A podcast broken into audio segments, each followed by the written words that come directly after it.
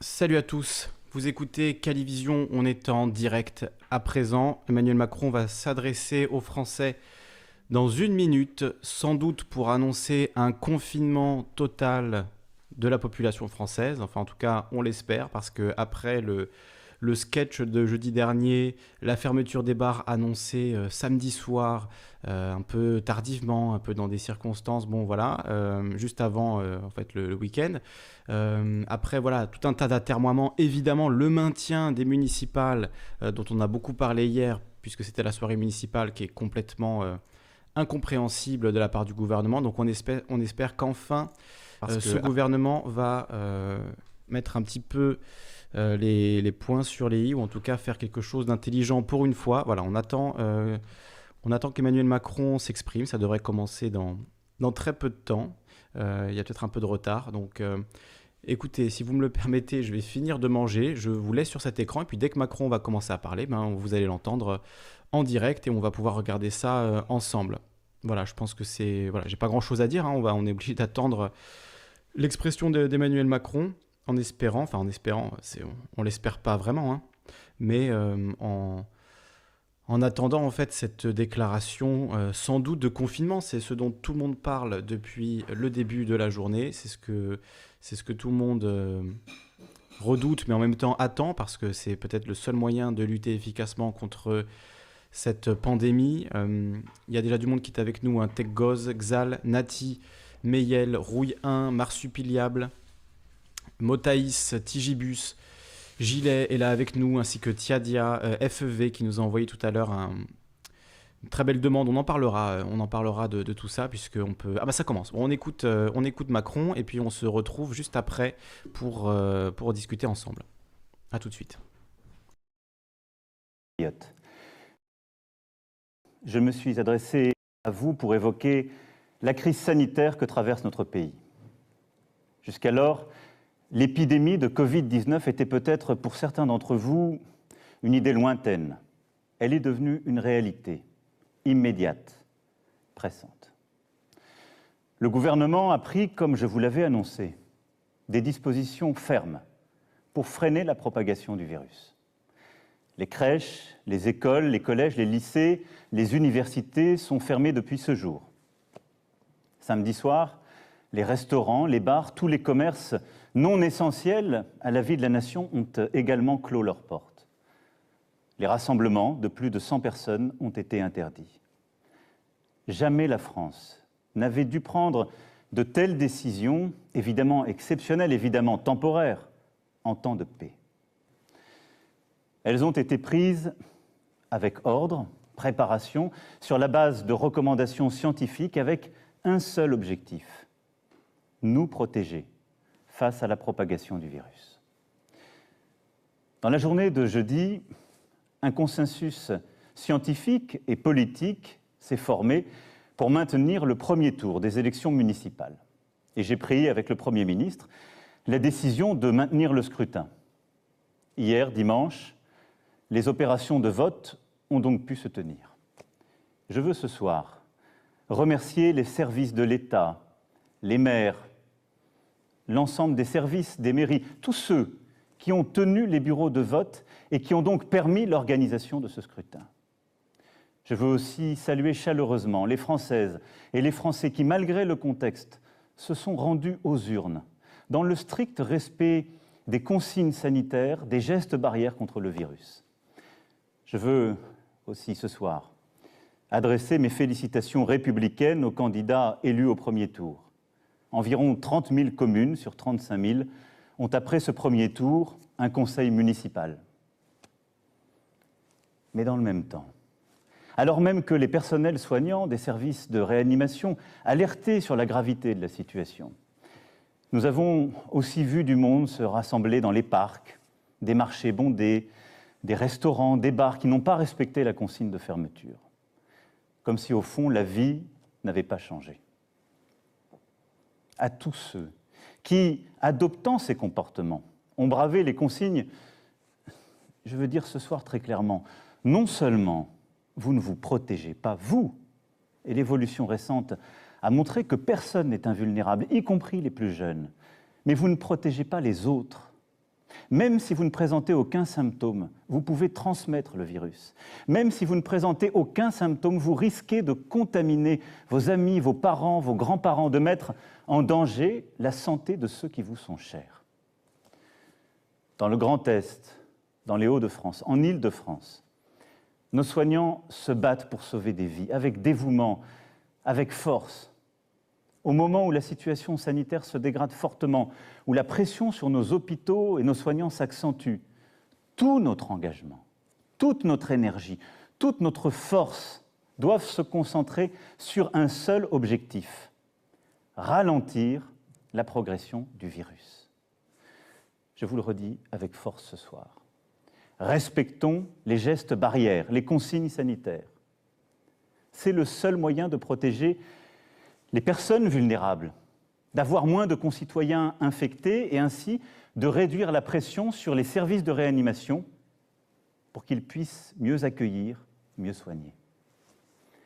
Sans signe grave, contactons notre médecin traitant, n'appelons le SAMU et ne nous rendons à l'hôpital qu'en cas de forte fièvre, de difficultés à respirer, sans quoi ils ne pourront faire face à la vague de cas graves qui déjà se profile dans certaines régions. Faisons preuve, au fond, d'esprit solidaire et de sens des responsabilités. Chacun d'entre nous doit à tout prix limiter le nombre de personnes avec qui il est en contact chaque jour. Les scientifiques le disent, c'est la priorité absolue.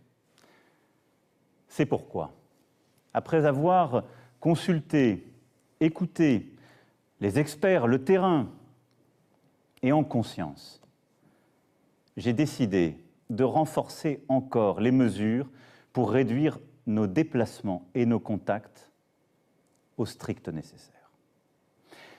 Dès demain, midi, et pour 15 jours au moins, nos déplacements seront très fortement réduits. Cela signifie que les regroupements extérieurs, les réunions familiales ou amicales ne seront plus permises se promener, euh, retrouver ses amis dans le parc, euh, dans la rue, ne sera plus possible. Il s'agit de limiter au maximum ses contacts au-delà du foyer. Partout sur le territoire français, en métropole comme outre-mer, seuls doivent demeurer les trajets nécessaires. Nécessaires pour aller faire ses courses, avec de la discipline et en mettant les distances d'au moins un mètre, en ne serrant pas la main, en n'embrassant pas. Les trajets nécessaires pour se soigner, évidemment, les trajets nécessaires pour aller travailler quand le travail à distance n'est pas possible, et les trajets nécessaires pour faire un peu d'activité physique, mais sans retrouver, là encore, des amis ou des proches. Toutes les entreprises doivent s'organiser pour faciliter le travail à distance. Et quand cela ne sera pas possible, elles devront adapter dès demain leur organisation pour faire respecter ces gestes barrières contre le virus, c'est-à-dire protéger leurs salariés ou quand il s'agit d'indépendants, se protéger eux-mêmes. Le gouvernement précisera les modalités de ces nouvelles règles dès ce soir, dès après mon allocution. Toute infraction à ces règles sera sanctionnée. Je vous le dis avec beaucoup de solennité ce soir.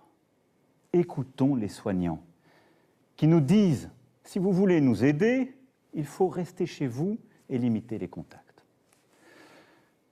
C'est le plus important. Évidemment, ce soir, je pose des règles nouvelles. Nous posons des interdits, il y aura des contrôles. Mais la meilleure règle, c'est celle qu'en tant que citoyen, vous vous appliquez à vous-même. Et une fois encore, j'en appelle à votre sens des responsabilités et de la solidarité. Dans ce contexte, après avoir euh, consulté le président du Sénat, le président de l'Assemblée nationale, mais également mes prédécesseurs, j'ai décidé que le second tour des élections municipales serait reporté. Le Premier ministre en a informé aujourd'hui même les chefs de parti représentés au Parlement. Cette décision a fait l'objet d'un accord unanime. Mes chers compatriotes, je mesure l'impact de toutes ces décisions sur vos vies. Renoncer à voir ses proches, c'est un déchirement. stopper ses activités quotidiennes, ses habitudes. C'est très difficile.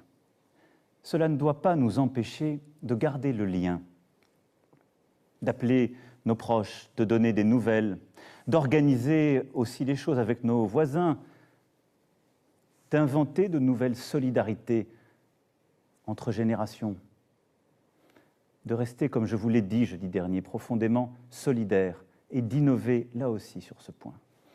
Je sais que je vous demande de rester chez vous. Je vous demande aussi de garder le calme dans ce contexte. J'ai vu ces dernières heures des phénomènes de panique en tous sens. Nous devons tous avoir l'esprit de responsabilité. Il ne faut pas que les fausses informations circulent à tout va. Et en restant chez vous, occupez-vous des proches qui sont dans votre appartement, votre maison. Donnez des nouvelles, prenez des nouvelles, lisez, retrouvez aussi ce sens de l'essentiel. Je pense que c'est important dans les moments que nous vivons. La culture, l'éducation, le sens des choses est important. Et éviter l'esprit de panique, de croire dans toutes les fausses rumeurs, les demi-experts ou les faux sachants. La parole est claire, l'information est transparente et nous continuerons de la donner. Mais croyez-moi, cet effort que je vous demande, je sais qu'il est inédit, mais les circonstances nous y obligent. Nous sommes en guerre. En guerre sanitaire, certes. Nous ne luttons ni contre une armée, ni contre une autre nation. Mais l'ennemi est là, invisible, insaisissable, qui progresse. Et cela requiert notre mobilisation générale. Nous sommes en guerre. Toute l'action du gouvernement et du Parlement doit être désormais tournée vers le combat contre l'épidémie. De jour comme de nuit, Rien ne doit nous en divertir. C'est pourquoi j'ai décidé que toutes les réformes en cours seraient suspendues, à commencer par la réforme des retraites. Dès mercredi, en Conseil des ministres, sera présenté un projet de loi permettant au gouvernement de répondre à l'urgence et, lorsque nécessaire, de légiférer par ordonnance dans les domaines relevant strictement de la gestion de crise. Ce projet sera soumis au Parlement dès jeudi. J'ai vu tout à l'heure les présidents de l'Assemblée nationale et du Sénat afin que ces textes soient votés le plus rapidement possible, afin aussi que la vie démocratique et le contrôle du Parlement continuent dans cette période. Je les en remercie et je remercie tous nos parlementaires en cet instant. Nous sommes en guerre. J'appelle tous les acteurs politiques, économiques, sociaux, associatifs, tous les Français, à s'inscrire dans cette union nationale qui a permis à notre pays de surmonter tant de crises par le passé. Nous sommes en guerre. Et la nation soutiendra ces enfants qui, personnel soignant, en ville, à l'hôpital, se trouvent en première ligne dans un combat qui va leur demander énergie, détermination, solidarité. Ils ont des droits sur nous. Nous leur devons évidemment les moyens, la protection. Nous serons là. Nous leur devons des masques, du gel, tout le matériel nécessaire, et nous y veillons et y veillerons. Nous avons décidé, avec les scientifiques, de réserver les masques en priorité pour l'hôpital et pour la médecine de ville et de campagne, en particulier les généralistes, et les infirmières, désormais en première ligne aussi dans la gestion de la crise. Des masques seront livrés dans les pharmacies dès demain soir, dans les 25 départements les plus touchés, mercredi pour le reste du territoire national. J'ai aussi entendu le message des spécialistes, en particulier les chirurgiens dentistes et beaucoup d'autres. Des solutions seront trouvées avec le ministre de la Santé dans les prochaines heures. Nous devons aussi aux soignants la garde de leurs enfants. Un service minimum de garde est en place depuis ce jour dans les crèches et dans les écoles. Nous leur devons aussi sérénité dans leurs déplacements et repos. C'est pourquoi j'ai décidé que dès demain, les taxis et les hôtels pourront être mobilisés à leur profit. L'État paiera. Nous sommes en guerre, oui. Le pays accompagnera dans cette période les régions les plus touchées, aujourd'hui, comme celles qui le seront demain. À ce titre, je veux assurer les habitants, les personnels soignants du Grand Est que nous serons au rendez-vous pour les appuyer face à l'afflux de patients et à la saturation des hôpitaux. Je sais ce qu'ils vivent depuis des jours et des jours. Nous sommes avec eux. J'ai décidé pour cela qu'un hôpital de campagne du service de santé des armées serait déployé dans les jours à venir en Alsace. Les armées apporteront aussi leur concours pour déplacer les malades des régions les plus affectées et ainsi réduire la congestion des hôpitaux de certains territoires. Nous sommes en guerre. Aussi, comme je vous l'ai dit jeudi, pour nous protéger et contenir la dissémination du virus, mais aussi préserver nos systèmes de soins. Nous avons pris ce matin, entre Européens, une décision commune. Dès demain midi, les frontières à l'entrée de l'Union européenne et de l'espace Schengen seront fermées. Concrètement, tous les voyages entre les pays non européens et l'Union européenne seront suspendus pendant 30 jours. Les Françaises et les Français qui sont actuellement à l'étranger et souhaitent rentrer pourront bien entendu rejoindre leur pays. Nous devons prendre cette décision. Parce que je vous demande ce soir d'importants efforts et que nous devons, dans la durée, nous protéger. Et je veux dire à tous nos compatriotes qui vivent à l'étranger que là aussi, en bon ordre, ils doivent se rapprocher des ambassades et consulats et que nous organiserons, pour celles et ceux qui le souhaitent, et là où c'est nécessaire, leur rapatriement. Vous l'aurez compris, vous le pressentez. Cette crise sanitaire sans précédent aura des conséquences humaines, sociales, économiques majeures. C'est aussi ce défi que nous devons mener. Je vous demande des sacrifices pour ralentir l'épidémie. Jamais ils ne doivent mettre en cause l'aide aux plus fragiles, la pérennité d'une entreprise, les moyens de subsistance des salariés comme des indépendants.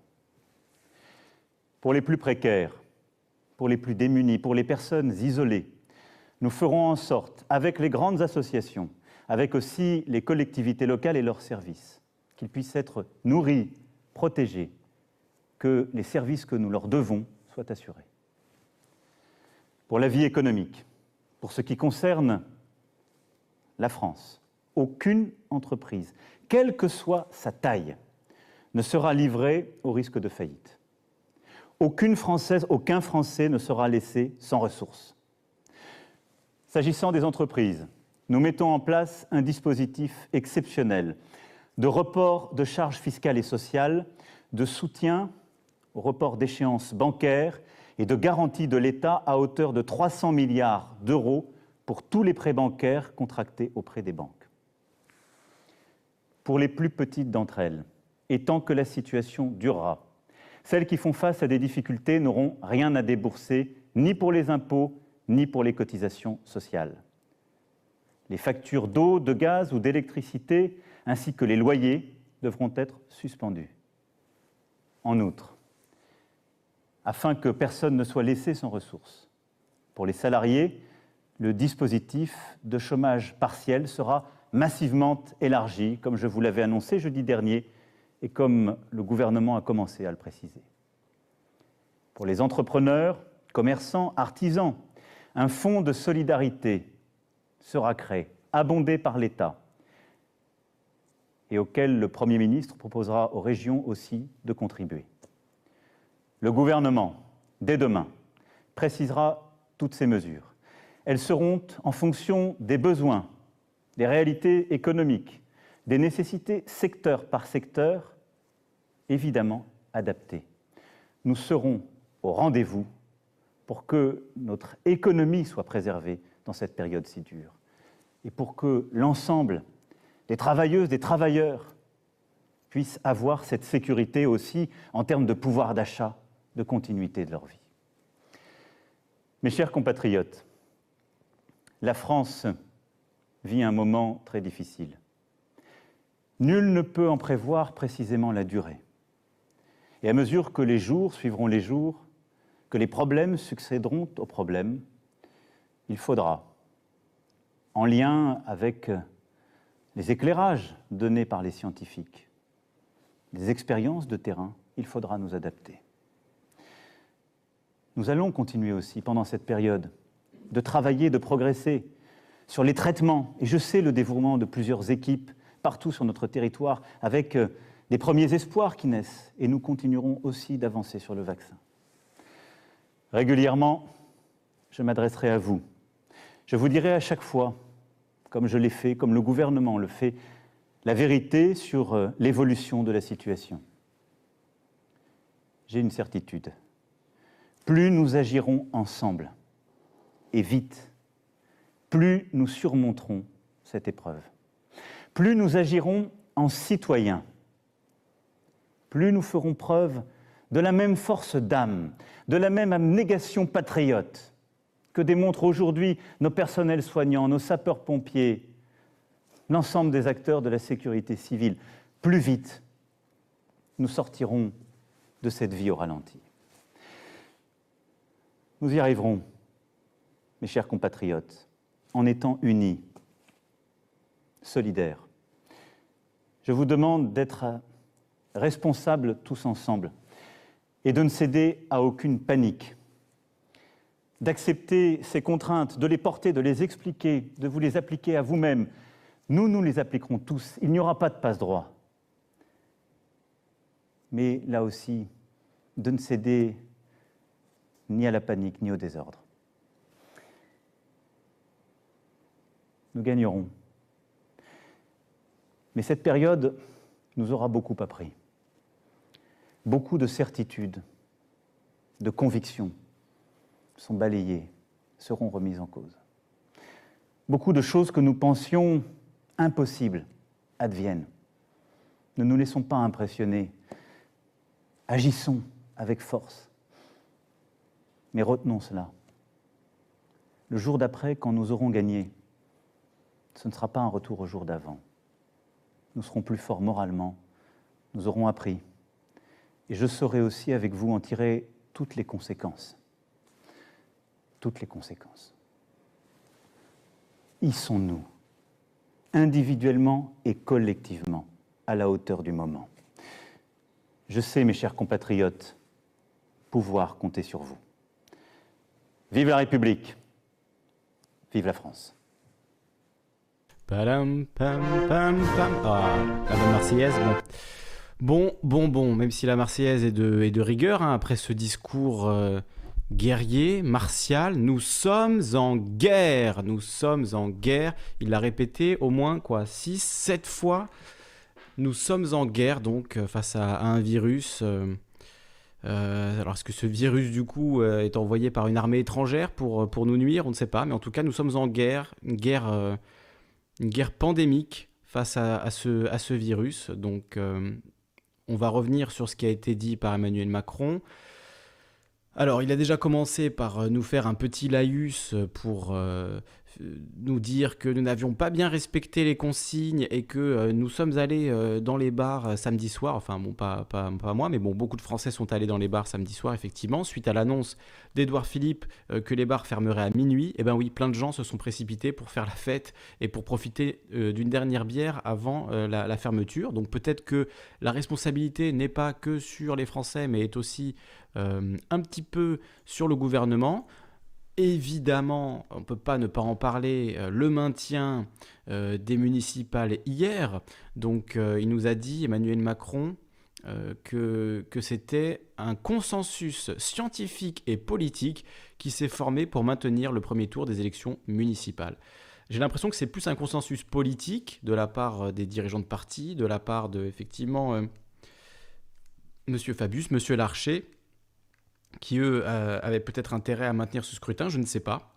Mais en tout cas, j'aimerais bien voir qui sont les scientifiques qui ont dit oui, oui, on ferme les bars, on ferme les restaurants, on ferme tous les commerces non indispensables, euh, mais par contre, Hein. Par contre, on va, on va maintenir les élections. Donc ne sortez pas, mais allez quand même voter. Si ça, c'est pas une contradiction totale dans, dans, ce, dans son discours, je ne sais pas ce que c'est.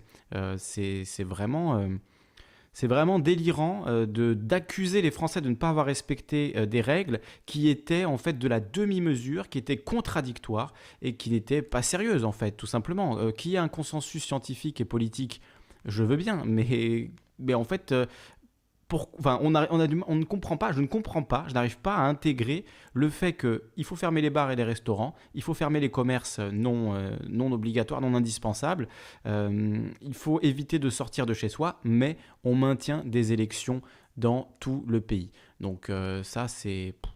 Voilà, je...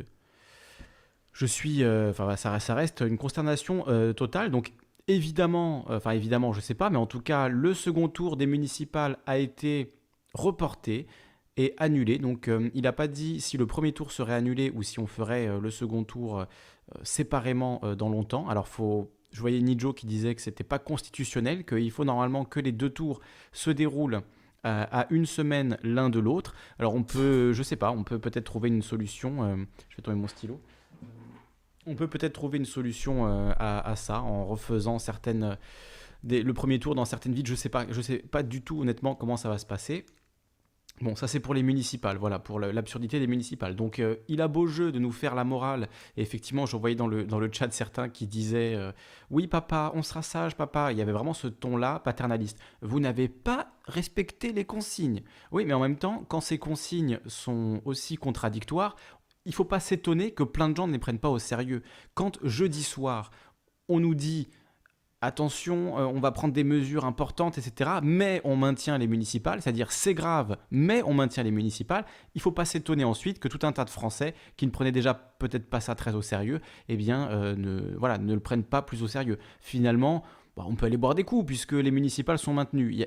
Je ne dis pas que tout le monde s'est mis à penser ça, mais en tout cas, il y a sans doute beaucoup de gens qui euh, ont pu, même inconsciemment, penser ça. C'est-à-dire, si c'est grave, eh bien, c'est. Enfin, c'était un symbole, en fait. Voilà, les municipales, c'était un symbole. Et le consensus scientifique et politique, eh bien, euh, voilà, c'est mon avis, hein, mais pour moi, ça a été une erreur.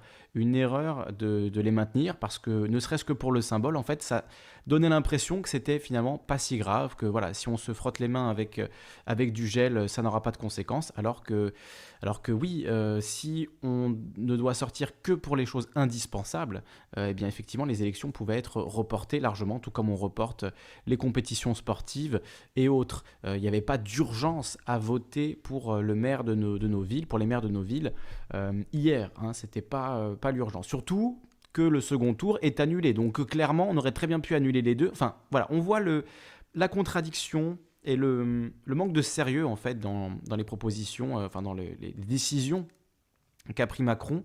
Il nous parle aujourd'hui, voilà, il rejette la faute sur le, le consensus scientifique et politique hein, qui s'est formé pour maintenir le premier tour des élections municipales. Euh, mais effectivement, c'est bien lui euh, et le Premier ministre qui ont pris la décision de maintenir ce scrutin, euh, ce qui voilà, est absolument scandaleux. Bon, on va pas revenir dessus pendant 100 000 ans, puisqu'il y a euh, bien d'autres choses qui ont été annoncées, et on va se, se, pencher sur la suite. Si vous voulez, euh, si vous n'avez pas suivi cette affaire des municipales, ben, il y a la vidéo réalisée hier, le suivi en direct des municipales, vidéo qui a duré plus de 4 heures, où voilà, on a parlé de tout ça en long, en large et en travers. Maintenant, on va passer aux annonces, aux fameuses annonces. Alors, c'est pas exactement ce qu'on a pu lire sur les réseaux, c'est-à-dire, euh, moi ce que j'ai lu en tout cas, c'était une annonce d'un confinement à partir de mercredi 8h du matin.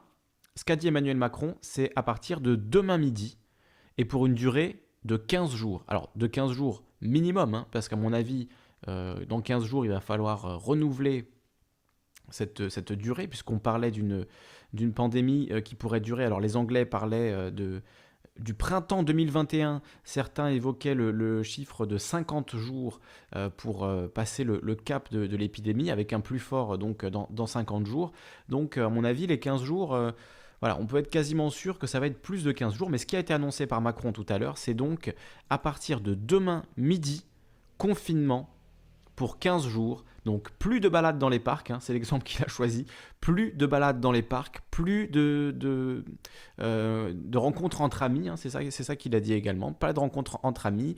Euh, on, on, ne peut euh, que sortir pour faire des courses, travailler et prendre l'air, mais seul, hein, sans retrouver des amis. On peut prendre l'air, mais seul. Sinon, il y aura des sanctions, nous a dit Emmanuel Macron, sans euh, donner plus de détails sur quel type de, sanctions.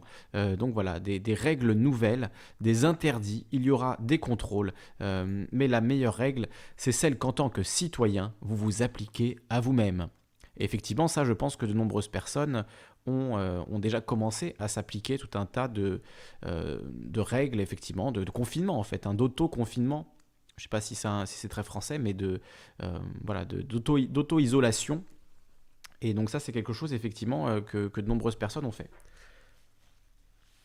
On fait d'ores et déjà. Donc, euh, à part pour faire les courses, pour aller travailler et pour prendre l'air seul, eh bien, les, les sorties seront contrôlées par la police. Et alors, comme la grande phrase de cette euh, déclaration, c'était Nous sommes en guerre, nous sommes en guerre, nous sommes en guerre. Il l'a répété je ne sais pas combien de fois, il faudra compter. Peut-être qu'on va se la re-regarder avant la fin de la soirée et compter le nombre de Nous sommes en guerre. J'en ai compté 6, mais bon, voilà, c'est pas sûr. Euh, peut-être qu'il en a dit un peu plus, un peu moins.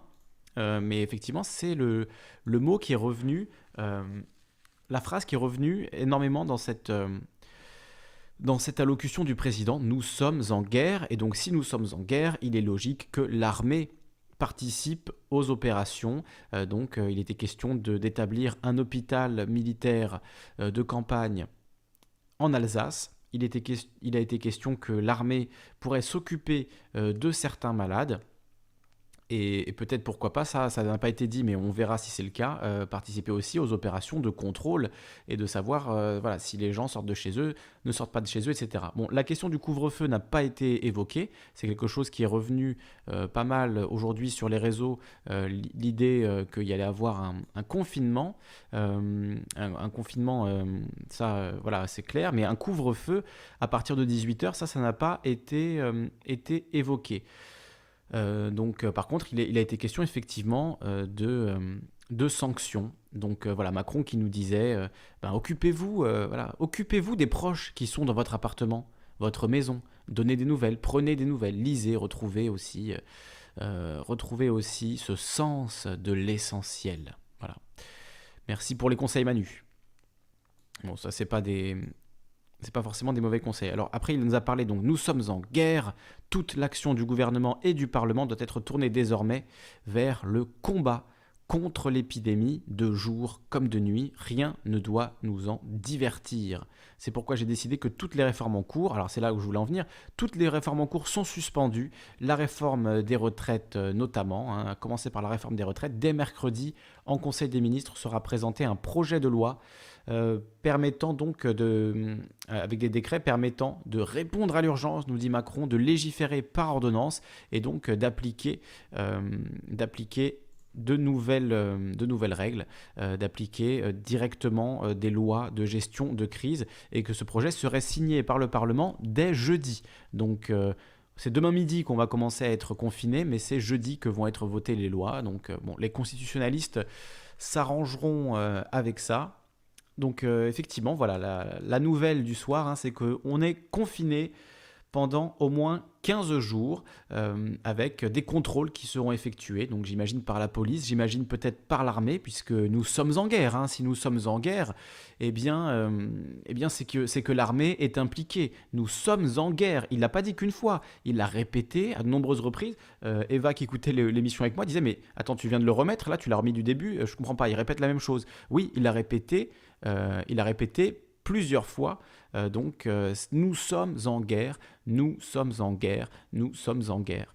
Euh, donc voilà, un discours très martial, militaire, patriotique. Hein. il a appelé à la fin hein, carrément à, notre patriotisme, au patriotisme des soignants, des personnels hospitaliers, etc. Donc voilà, c'est quand même c'est ça la grande phrase de la soirée, nous sommes en guerre, et donc euh, les grandes annonces, hein, c'est 15 jours d'isolement, euh, d'isolation, de confinement, et on est effectivement euh, dans cette phase-là de, la crise sanitaire. voilà, le, confinement commence demain à midi, donc rendez-vous là où, vous avez envie de vous confiner, hein, essayez de, faire du mieux possible, hein, s'il faut monter au village ou autre, ben, allez-y, c'est maintenant, parce que parce que demain matin, à midi, eh bien, le territoire sera confiné et on sera, voilà, comment on dit, ah, j'ai plus la phrase qui me vient, mais on sera consigné à résidence, quoi. Voilà, obligé de rester à la maison. Il n'y a pas de choix, c'est ça, c'est ça qui a été décidé par Macron. Donc je rappelle, hein, pour ceux qui nous rejoignent, que je vois les gens qui arrivent, vous avez sans doute écouté, euh, puisqu'il y avait des dizaines de milliers de personnes qui écoutaient en direct cette adresse aux Français d'Emmanuel Macron, euh, qui a duré 25 minutes.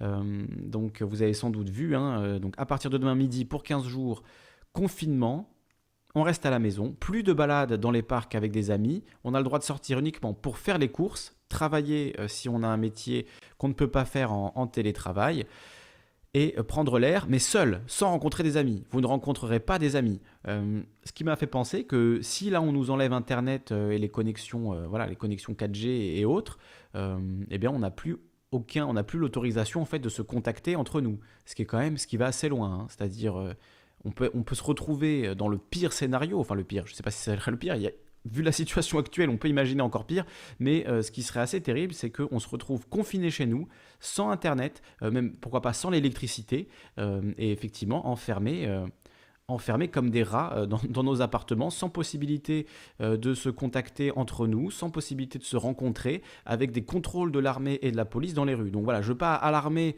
encore plus les, gens, mais voilà la situation dans laquelle on est aujourd'hui en France, ce 16 mars 2020. Donc euh, voilà, c'est effectivement euh, difficile pour ceux qui n'avaient pas encore euh, tout à fait prévu de la manière dont ils allaient se, se rendre sur leur lieu de confinement. demain midi, effectivement, c'est voilà, un peu rapide. Bon, j'imagine qu'il y aura un petit peu de, de latence. Enfin voilà, que si, si vous êtes à 14h encore sur la route en train de rentrer chez vous, on va pas vous mettre en prison quand même. mais effectivement, il a quand même parlé de sanctions. Hein. Il a parlé de, de sanctions.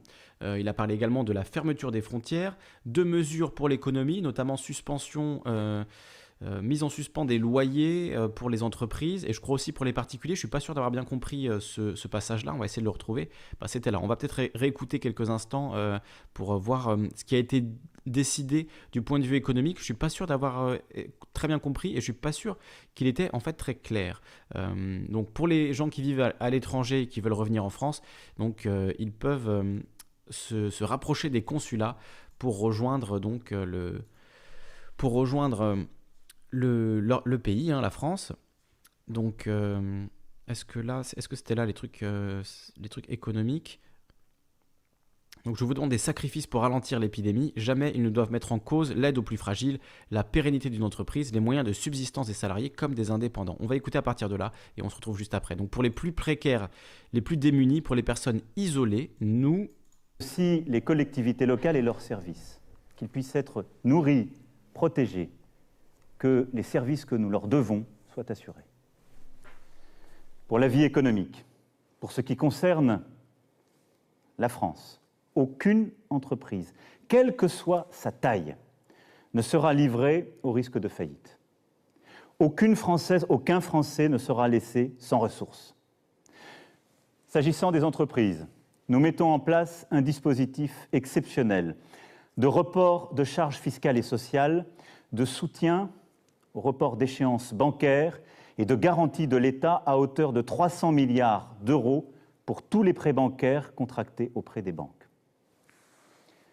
Pour les plus petites d'entre elles, et tant que la situation durera, celles qui font face à des difficultés n'auront rien à débourser, ni pour les impôts, ni pour les cotisations sociales.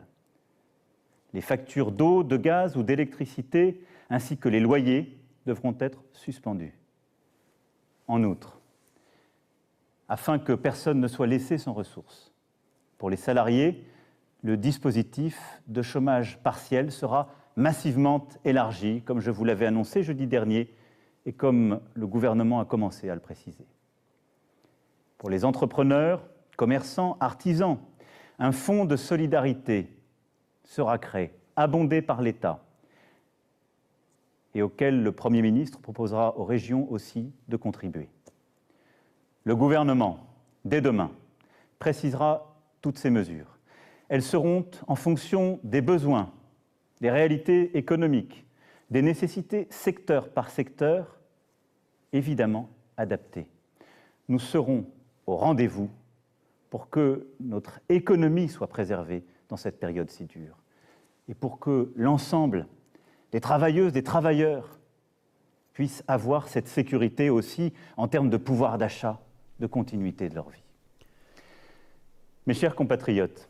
Bon, alors c'est quand même bien qu'il parle de ça, euh, qu'il parle du fait que Effectivement, la situation est très dure pour beaucoup de gens. Euh, tout à l'heure, on, en parlait avec Mani sur le Discord.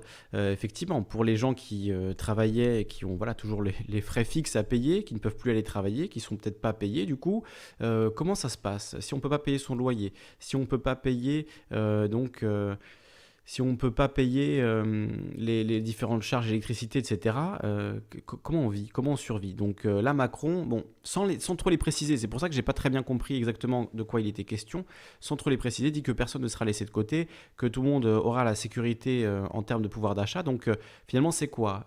C'est comme nous dit Sacado, un revenu universel? Qu'est-ce qu'on qu'est-ce qu'on fait en fait?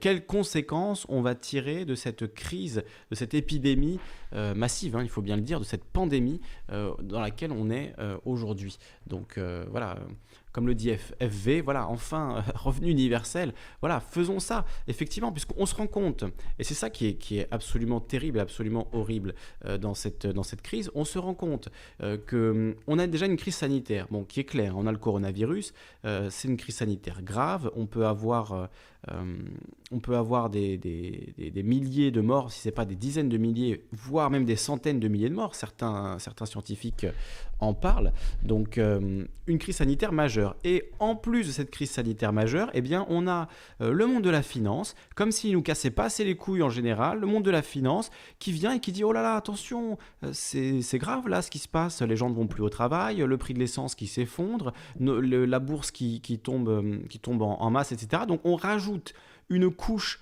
de, problèmes économiques sur un problème sanitaire que, l'on, voilà, sur lequel on devrait se concentrer. Donc euh, oui, les banques, les marchés financiers, en fait, ils, entravent le bon déroulement euh, des, opérations euh, de, sauvetage de l'économie. Ils créent des problèmes qui ben, n'ont pas lieu d'être, en fait. On devrait se concentrer uniquement et exclusivement sur cette crise, cette crise économique.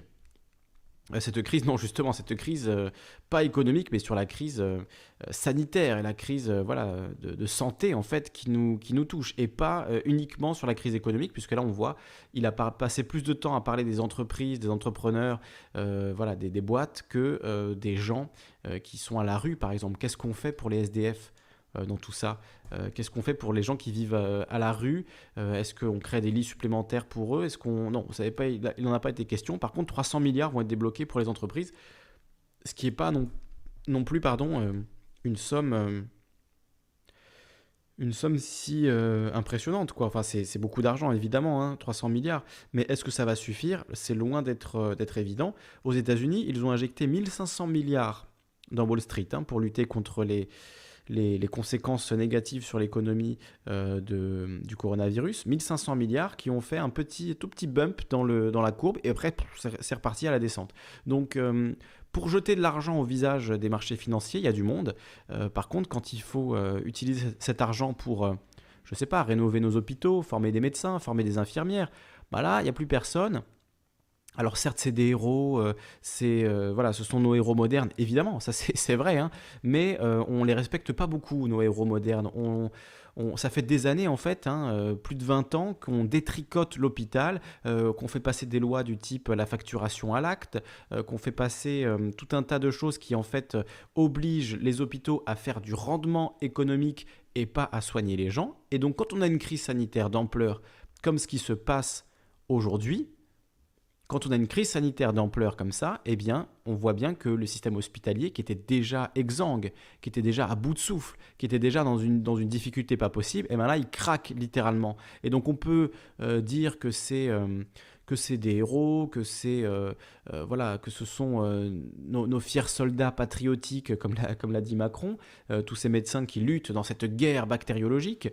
Évidemment, hein, je veux dire, je crache pas du tout sur les médecins, mais je veux dire, c'est un peu hypocrite euh, de se soucier du sort des médecins alors que ça fait un an que les urgentistes sont en grève, que ça fait des années que le personnel hospitalier, infirmières, médecins, chirurgiens, etc., sont sur le pied de guerre pour réclamer plus de moyens, euh, en, train de dénoncer la privatisation rampante dans l'hôpital. Donc euh, c'est donc c'est un scandale de venir nous dire aujourd'hui, ah, ce, sont des, héros, euh, vraiment quel bon boulot, vous faisiez 60 heures par semaine, ben faites-en 80 pour, euh, voilà, mettez ce petit coup de boost en plus. Non, c'est vraiment euh, se moquer du monde et, et c'est grave. Alors c'est pas le moment de se diviser évidemment, hein, c'est pas le moment de... C'est pas le moment de... voilà. Enfin, si, si, Macron veut faire des gestes pour l'hôpital, bien sûr, hein, je veux dire, on le prend sans, sans, problème. Mais là, voilà, on parle de 300 milliards pour les entreprises. Combien de milliards pour l'hôpital? Combien de milliards pour l'hôpital euh, Je crois avoir entendu un médecin qui disait qu'il euh, fallait 5 à 10 milliards par an euh, pour l'hôpital, pour les aider à, respirer un petit peu, pour les aider à sortir la tête de l'eau. On propose 300 milliards pour aider les entreprises à payer, voilà, à ne pas payer d'impôts, à ne pas payer leurs leur, charges, leurs traites, etc. Par contre, pour l'hôpital, combien on propose en fait? À part de dire que c'est des héros, etc. Qu'est-ce qu'on fait? Qu'est-ce qu'on fait pour eux? Surtout dans une situation où on est, euh, en, plein dedans. Donc euh, c'est c'est scandaleux, c'est vraiment scandaleux. Alors Sakado nous dit le capitalisme et sa progéniture, le néolibéralisme, ont peur de l'après-pandémie. Ils vont devoir lâcher du lest car tout risque de craquer plus vite que prévu dans l'avenir. Donc euh, voilà, euh, Steve MC qui dit 49.3, le virus c'est trop. Alors je vois Sirius qui dit le 49.3 c'est une chose, le Covid c'en est une autre. Oui, c'est sûr, hein, c'est sûr, c'est pas la même chose, mais euh, c'est vrai que ça commence à faire beaucoup dans le, jardin de Macron, beaucoup de, de pierres un, peu, un peu lourdes à porter. le 49.3, cette gestion assez calamiteuse, il faut le dire, des élections municipales euh, en pleine crise du coronavirus. Voilà, euh, la réforme des retraites qui n'est pas financée, qui n'est pas voulue, bon, qui a été suspendue, certes, euh, mais effectivement, le les aides à l'hôpital, mais on les attend toujours. Hein. Luna nous dit des cacahuètes pour l'hôpital. Voilà, non, c'est même pas des cacahuètes parce que ce serait déjà quelque chose de matériel, c'est des mots. Hein. Oh, ce sont des héros, ah, bah, nos médecins, fantastiques. Oui, évidemment que ce sont des héros, mais qu'est-ce qu'on fait pour nos héros? Comment on les honore? Comment on leur permet de faire leur travail dignement? C'est ça les questions qui se posent. Il suffit pas de dire que c'est des héros, il suffit pas de dire que c'est des soldats patriotiques ou je ne sais quoi, comme, comme il a dit à la fin de son intervention. Donc. Euh, donc euh, voilà, effectivement, euh, ça, c'est quand même des contradictions euh, qui sont assez stupéfiantes dans ce discours de, Macron. 300 milliards pour, l'économie, peanuts pour l'hôpital. Donc bon, c'est quand même assez dramatique. Alors je vois que vous êtes nombreux, n'hésitez pas à mettre, mettre un pouce bleu si, si vous n'êtes pas d'humeur suicidaire aujourd'hui. Bon, j'avais préparé quelques, quelques euh, bricoles sur la situation du coronavirus dans le monde, mais je pense que cette, euh, cette intervention de Macron, euh, elle, a, elle a dû susciter chez vous pas mal quand même de, pas mal de réactions. Alors je vois Jimmy qui nous a cité qui nous a cité les différentes choses qui ont été, euh, qui ont été annoncées. Euh, loyer gratuit d'un mois pour les entreprises, confinement de 15 jours à partir de demain, extensible par la suite, 3 fois 15 jours pour 45 jours. Donc a priori, euh, on est, il est possible qu'on aille effectivement aux 50 jours, aux 45 jours. donc c'est possible. Astico qui me demande si j'ai fait des études en politique. Non, j'ai fait des études en journalisme, pas en politique. Mais c'est vrai que je m'intéresse beaucoup à la politique depuis longtemps. Donc c'est un, des sujets qu'on traite le plus sur la chaîne Calivision. D'ailleurs, abonnez-vous si ce n'est pas déjà fait, etc. etc. Euh, donc, réforme des retraites reportée, les frontières extérieures de l'Union européenne et l'espace Schengen fermés. Ah bah, il était temps, tous les autres pays avaient fermé les frontières et il restait que la France en fait. Donc, euh, bon, beau jeu encore une fois d'annoncer ça aujourd'hui. Euh, l'armée déployée en Alsace pour aider les hôpitaux, sanctions en cas de règles non respectées, pas de couvre-feu. Nous sommes en guerre. Nous sommes en guerre. Je vais peut-être changer même le titre de l'émission. Euh, euh, parce que c'est ça la phrase de la soirée. Hein. Nous sommes en guerre. C'est ce qu'a dit, euh, ce dit Macron. Donc voilà, c'est, ce sera la phrase à retenir de cette, de cette allocution. Alors je sais pas, est-ce qu'on se la remet, est-ce qu'on la regarde et j'essaie de commenter un peu en direct, en direct cette, cette élection. bon, je ne sais pas si c'est vraiment, enfin cette élection, cette allocution. pardon, je vais utiliser les bons termes. Donc euh, cette allocution effectivement de Macron, euh, nous sommes en guerre, nous sommes en guerre, nous sommes en guerre. Voilà, combien de fois, je ne sais pas combien de fois il a répété, c'est pour ça que j'ai envie de réécouter du début pour compter juste le nombre de fois où il a répété euh, nous, nous sommes en guerre. Alors je vais le mettre dans le titre s'il y la place. Nous sommes en guerre. Voilà, avec des petits guillemets. Voilà, le titre de la vidéo est changé. Alors, euh, il y a un problème avec Restream, hein, le site qui me permettait de, streamer à la fois sur Facebook euh, et sur Twitch. Donc, euh, s'il vous plaît, les amis, si vous voulez qu'on suive tout ça ensemble, qu'on en discute tous ensemble, ben, n'hésitez pas à le partager sur vos pages Facebook, sur Twitter également, parce que d'habitude, je stream en direct sur Facebook pour voilà, les gens qui sont sur ce réseau. mais là, c'est pas possible ce soir. Donc, je vous serai vraiment redevable et je vous, remercie d'avance de partager la vidéo sur Facebook, sur Twitter, sur les différents, réseaux parce que euh, là on est uniquement sur YouTube ce soir donc euh, c'est voilà si vous voulez qu'on discute de tout ça ensemble et qu'on soit le plus nombreux à, essayer de faire euh, marcher nos cerveaux pour savoir ben, finalement qu'est-ce qu'on doit faire maintenant hein. maintenant qu'on est maintenant qu'on est donc face à ça hein. voilà nous sommes en guerre donc si nous sommes en guerre eh ben, il, va, il va falloir trouver une solution il va falloir trouver une solution à tout ça Fauconeux a dit qu'il avait dit nous sommes en guerre sept fois. Sept fois nous sommes en guerre. Alors les, les amateurs de numérologie vont se régaler. Hein. Sept, c'est un, chiffre particulier euh, en numérologie. Donc euh, voilà, ceux qui aiment bien ça s'en amuseront. Euh, Carton nous dit fais comme tu veux, Lysandre. De toute façon, on n'a rien d'autre à faire. Nous sommes confinés. Effectivement, on est confiné. Eh ben, écoutez, euh, là ce soir, on va parler de ce confinement, on va parler du coronavirus, etc.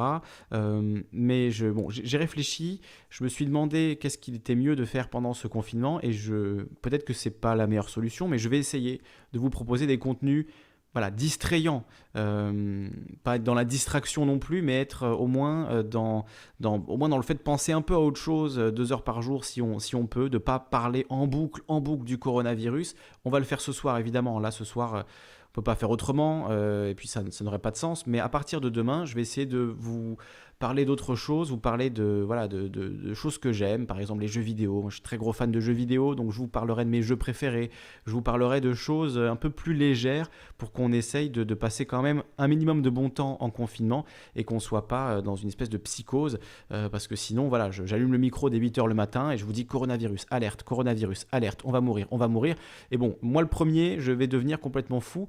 Euh, donc, donc non, on va éviter de faire ça. Évidemment, on en reparlera au fur et à mesure qu'il y a des nouvelles infos et mais je crois que ça sert à rien euh, de se mettre euh, voilà, de se mettre en psychose totale. Enfin, pour vous raconter une, anecdote, hein, tout à l'heure, je suis allé faire des courses parce que j'avais plus de café, voilà, il manquait plein de choses. Et puis évidemment, dans, cette, dans ce climat, je pense que je suis pas le seul, j'étais clairement pas le seul, en tout cas dans ma ville, à m'être dit ça. Donc euh, je suis allé faire des petites courses et puis j'arrive dans le...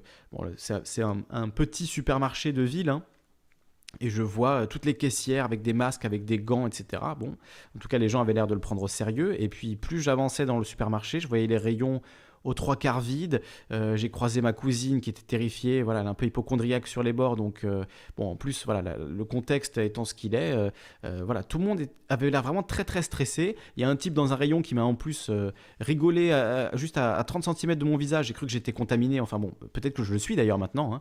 Hein. mais effectivement, voilà, j'ai eu un moment de, de, psychose, hein, vraiment individuellement. J'ai eu un moment où, où, cette psychose est montée à la tête. Je suis rentré avec mes courses et j'étais au bord des larmes, quoi. C'est ce qui est voilà, ce qui, euh, si vous avez entendu ma première émission sur le sujet, est quand même un revirement euh, énorme par rapport, à, euh, par rapport à, ce que je disais au début, au tout début, quand on, lisait fin janvier des articles sur la Chine, etc. Évidemment, j'étais pas, comme beaucoup, hein, comme de très nombreuses personnes, j'étais pas extrêmement stressé. D'ailleurs, tout à l'heure, j'ai présenté des excuses. Je ne sais pas si je dois des excuses, mais quelque part, oui, un, peu. mais je disais à Guy Fawkes que voilà, il avait en tout cas ma reconnaissance parce que lui, depuis le début, il nous dit ça va être grave, faites attention les gars, bon courage parce que ça va être chaud, ça va être tendu. Et nous on était là, ok Guy, bon si tu veux, mais ouais, nous, euh, n'y crois pas trop, etc.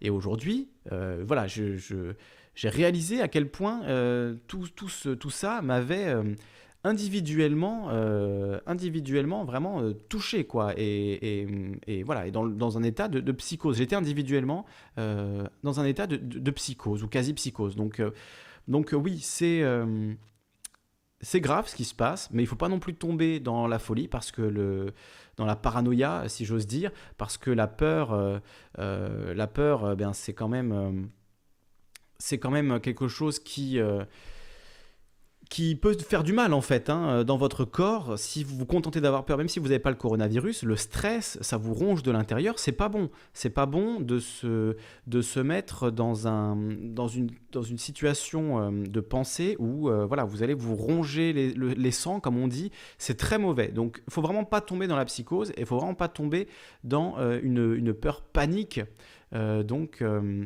de, tout ça. Euh, voilà, on a Graphite, Style Fred G qui nous dit Kali, j'ai potentiellement le coronavirus 2019, le Covid-19. Aïe, bah écoute, moi aussi je l'ai potentiellement du coup, vu que je me suis fait souffler dessus par un type qui avait l'air d'en avoir rien à faire des distances de sécurité, etc. Moi je faisais mon, mon nécessaire pour pas trop gêner les gens, essayer de rester au loin, attendre que les gens passent dans les rayons. Et puis euh, en me penchant pour prendre un truc, je me suis relevé. Et puis il y a ce mec-là qui, qui, était au téléphone et qui, euh, vous voyez, a rigolé avec le nez un peu comme, euh, comme on fait quand on regarde des mèmes sur Twitter. Voilà, il a, il a rigolé comme ça.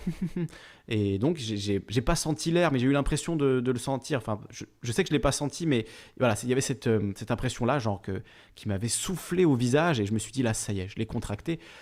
Bon, euh, c'est voilà, c'est de la psychose, c'est de la pure psychose. Euh, il y, a, y, a, très très peu de chances que, que je l'ai eu suite à ça, mais je vous ai dit, je suis rentré, je suis rentré avec mes courses euh, au bras, je, je, me suis effondré limite en larmes. Voilà, j'ai pas pleuré, mais presque quoi. C'était vraiment, vraiment un moment très très bizarre et ça m'a fait prendre conscience qu'effectivement, à force de se manger le cerveau avec ces infos là, ben on est voilà, on, en devient, euh, oui, on tombe dans une paranoïa, dans une psychose, et donc euh, c'est important de, réussir à se calmer, de penser à autre chose, de ne pas être obsédé. Voilà, on va être enfermé chez nous pendant les 15 prochains jours, en tout cas pour ceux qui habitent en France.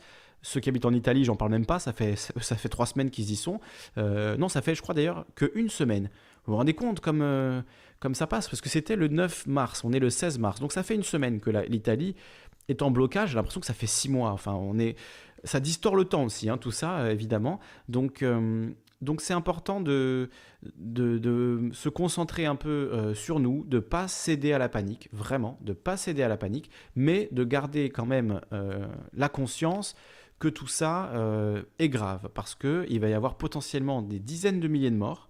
C'est ce qu'on nous dit maintenant. Hein. Il y a des milliers et des milliers de cas. Je crois qu'on est à plus de 100 000 cas euh, on est à plus de 100 000 cas donc, euh, dans le monde, et effectivement, ça, fait peur.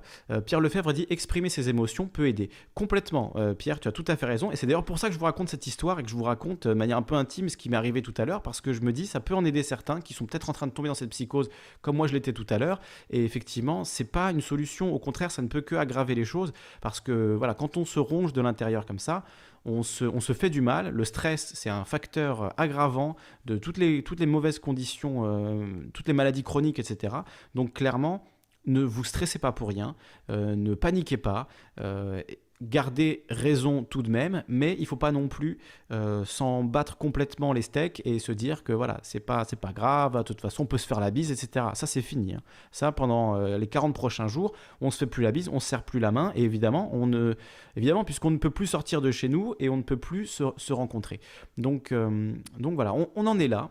on en est là dans nos vies. 16 mars 2020, on est vivants tous ensemble et il est 21h et il, il ne nous reste il nous reste 15 heures avant euh, donc euh, le, début de ce confinement, de cette quarantaine euh, individuelle, je ne sais pas comment il faut dire, ce confinement total, on va dire, de tous les citoyens de France. Donc voilà, on en est là. On va en parler ensemble ce soir évidemment. Le Discord vous est ouvert, discord.me slash calivision, vous avez le lien. J'ai mis cette fois normalement un petit pare-feu qui va éviter que des, que des petits malins euh, nous crient des insanités dans, l'oreille. On va essayer cette fois de gérer un peu mieux la chose par rapport à hier. Euh, mais évidemment, hein, je, vois bien, bah, tout le monde est enfermé chez lui euh, ou chez elle, tout le, monde se, tout le monde stresse, tout le monde est très stressé. Et donc, donc il y a un, peu un effet de, ouais, de, de folie. quoi. C'est la folie qui nous, gagne, qui nous menace. Donc essayons euh, vraiment de faire le maximum pour ne pas tomber dans la psychose. Je vous le dis, je vous le répète, mais c'est important euh, de, rester, de cohérent, de rester raisonnable, tout en gardant bien à l'esprit que effectivement la situation euh, est historique. Hein. C'est Bokbe qui nous dit c'est un moment historique. Les élites se livrent une bataille épique l'idéologie néolibérale arrive à son terme, Macron donne l'impression de ranger sa morgue au placard. Alors je sais pas, euh, je lis son message hein, euh, parce que euh, effectivement, moi je suis d'accord avec le fait que c'est historique. Hein, demandez à vos grands-parents si vous avez la chance de les avoir encore près de vous au téléphone, hein, puisque faut éviter de contaminer les personnes âgées, mais demandez-leur s'ils ont connu ça de leur vivant. J'ai demandé à ma grand-mère qui a 92 ans, elle m'a dit, ben non, j'ai jamais, jamais vu ça de ma vie. Voilà, 92 ans quand même. Donc quelqu'un qui a connu la guerre la vraie guerre, la Seconde Guerre mondiale. Donc euh, là, on est dans une nouvelle forme de guerre. Macron l'a dit.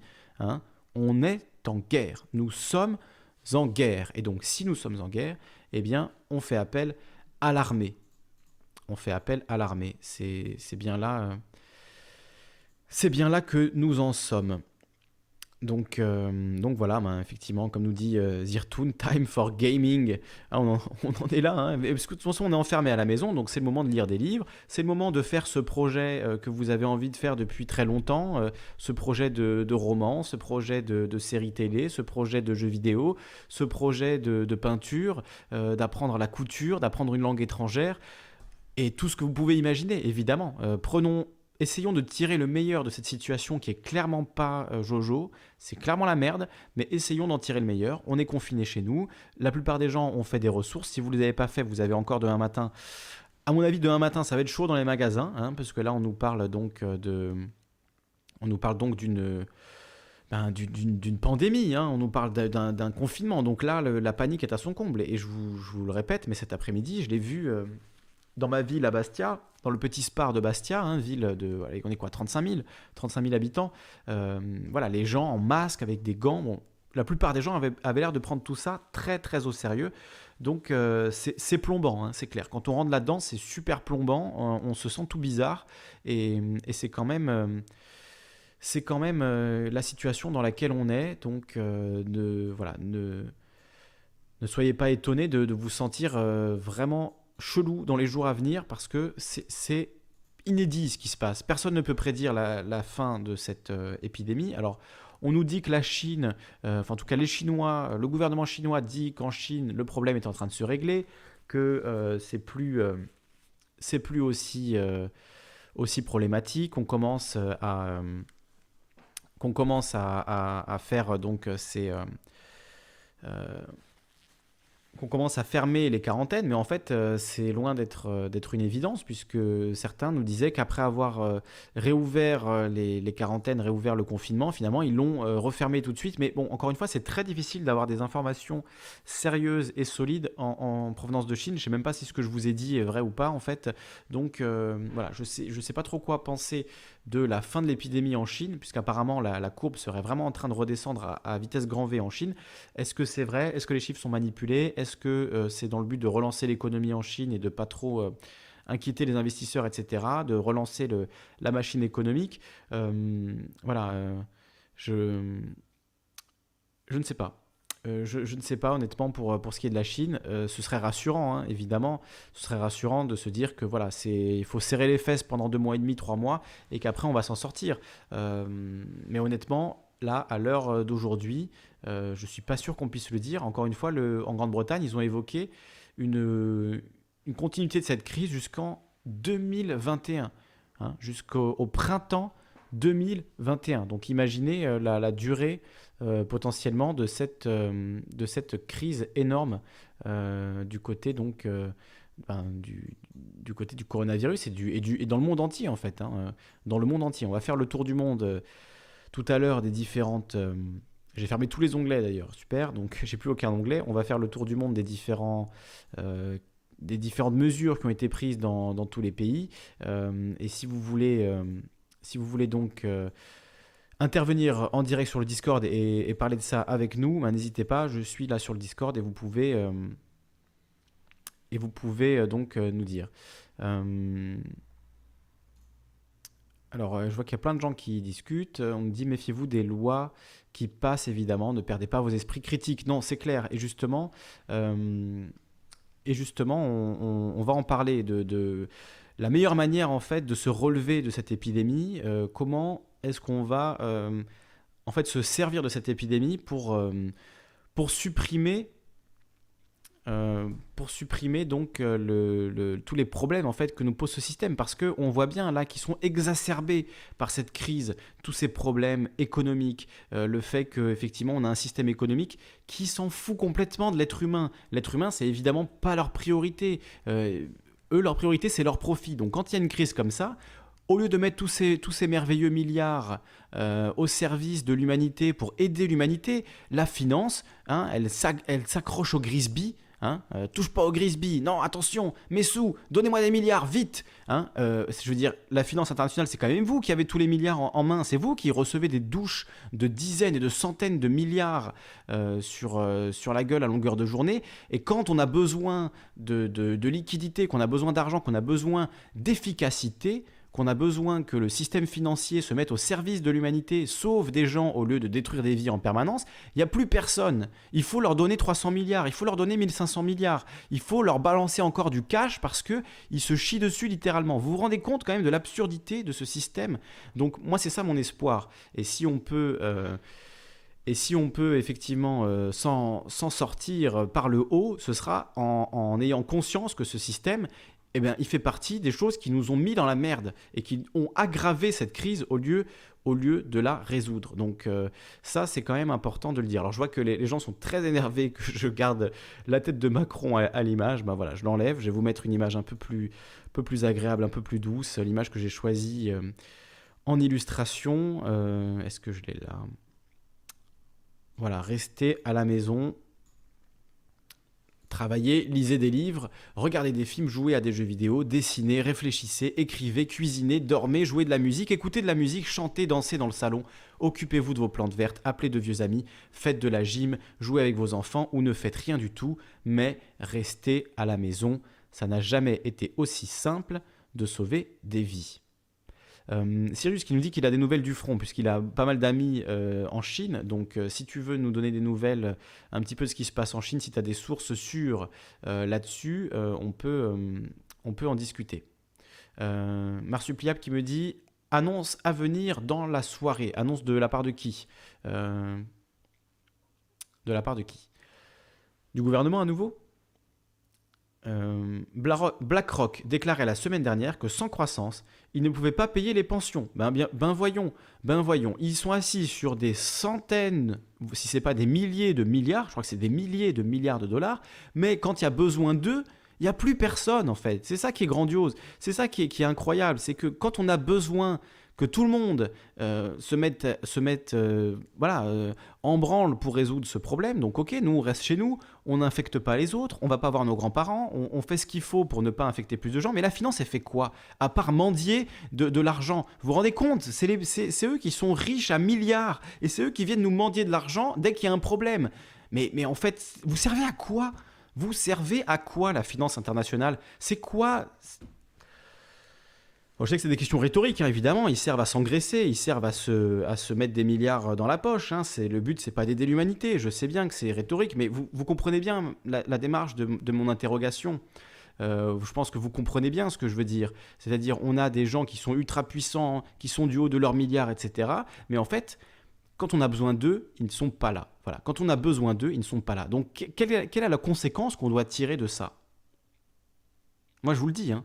faut fermer les bourses fermer les banques et rebâtir un système économique de zéro et un système économique qui tienne la route, c'est-à-dire qui est en priorité l'aide aux plus faibles, l'aide aux gens qui ont des difficultés, euh, l'aide en fait à l'humanité, euh, la collectivisation des ressources. Voilà le système économique qu'on doit bâtir. Parce que si on avait un système économique comme ça, le virus, nous ferait beaucoup moins mal. Parce qu'on dirait, ok, il n'y a pas de souci, on met l'économie en pause euh, un temps, le temps de, mettre toutes les forces vives, euh, la collectivité euh, dans le combat contre ce virus, et ensuite on, on, revient à l'économie voilà, normale une fois que, que tout ça, que tout ça est passé.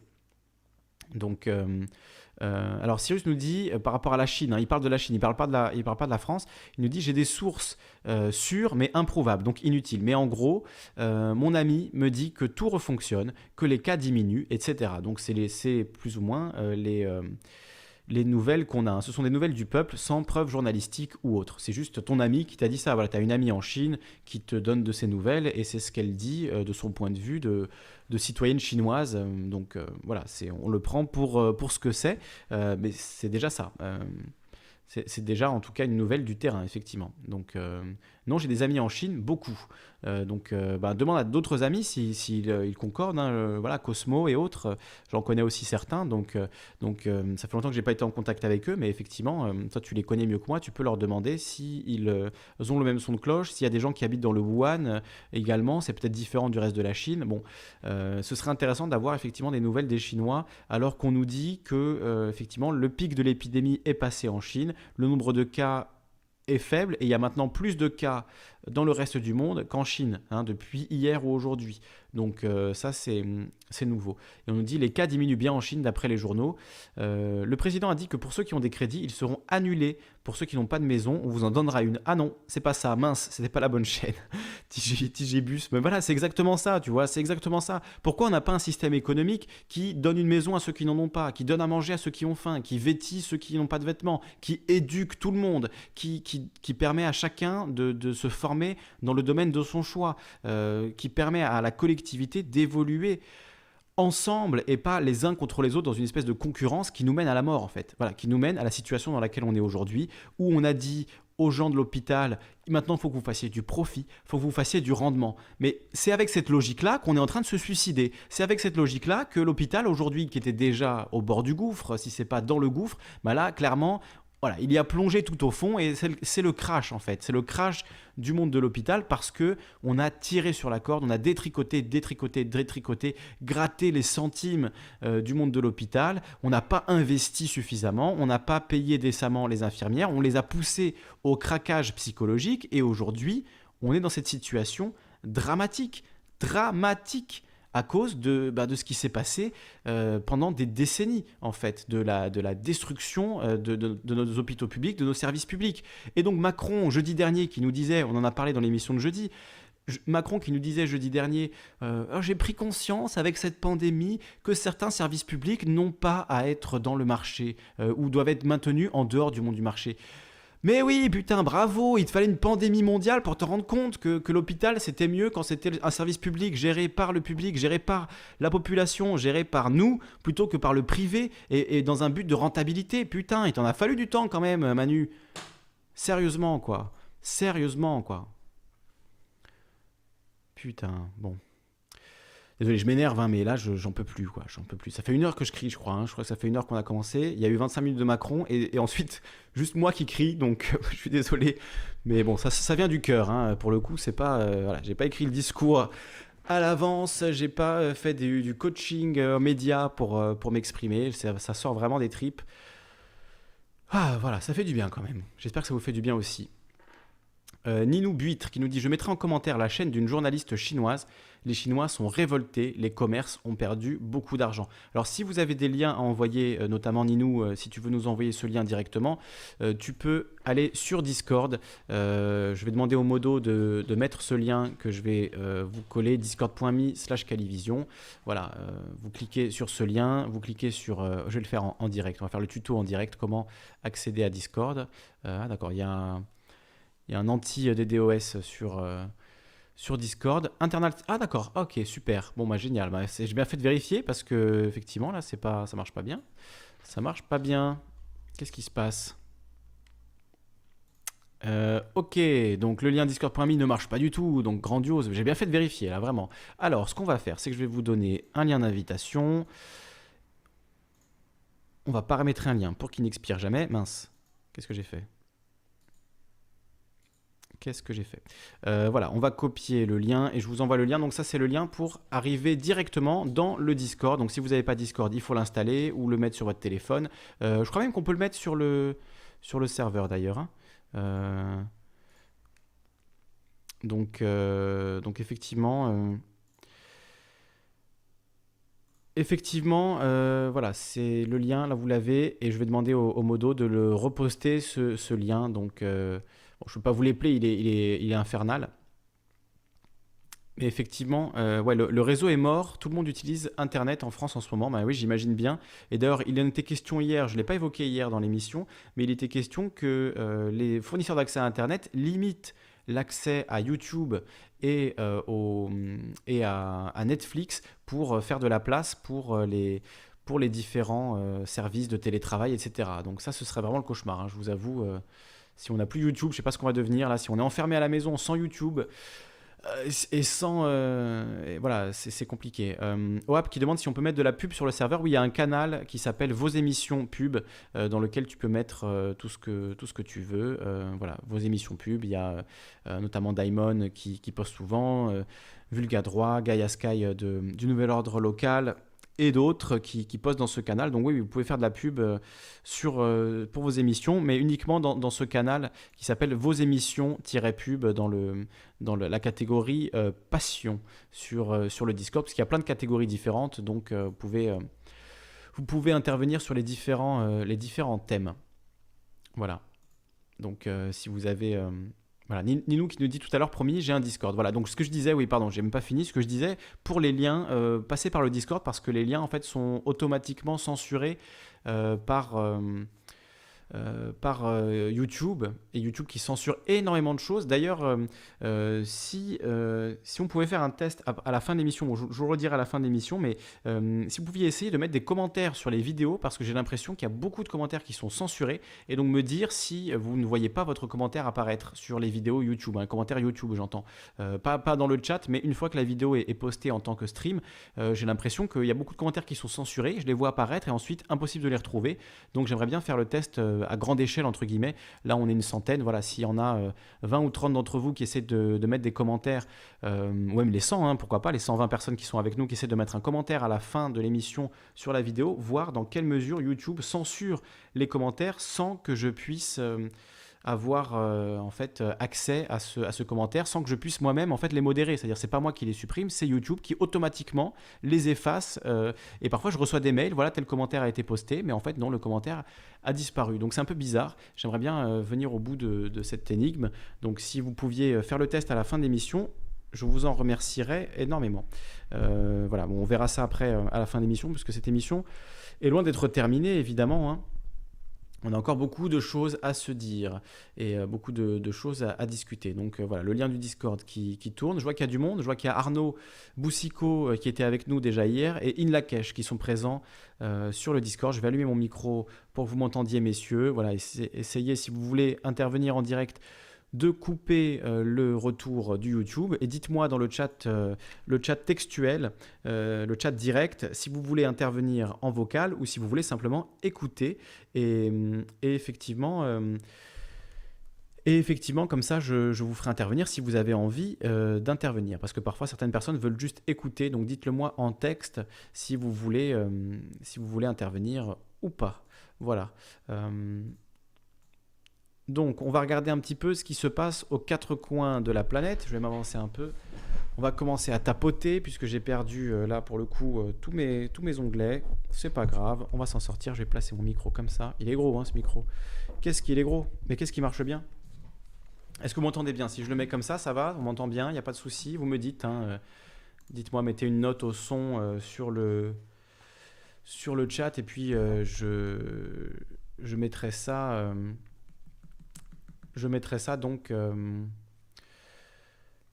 euh, de mon côté, enfin je réglerai ça de mon côté. Dites-moi pour le son. Je vois qu'il y a Islam Peace qui nous a rejoint et Invierno qui nous a rejoint également. Alors dites-moi, euh, voilà, si vous voulez intervenir, vous me le dites dans le chat direct, vous mettez un petit mot, j'ai envie de passer en vocal ou autre, et, effectivement, je, je, le ferai. Donc FV qui dit big up aux Alsaciens, ben, big up à tous les Alsaciens, au Grand Est, big up aux Savoyards, big up aux Suisses, hein, Nijo qui nous faisait tout à l'heure qui nous disait tout à l'heure euh, donc euh, qu'en Suisse, euh, ils ont considéré que finalement le confinement, ce n'était pas encore une mesure urgente. Il hein. faut leur peut-être leur rappeler qu'ils ont une frontière avec la France et une, et une frontière avec l'Italie.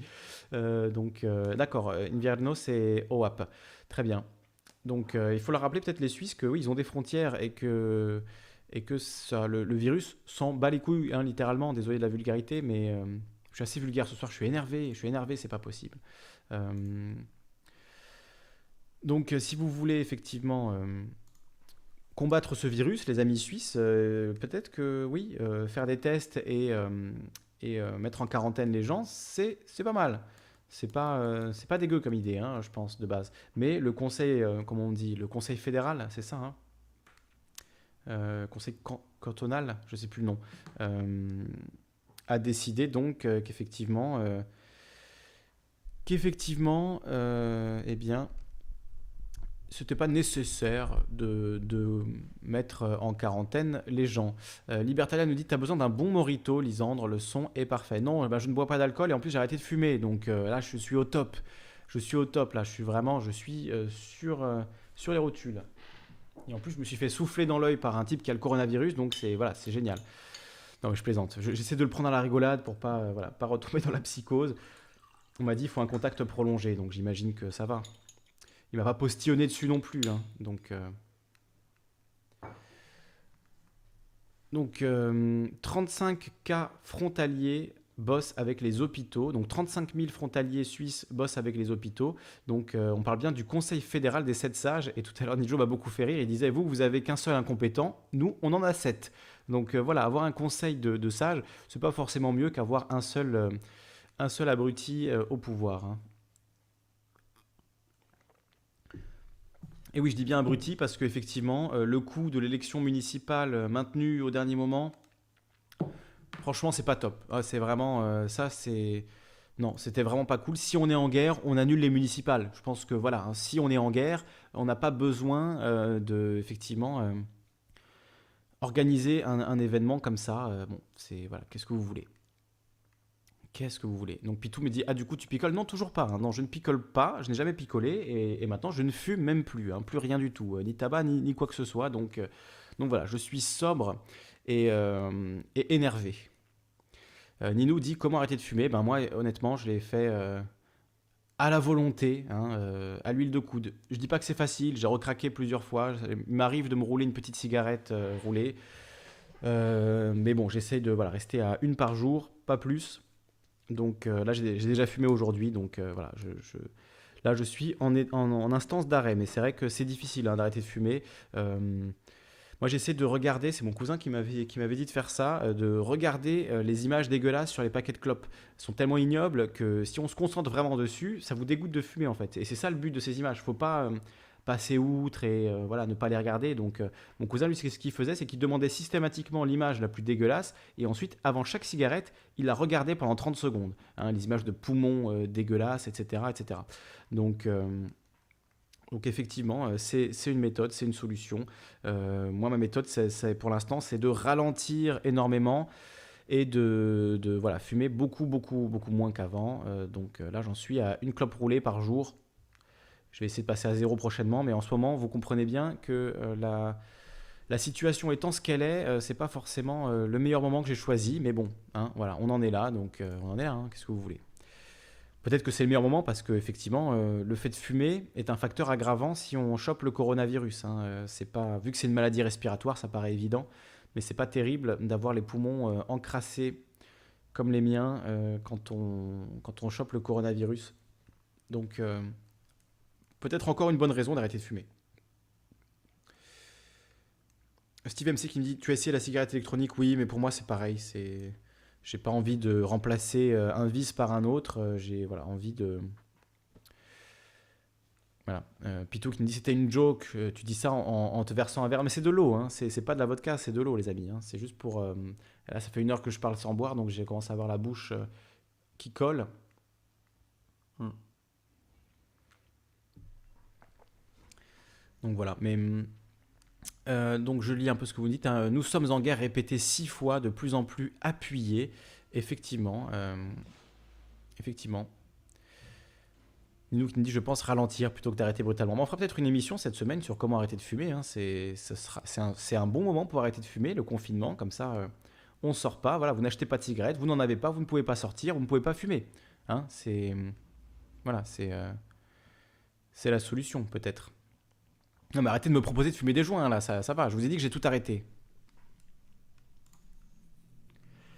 Donc oui, ah oui, euh, effectivement, les anti-inflammatoires aussi, euh, très mauvais. Il hein. ne faut pas prendre d'anti-inflammatoires. Si vous commencez à avoir des symptômes, par exemple, ne prenez pas d'ibuprofène. C'est extrêmement mauvais, ça peut même aggraver la situation. Et d'une manière générale, ne prenez des ibuprofènes que si vraiment, euh, déjà n'en prenez pas beaucoup, et prenez-en uniquement si vraiment vous avez, on vous a, le médecin vous a dit de prendre des, anti-inflammatoires pour ce que vous avez. C'est vraiment pas, terrible du tout, les anti-inflammatoires. Euh, alors, a priori, je suis pas spécialiste, hein, mais a priori, ça attaque la flore intestinale. Euh, ça, et donc, ça, en fait rend plus difficile euh, pour le corps le ça rend plus difficile pour le corps de lutter contre le virus et de lutter en fait même parfois contre des inflammations. Donc effectivement, l'ibuprofène oubliez, hein, mettez ça de côté et n'en prenez pas. et n'en prenez pas. Elena qui me dit les bureaux de tabac resteront ouverts. Alors oui, j'ai vu ça. Hein, a priori, c'est euh, c'est indispensable les bureaux de tabac. Euh, c'est vrai, ceci dit, que pour les gens qui fument, qui sont des gros fumeurs, qui sont à un paquet, deux paquets par jour et plus, si on leur dit demain, bah, les tabacs vont fermer pendant trois semaines, aïe, aïe, aïe, aïe. Et on peut rajouter évidemment euh, le petit cynisme du gouvernement, parce que sur les cigarettes, hein, il y a de l'argent qui rentre, il y, a, évidemment des taxes qui rentrent. Donc, donc voilà, ça c'est quand même c'est quand même important, euh, important à dire. Nico Nico qui nous dit oui chez moi ça existe les widologues. Alors chez toi c'est où Nico Nico? Où tu, où tu vis pour euh, dans quel paradis vis-tu mon ami? Pitou qui nous dit après trois jours plus aucune dépendance à la nicotine. Euh, voilà je sens, je sens que j'en suis pas encore là personnellement puisque après les repas c'est difficile de pas de pas fumer une petite clope donc j'essaye de voilà, me limiter pour l'instant à celle-là mais mais effectivement c'est pas simple c'est pas simple tous les jours mais c'est bien, voilà.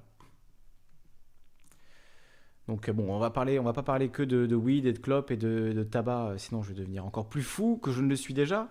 Euh, on va, on va s'intéresser à ce qui se passe dans les différents pays. Donc comme j'ai perdu tous mes onglets, j'ai quand même mon petit texte qui traîne par là. J'ai perdu tous mes onglets, on va les, on va les réouvrir progressivement. donc bon, la France, je crois qu'on a fait le tour, hein, effectivement. L'allocution de Macron euh, qui a, euh, je le rappelle pour ceux qui nous auraient rejoints, qui n'auraient pas entendu Macron, donc à partir de demain midi, la France est sous confinement pendant 15 jours minimum, renouvelable trois fois, donc ça pourrait aller jusqu'à 45 jours. Euh, plus de balades dans les parcs, nous a dit Emmanuel Macron. Vous n'avez le droit de sortir que pour faire les courses, pour aller à l'hôpital, pour travailler si vous ne pouvez pas faire autrement, et pour prendre l'air seul. Hein ne pas retrouver vos amis, ça c'est important de ne pas retrouver vos amis. Donc, euh, sinon, il peut y avoir des sanctions, nous a appris tout à l'heure Emmanuel Macron. Quel type de sanctions, on ne sait pas encore. En tout cas, voilà, c'est le, c'est le, mot d'ordre. Hein. Euh, là, pour 15 jours, on est confiné à domicile. Donc, effectivement, je voyais quelqu'un qui disait ça tout à l'heure, qui disait... Euh, qui disait Lisandre, tu devrais. Euh, voilà, FV qui nous dit Kali, prévois-tu des stories sur tes films cultes, jeux vidéo, livres? Exactement. Euh, je sais pas comment tu l'as deviné, euh, mais. mais effectivement, je compte faire ça cette semaine. Je compte vous présenter bah, surtout des jeux, parce que ça fait longtemps que je parle de jouer sur la chaîne, de faire des, des, émissions un peu gaming. Là, je me dis c'est l'occasion. Ce sera l'occasion de se changer un peu les idées. De toute façon, le coronavirus, voilà, je pense qu'on a fait, a fait et refait le tour de la question. donc donc euh, voilà, c'est possible de, parler d'autre chose que du coronavirus. On n'est pas obligé de rester euh, bloqué en boucle sur ce sujet. Ce serait l'occasion, euh, du coup, de, vous montrer des jeux que j'apprécie, que j'aime, dont j'aime parler, des jeux vidéo, mais aussi, pourquoi pas, livres, séries, etc., etc. On pourra se faire une émission dans la semaine, vos livres et séries préférées. On avait déjà fait une il y a quelques semaines sur, sur Calivision, il y a quelques mois même, peut-être un peu plus.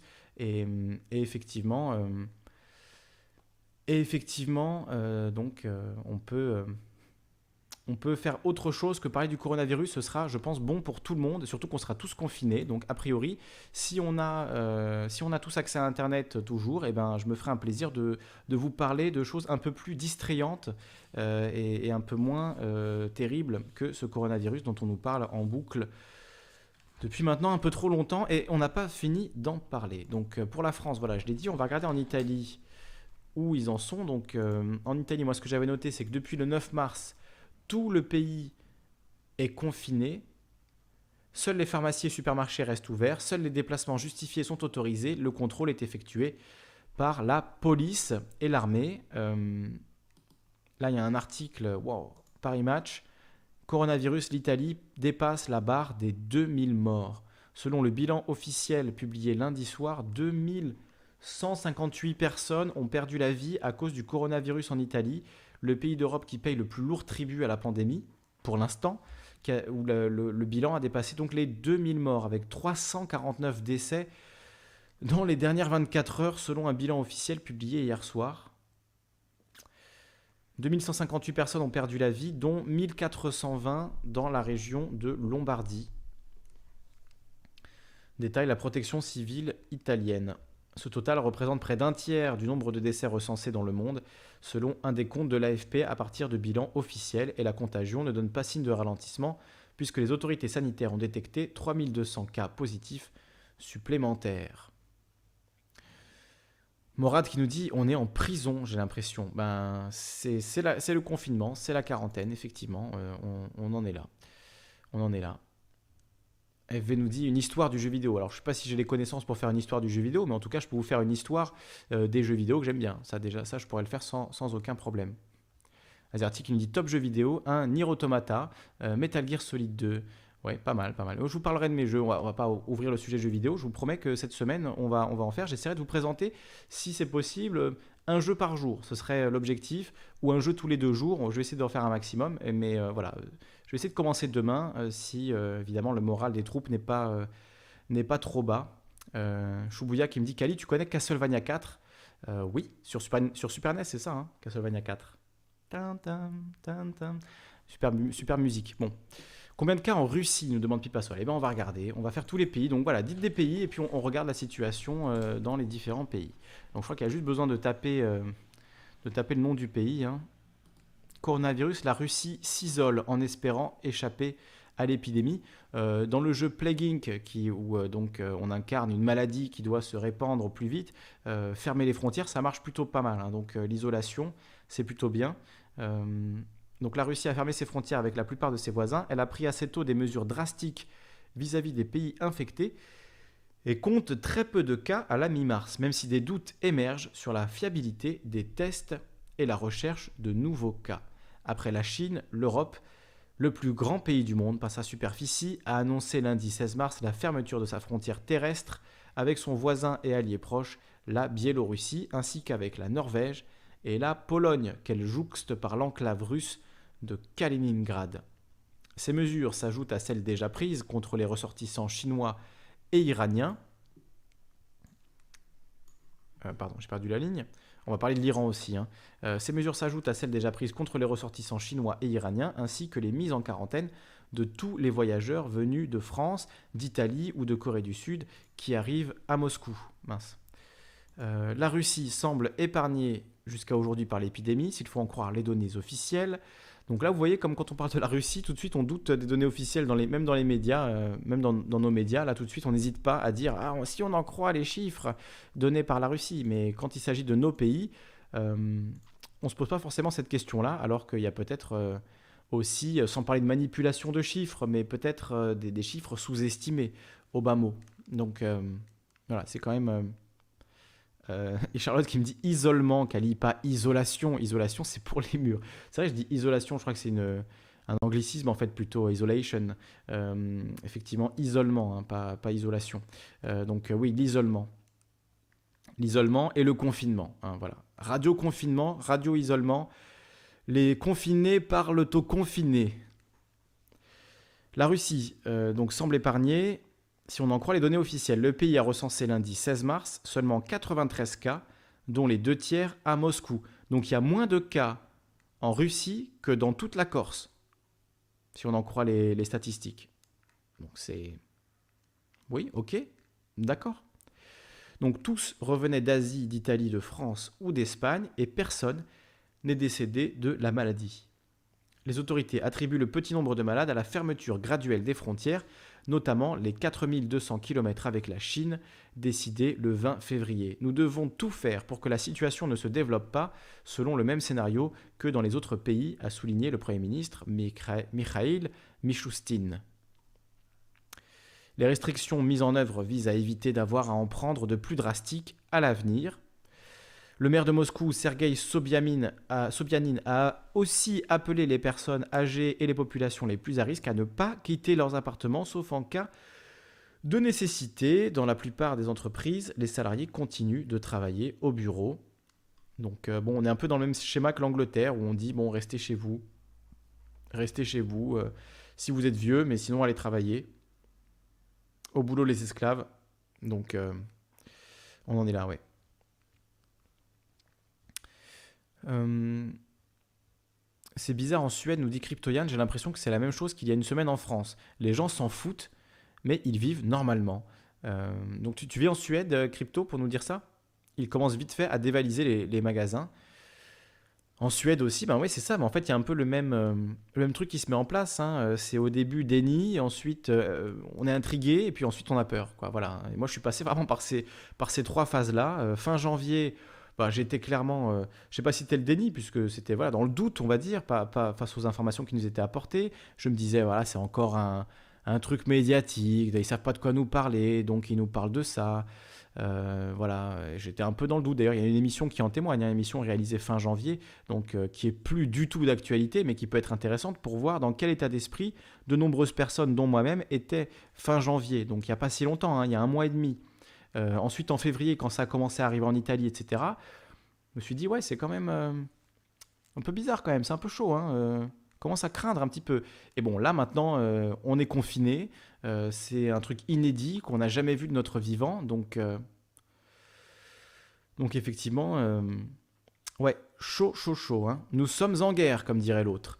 Cryptoyan qui nous dit, oui, j'habite à Stockholm. D'accord, donc à Stockholm, là, ils sont là où on était il y a une semaine. C'est pas, pas forcément étonnant. Euh, Macron se prend pour Rambo, je vais te faire une guerre comme tu as jamais vu. C'est pas ma guerre. C'était pas ma guerre. Florian qui nous dit Moi, je suis content d'aller travailler et dégoûté avec cette histoire de pas y aller. Le travail, c'est la vie. bah écoute, euh, dommage, hein, euh, tu, tu, vas voir dans les semaines à venir. Je pense que tu trouveras des choses à faire, Florian. Je me fais pas de soucis pour toi. Johnny qui nous dit le Bitcoin a perdu de sa valeur. Bah, tiens, on va regarder euh, l'évolution du Bitcoin depuis le début de ce, ce conflit. Ah oui, quand même, oui. Ah oui, d'accord, il a bien perdu, oui. Passé de 7000 euh, à, à 4000, hein, donc euh, pas mal. Sur un mois, on va regarder le max. On va regarder sur un an. Donc le plus haut historique, hein, c'était 11 000 en juin 2019. Je, je crois qu'il y a eu plus haut d'ailleurs. En juin 2019 sur 5 ans. Ouais, non, le plus haut, c'est ça. Hein. C'était, fin 2017, 16 000 euros pour un bitcoin. Et là, aujourd'hui, on a eu une énorme chute. Euh, donc, avec le bitcoin qui est retombé à 4300. Euh, 3400 euh, et, quelques. Donc peut-être que les gens retirent leur billes des bitcoins pour acheter des masques à gaz et autres. Donc là, on le voit bien sur un mois. Hein. je voudrais faire sur donc on voit qu'il était assez bas à la fin de l'année 2019, puisqu'il était aux alentours de 6000, 6003. Il y a eu une bonne montée euh, pendant un moment. On est monté à 8000, 8500, euh, presque 8500, 9000 même, le 10 février 2020. Et depuis le 10 février 2020, donc on a eu un plus haut le 23 février 2020 à 9194. Et ensuite, tac, tac, tac, tac, tac, ça dévalue, ça dévalue, ça dévalue, ça déboule et ça arrive à 4790 en ce 15 mars 2020. Donc ceux qui l'ont acheté à 9000, ils sont contents aujourd'hui. Euh, voilà, c'est étonnant. Euh, mais bon, c'est étonnant, mais pas tant que ça en fait. Hein. Là, il y a The Coin Tribute qui nous dit En pleine crise, Bitcoin montre sa supériorité sur Wall Street. Que vous soyez un adepte du Bitcoin, un investisseur dans l'or, un boursicoteur attentif au moindre frémissement de Wall Street, la semaine que nous venons de vivre restera jamais marquée dans les annales dans quelques dizaines d'années, je parie même qu'elle aura une place de choix dans les livres d'histoire. Tout le monde se rappellera que c'est au cours de cette semaine débutée le 9 mars 2020 que la grande crise économique attendue depuis des années a finalement démarré, dopée par des taux d'intérêt toujours plus faibles ainsi que des injections de liquidités massives, la croissance artificielle des marchés financiers ne pouvait durer éternellement, comme certains traders de Wall Street et d'autres places financières dans le monde l'espéraient. En même temps, ils sont cons d'espérer un truc qui monte jusqu'au ciel. Je veux dire, c'était juste évident, tout le monde le disait, tout le monde le savait, même les gens qui ne sont pas experts, mais euh, aussi beaucoup les experts. Donc euh, que euh, les arbres ne montent pas jusqu'au ciel et que évidemment on va avoir une, une crise. Hein, le bitcoin, ça nous dit, nous dit euh, Pipasol. Donc, euh, CryptoYan nous dit euh, c'est vrai qu'imprimer des billets, ça va sauver le système, lol. Ouais, c'est ça. Hein. La Fed a imprimé 700 milliards de dollars. Tu vas voir l'hyperinflation. Euh, faut sauver le système, nous dit Nijo. Ils n'ont pas fini d'en imprimer. C'est normal que ça dump au début d'une récession. Ben, peut-être. Alors, c'est toi qui t'appelles CryptoYan, donc j'imagine que tu t'y connais mieux que nous. Enfin, en tout cas, mieux que moi en, Bitcoin et en crypto-monnaie. Donc, euh, donc voilà, euh, Carl Bert se dit c'est du calcul à très long terme avec le, Bitcoin. France Info annonce 6633. 6633 quoi euh, K 6633 euh, euros 6633 avions 6633 euh, quoi Et plus dur sera la chute, nous dit Nico Nico, effectivement. Palu qui nous dit c'est vrai, je suis vexé que je ne sois pas déclaré indispensable à la continuité du service public. Alors ça dépend ce que tu fais, Palu. Hein. C'est sûr que les traders, je dirais pas qu'ils sont forcément indispensable à la survie du, système public. Hein. Seul qui nous dit Assis boucher sans Paris-Province demain après-midi. Possible, hein. Possible que les gens euh, fuient, même là maintenant, hein, soient en train de faire leurs valises et de fuir la de fuir euh, l'île de France, de fuir le Grand Est, de fuir les zones euh, où, la, situation est en train de, dégénérer et aller se réfugier ben, au village, chez mamie, chez une copine, chez, chez un ami, je, je ne sais où. Donc, euh, bon. Oh, oh, pardon. Ça, c'est les premiers effets. 6633 cas de Covid-19. Ok. Ouais, c'est ce, que je me, ce que je me disais, mais j'étais pas sûr. Boussico Arnaud qui nous dit La vie, ça n'a jamais été le travail. Je voudrais un monde où on vit plus et où on travaille moins. C'est dans ce sens qu'il faut aller pour moi. Mais Clairement, clairement.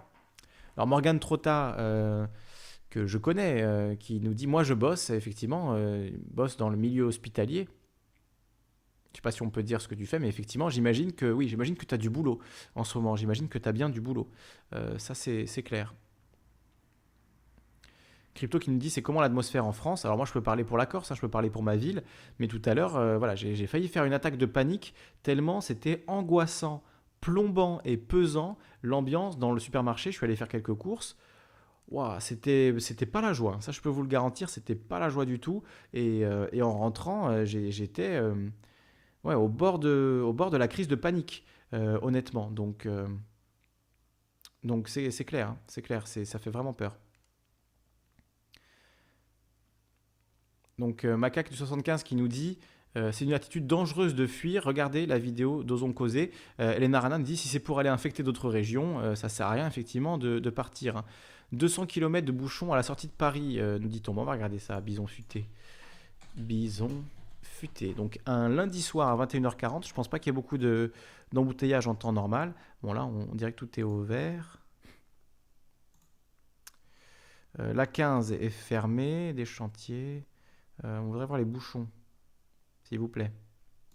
Bon, a priori, il n'y a pas de... Là, en tout cas, euh, ça n'a pas l'air bouchonné plus que ça. Euh... Je sais pas si je lis bien la carte, mais j'ai pas l'impression euh, qu'il y ait beaucoup de rouge sur cette carte et que ce soit particulièrement saturé. Donc là, a priori, euh, Bison Futé nous dit que c'est pas... C'est pas forcément dramatique. Pour l'instant. Pour l'instant.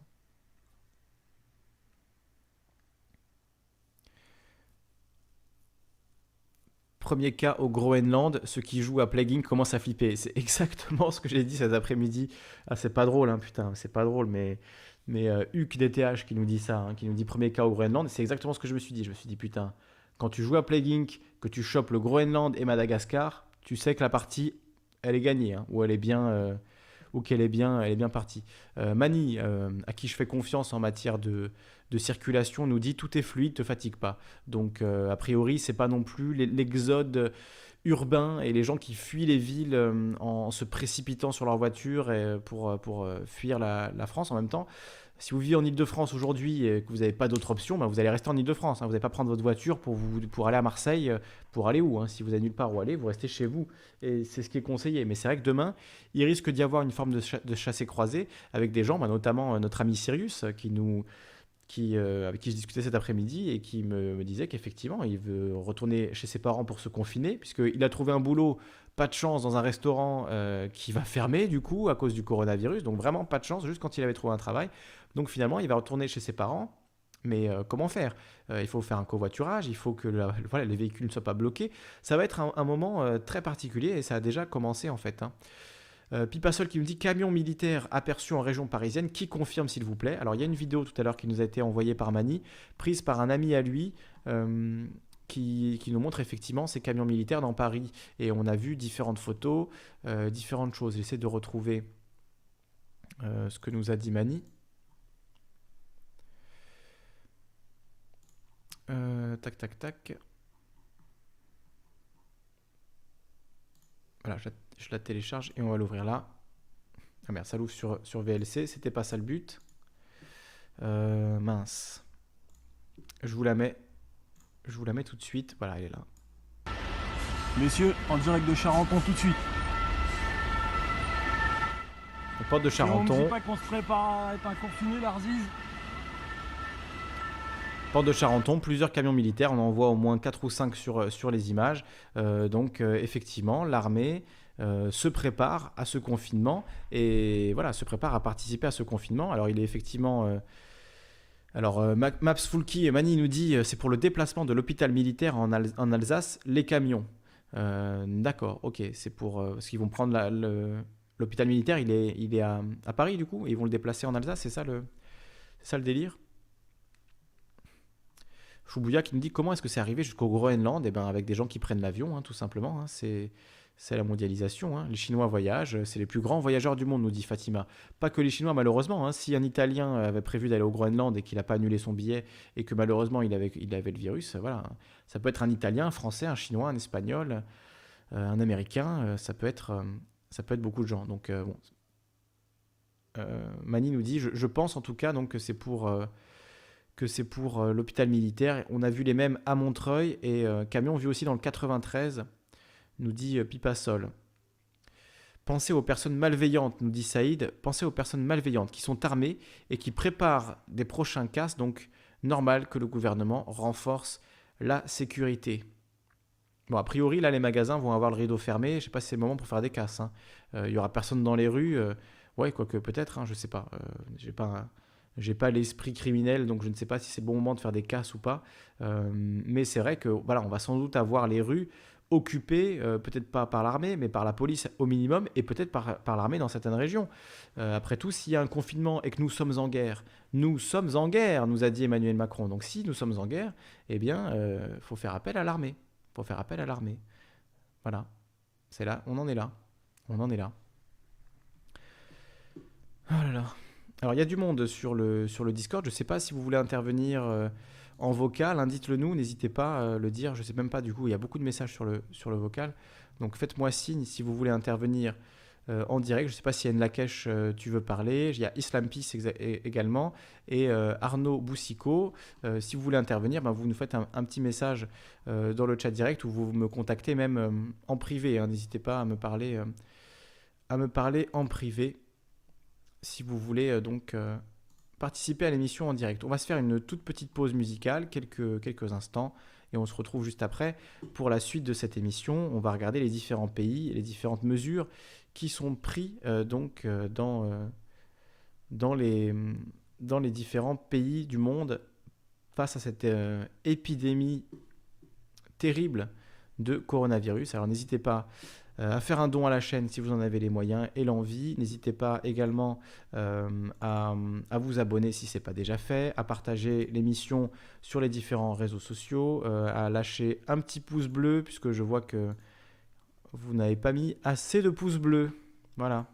Il faut le demander parce que sinon les gens ne le font pas. Et si les gens ne le font pas, la vidéo n'est pas mise en avant par YouTube. Donc c'est un peu le cercle vicieux. Donc voilà, faisons le cercle virtueux plutôt que le cercle vicieux.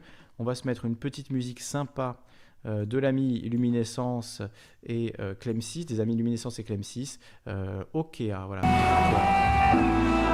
C'est très fort. La musique sympathique et douce pour pas trop se, se stresser en ce soir de coronavirus et de pandémie. On écoute. À tout de suite.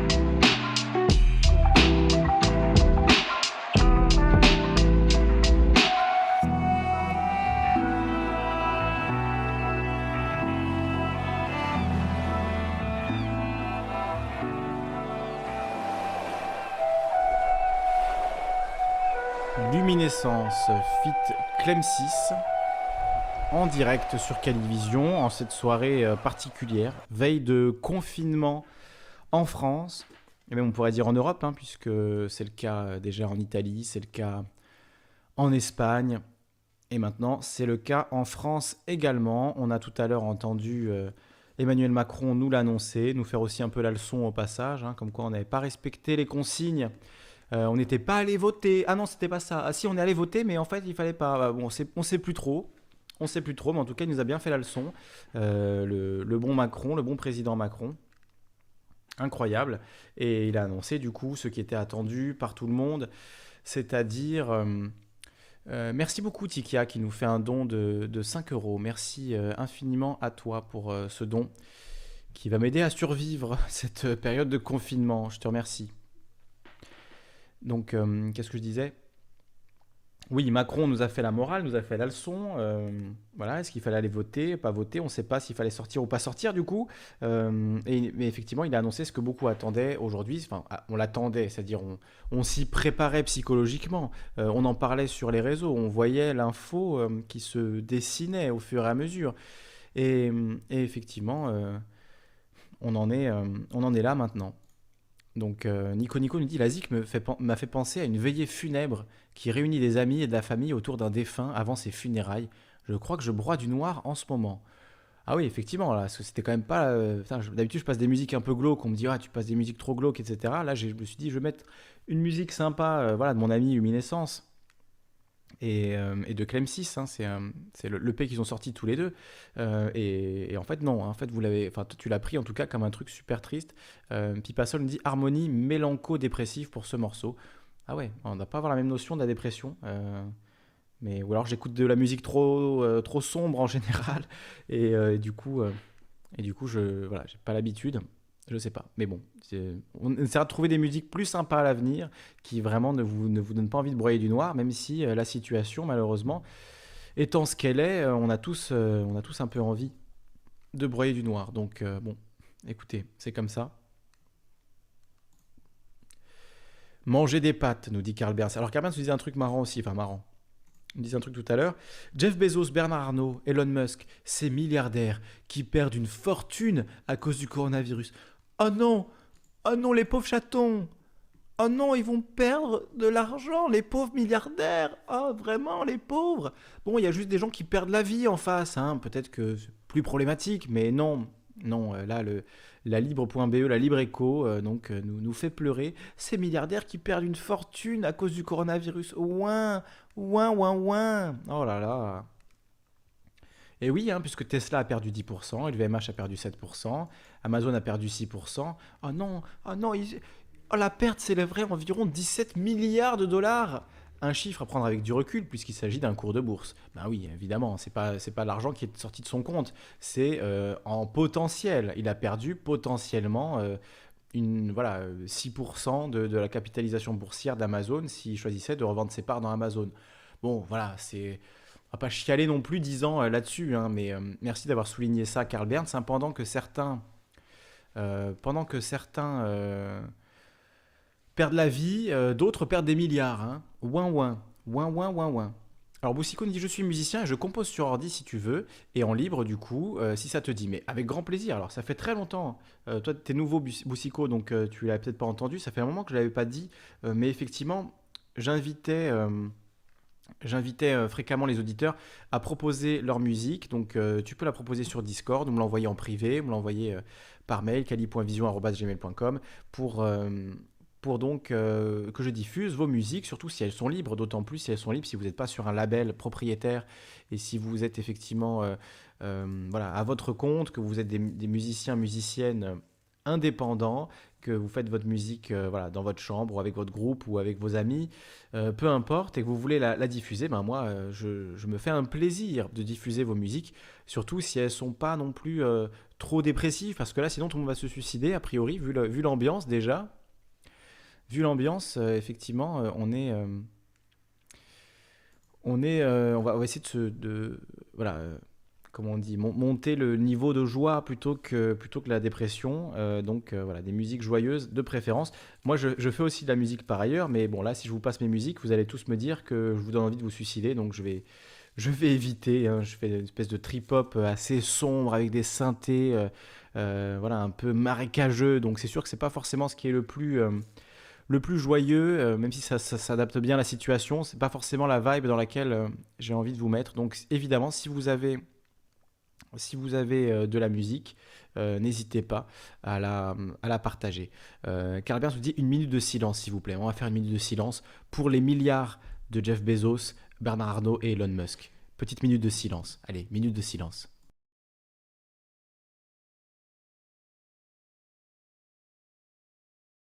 Ouin ouin les milliards, ouin ouin les pauvres milliardaires qui perdent de l'argent. Vous vous rendez compte, les pauvres? Aïe aïe aïe. Sérieusement quoi. Alors je vois qu'il y a du monde, euh, notamment euh, Inlakesh qui m'a parlé. Tu veux bien tester le micro? Ok, alors euh, reviens dans le. Il faudrait que tu reviennes. Euh, parce que le truc c'est que maintenant il y a, il y a une sorte de de pare-feu, donc il faut que je vous active. Hein. Là, je vois qu'il y a Mephisto, donc Mephisto, je l'ai activé. Si tu veux parler, ton micro est ouvert. In cache, rejoins le canal euh, intervenir en direct, et si, euh, si ton micro fonctionne, eh bien, on t'entendra une fois que je t'aurai activé. Donc euh, voilà, n'hésite pas à, rejoindre à nouveau le canal direct là où tu étais tout à l'heure, et cette fois, j'enlèverai la sécurité, si j'ose dire, pour vous permettre d'intervenir. Euh, voilà, bon, on va, on va passer à autre chose par rapport à eux, là, euh, Jeff Bezos, Bernardo, Elon Musk, le bon, la brute et le truand, on nous dit sur le chat. Euh, je n'ai pas peur de ce virus de gamin, mais je crains pour mes proches qui sont loin de moi, nous dit, nous dit Pipasol. Nico Nico qui nous disait le bon, la brute et le truand en parlant. voilà. En même temps, c'est libre écho, nous dit Dallas. Ouais, c'est sûr. Hein, mais c'est voilà, mais Enfin, tout est dit, quoi. Tout est dit avec ça. Hein. Si, vous êtes en train de, faire du ouin-ouin sur les milliards de Elon Musk, franchement, mais, mais, vivement que vous chopiez le coronavirus, en fait. Enfin, je, souhaite la mort de personne, mais là, au bout d'un moment, il vous faut quand même euh, relativiser un petit peu les choses, hein, puisque c'est quand même pas le problème. Et ça rejoint ce qu'on disait tout à l'heure, c'est-à-dire ces milliardaires qui sont blindés aux as quand on a besoin d'eux, en fait, non, ils, on n'a pas, euh, ils vont pas donner leur, aide, ils vont nous faire pleurer sur leur situation, quoi. C'est quand même, euh, c'est quand même ouf. Euh, est-ce qu'on va suivre le discours de Castaner en direct? Ben, Avec plaisir. Est-ce que, enfin, avec plaisir, non, mais, mais effectivement, est-ce que, est-ce que on a une heure? Est-ce qu'on sait quand est-ce que ça va se, se passer ça, se passer donc le discours de Castaner? On va regarder sur Google Actu. Nous sommes en guerre. Le verbatim du discours d'Emmanuel Macron. On va pouvoir compter comme ça le nombre de nous sommes en guerre. Guerre. Alors, donc nous sommes en guerre. En guerre sanitaire, certes. Donc une fois, deux fois, trois fois, quatre fois, cinq fois, six fois. il a dit six fois et il a prononcé sept fois le mot de guerre. Hallucinant hallucinant euh, cette euh, façon d'exprimer euh, le problème qu'on vit donc en, en, utilisant le vocabulaire de la guerre. Voilà, Inlaka, j'ai allumé ton micro. Normalement, si tu veux t'adresser à nous, on devrait t'entendre. On devrait t'entendre. Inlakesh, est-ce que. Bon, après, a priori, ton micro ne marche pas. Alors là, c'est parce que là, là, tous ceux qui sont avec nous, donc que ce soit Mephisto, Arnaud Boussico ou Inlakesh, vous pouvez ouvrir votre micro à tout moment et intervenir il n'y a pas de, a pas de souci. Donc Emmanuel Macron a prononcé sept fois le mot guerre et six fois l'expression nous sommes en guerre. Non, non, il a bien prononcé sept fois le mot guerre. Regardez. Le mot guerre, on l'a une, deux, trois, quatre, cinq, six, sept fois. Et l'expression nous sommes en guerre, il l'a prononcé six fois. Euh, incessamment bientôt pour euh, Castamien. Castamien, alors... Euh, Comment va-t-il euh, s'exprimer? Sur quel canal va-t-il s'exprimer, Castaner? Castaner. Incessamment sous peu. Alors regardez ça, mais regardez ça. Vous devriez avoir honte de vous pour ça.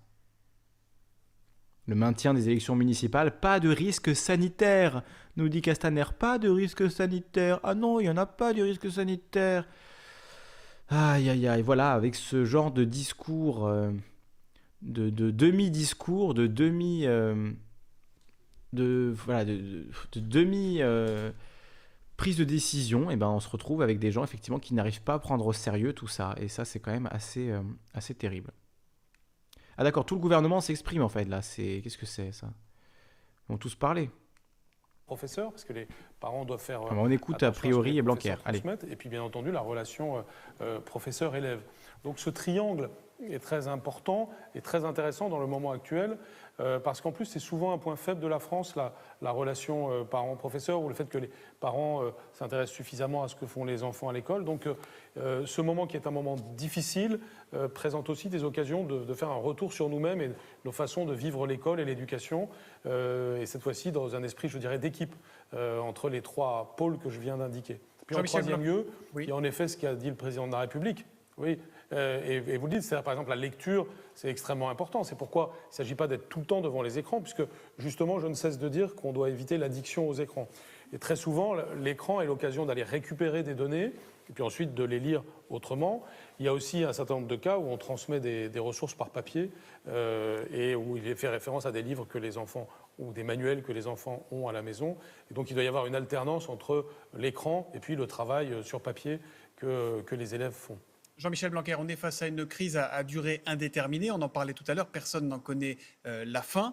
Euh, est-ce qu'il pourrait y avoir, le cas échéant, un changement des vacances scolaires? En clair, est-ce que les enfants pourraient être amenés à travailler euh, pendant les, ce qui devait être les vacances d'été? Est-ce que ça, c'est une hypothèse sur laquelle vous planchez? Attention, là, les, enfants de France entière. toutes les hypothèses, et vous le savez, on est obligé de s'adapter aux circonstances. Euh, donc actuellement, ce n'est pas l'hypothèse que nous privilégions, hein, de même que je ne privilégiais pas l'hypothèse de faire évoluer les dates des examens euh, prévus au mois de juin. On espère que le pic de l'épidémie sera derrière nous à ce moment-là. Mais c'est vrai qu'on planche sur toutes les hypothèses pour euh, parer à toute éventualité, comme, d'ailleurs on l'a fait là. C'est-à-dire on est obligé de changer les règles en fonction des constats qui sont faits du stade de l'épidémie. donc tout est possible. Mais ce n'est pas l'hypothèse privilégiée que celle que vous indiquez, autrement dit le, le changement des vacances. Alors justement, deux questions de téléspectateurs que vous transmet Guillaume Darret. Bonsoir Jean-Michel Blanquer. Première question justement d'une étudiante. Je suis censé passer le concours de l'école euh, du Louvre le 18 avril. Le 18 avril à Paris, aura-t-il lieu ou les concours seront-ils déplacés, voire annulés? Alors, moi, j'ai parfaitement en tête euh, des cas comme celui de, cette euh, jeune femme. Et je pense beaucoup à ceux qui ont préparé des concours depuis des mois, parfois des années, et pour qui c'est tellement important ce qui devait se passer. Euh, nous essayons de faire au mieux sur ce sujet-là. Alors c'est pourquoi euh, nous avons décidé avec Frédéric Vidal de, déjà de reporter ceux qui viennent pour les trois prochaines semaines euh, et nous allons tenter de les reporter à, des dates les plus proches possibles, c'est-à-dire entre maintenant et le mois de juin, si c'est possible. Bien entendu, tous les candidats vont être informés des décisions prises concours par concours. Ce qui est sûr, c'est qu'on n'en passe aucun dans les trois prochaines semaines. Et en fonction là aussi du stade d'évolution de l'épidémie, on verra ce qui se passe. Mais je vais m'efforcer de garantir au maximum à tous ceux qui devaient passer un concours cette année, qu'ils puissent euh, le passer à un moment. Donc aucun concours dans les trois prochaines semaines, hein, vous avez entendu, aucun concours dans les trois prochaines semaines. vacataires de l'éducation nationale, est-ce qu'ils seront euh, privés de revenus pendant toute cette période? C'est une question qui nous est posée également ce soir. Non, ils ne seront pas privés de leurs revenus. Euh, vous savez, et c'était présent dans l'allocution du président, dans un moment comme celui-là, c'est je dirais, bienveillance générale, bienveillance de tous envers tous. Et c'est aussi peut-être une leçon pour la suite de, cette crise. Alors, on nous dit que Castaner est en, est en live. nationale va être très attentif à chacun de ses sur agents, BFM. y compris on sur va le regarder. financier. Donc, euh, aucune conséquence. tais-toi, tais-toi, il est insupportable. Insupportable, c'est ce, j'en peux plus de ce gouvernement, honnêtement. Euh, non, là, c'est pas, il n'y a pas Castaner, là. Qu'est-ce qui se passe? Il est où Castaner? Vous m'avez menti. Euh, Marsupilami qui dit on pourrait pas avoir Romain Goupil ou bien Morano à la place? Ah Ah, ça m'envoie des, des pics de haine dans le, dans le cœur, ce que tu dis. J'exagère à peine. Alors, Inakesh, écoute, je vais essayer de t'appeler. Euh, alors, Boussico nous a envoyé une musique. Je, l'écouterai hors antenne et je la passerai dans une prochaine émission, Arnaud, si tu veux bien. Euh, si tu veux bien. Merci beaucoup, en tout cas, de, nous avoir envoyé cette musique. Euh, je la diffuserai dans une prochaine émission après l'avoir écoutée euh, hors antenne, au calme. Mais a priori, bon, si c'est si du bon taf et que c'est voilà, c'est pas de la harsh noise ultra violente, a priori, ça devrait être euh, ça devrait être tout bon. Donc on va attendre euh, voilà sur BFM. J'espère qu'on va pas se faire striker par BFM alors qu'on tente de qu'on tente d'informer de, les gens. Donc on va attendre, hein, on va voir, on va attendre un petit peu. J'espère que Chiappa va parler. Elle me fait tellement rire, nous dit Nico et, Clara qui disait aussi que c'était Castaner qui, lui faisait, qui la faisait rire. Casta la castagne, hein, comme on dit. Référence euh, au fameux sketch de Greg Guillotin. Casta la castagne. Qui était d'ailleurs pas sur Castaner, mais sur Castaldi, euh, pour le coup. Mais, ça lui va bien, Casta la castagne, euh, à notre bon ministre de, l'Intérieur. Alors, Inlakesh, on, on t'entend absolument pas. Hein. Je sais pas ce qui se passe. Ton micro ne fonctionne pas, je crois. je vois que tu essaies de parler mais il euh, n'y a aucun son qui sort. Est-ce que c'est de ma faute? Est-ce que c'est mon Discord? Non. A priori, on devrait t'entendre, hein, c'est bizarre. On devrait t'entendre Indakesh, mais on ne t'entend pas malheureusement. C'est con. C'est dommage. On aurait dû t'entendre, mais on ne t'entend pas. Euh. Bon. Alors, merci de me dire voilà, quand ça arrive. On va, on va écouter peut-être alors. Conditions euh, particulières dans lesquelles nous nous trouvons. Oh, on va écouter Blanquer dans cette édition spéciale sur France 2. Se calme. Et c'est un peu notre rôle à nous, médecins, tous oh, ceux qui non, pas lui. Alors, pas lui. Alors lui, franchement, je ne comprends même pas pourquoi on l'entend. Ah, regardez, on a Sibeth Ndiaye qui est en attente, qui va prendre la parole. Génial. Ah, mais on va être rassuré grâce à Sibeth Ndiaye. Ah, ben Blanquer, Castaner, Ndiaye. Ah, ben on est bien là. Ah, là, on a vraiment euh, le trio de tête. Après Macron, euh, voilà, on a les, ministres qui viennent faire euh, le travail. Alors, Mathieu qui nous dit Salut, moi c'est Mathieu Bureau, je suis chef de cuisine. Je ne sais pas comment je vais être rémunéré. A-t-on des infos là-dessus? Alors, il était question d'aider les, entreprises qui allaient avoir des difficultés, et notamment, alors Castaner, ça y est, il parle sur priorité au direct. Priorité au direct, attention. Tout à l'heure, le président de la République. Oh, le son est merdique. Ah, le son est horrible. le son est affreux. À tout prix. Ah, voilà, l'épidémie de Covid-19 sur notre territoire. Ces mesures sont fortes, c'est volontaire. Elles sont exigeantes, nous le savons. Mais ces mesures sont nécessaires, surtout essentielles, pour protéger toutes les Françaises et tous les Français, pas seulement les personnes les plus âgées. Essentielles pour bloquer la propagation de ce virus, pour éviter à tout prix la surcharge de notre système de santé. Essentielles pour combattre le Covid-19 et limiter au maximum le nombre de ses victimes. Les mesures annoncées par le président de la République jeudi, puis par le Premier ministre samedi, étaient d'ores et déjà des étapes majeures.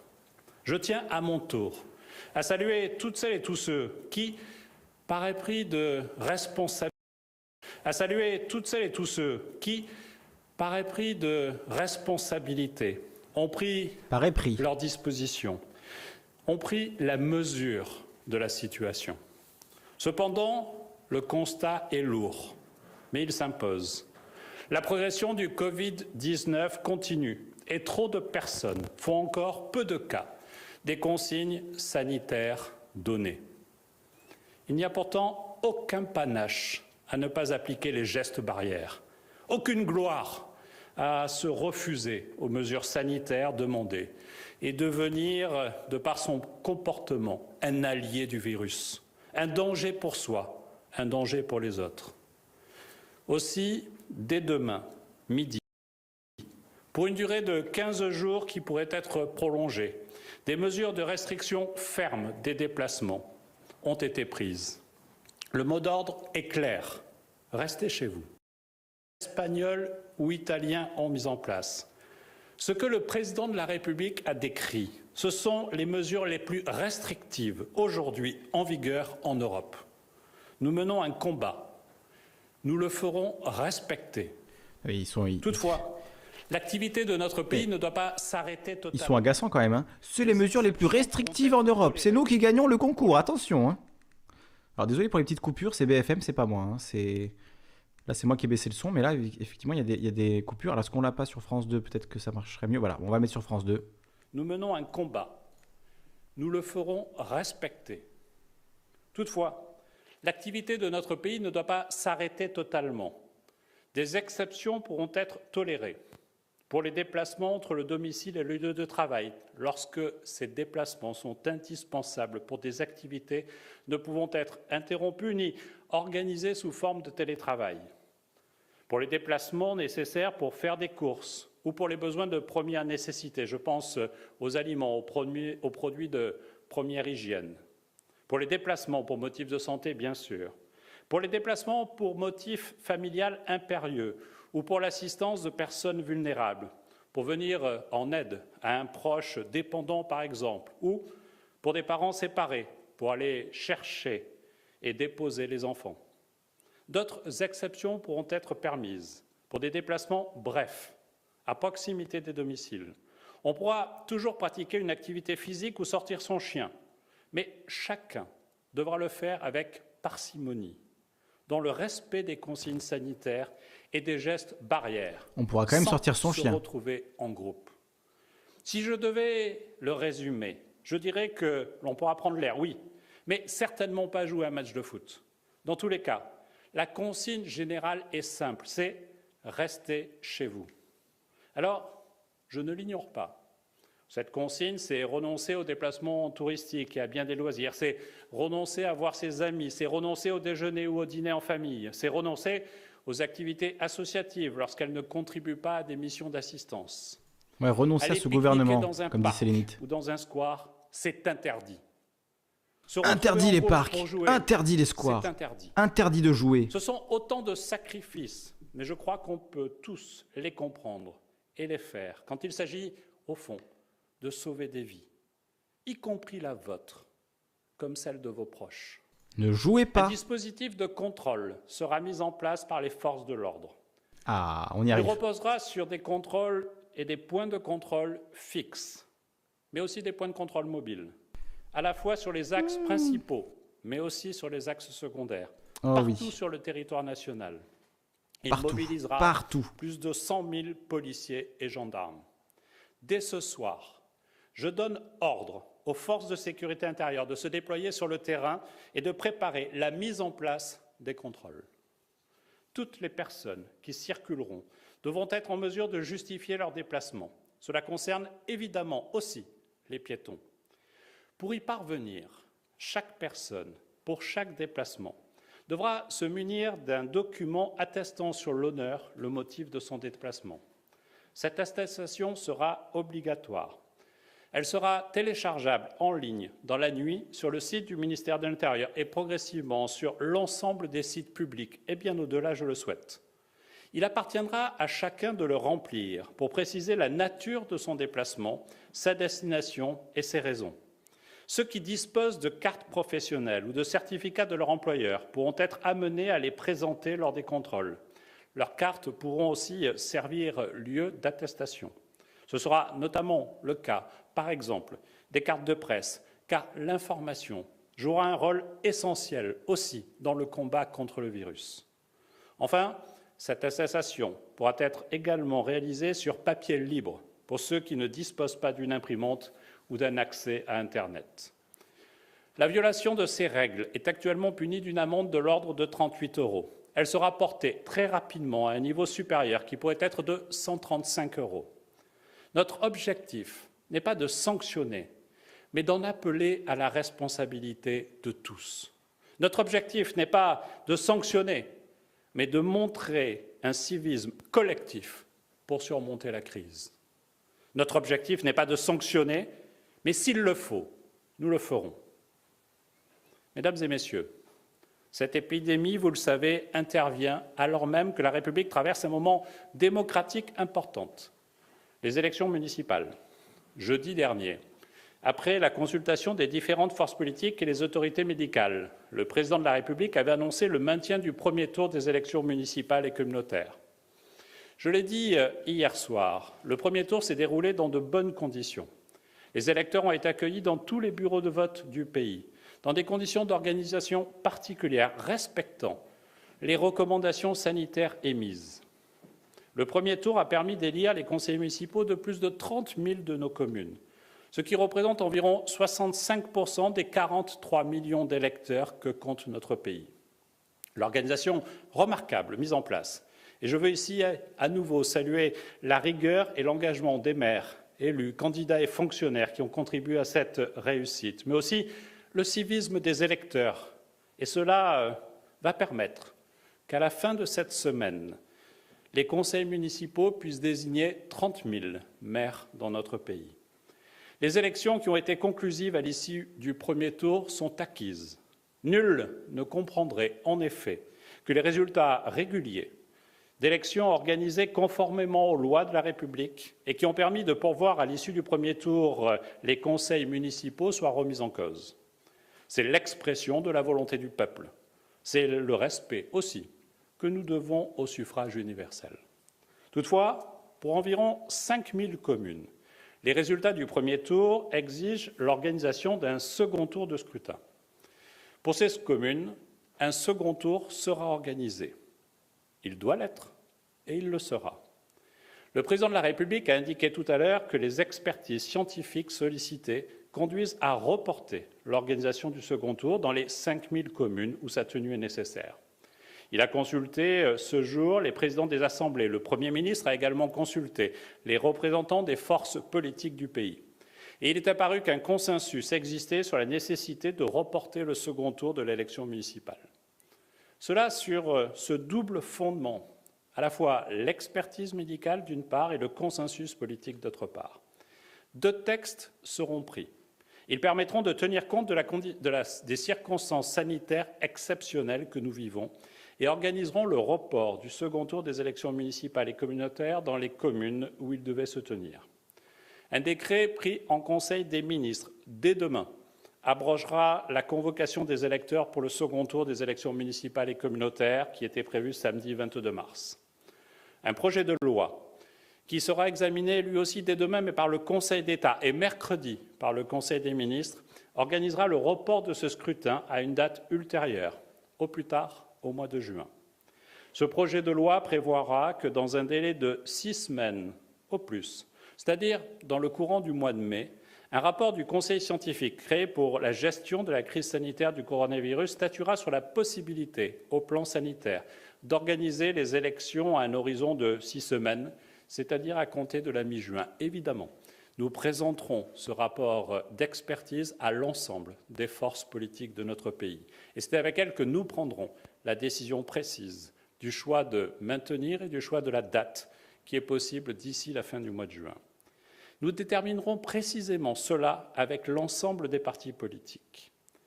L'échéance de demain soir, 18 heures, ne s'applique donc pas. Celle qui fait que les candidats qui veulent concourir pour le second tour présentent leur candidature. Le délai donc pour euh, déposer les candidatures sera repoussé par le projet de loi.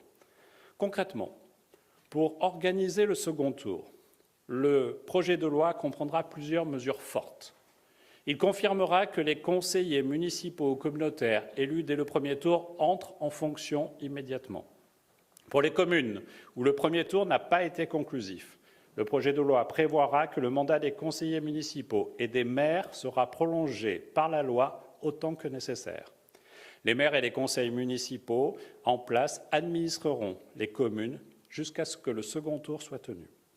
Dans les communautés de communes, communautés d'agglomération, métropoles, ces intercommunalités qui organisent bien souvent euh, les services publics essentiels à la population nous prévoirons un régime spécifique, répondant au caractère exceptionnel de notre situation. Ce régime verra coexister, dans une période limitée, dans une même intercommunalité, à la fois les nouveaux élus, dont l'élection était acquise au premier tour, ainsi que les élus dont le mandat aurait été prolongé. Il sera proposé et organisé dans ces collectivités une élection d'un président et d'un exécutif dont le mandat sera limité jusqu'à ce que le renouvellement général des élus ait pu intervenir. Une fois les élections achevées, un nouvel exécutif sera mis en place. Le projet de loi habilitera le gouvernement à prendre par ordonnance les mesures nécessaires à l'organisation du report de ce second tour. Celles-ci concernent notamment les modalités de financement des campagnes, de tenue de liste et d'autres questions techniques relatives à l'organisation du report du second tour. Cet ensemble de mesures sera traduit dans les textes qui seront déposés immédiatement au Parlement. Ainsi, aux côtés de l'État, les collectivités pourront jouer tout leur rôle dans les jours qui viennent, car nous avons besoin d'elles et nous savons toute l'importance des services publics essentiels qu'elles administrent pour nos concitoyens. C'est pourquoi nous avons aussi veillé à ce que leur continuité soit garantie, tout comme la continuité des services publics qu'elles administrent pourra être assurée. Enfin, le président de la République a annoncé, toujours dans le même et unique objectif de freiner la propagation du virus, des mesures concernant nos frontières. Tout comme il est nécessaire de rester chez soi, les déplacements transfrontaliers doivent être réduits, comme les autres, au strict et nécessaire minimum. Pour réussir, notre action ne peut s'inscrire que dans le cadre d'une réponse globale européenne qu'il s'agisse des frontières extérieures de l'Europe ou des frontières nationales au sein de l'Union européenne. C'est pourquoi, ces derniers jours, le président de la République a échangé avec ses homologues, avec la présidente de la Commission européenne et le président du Conseil européen.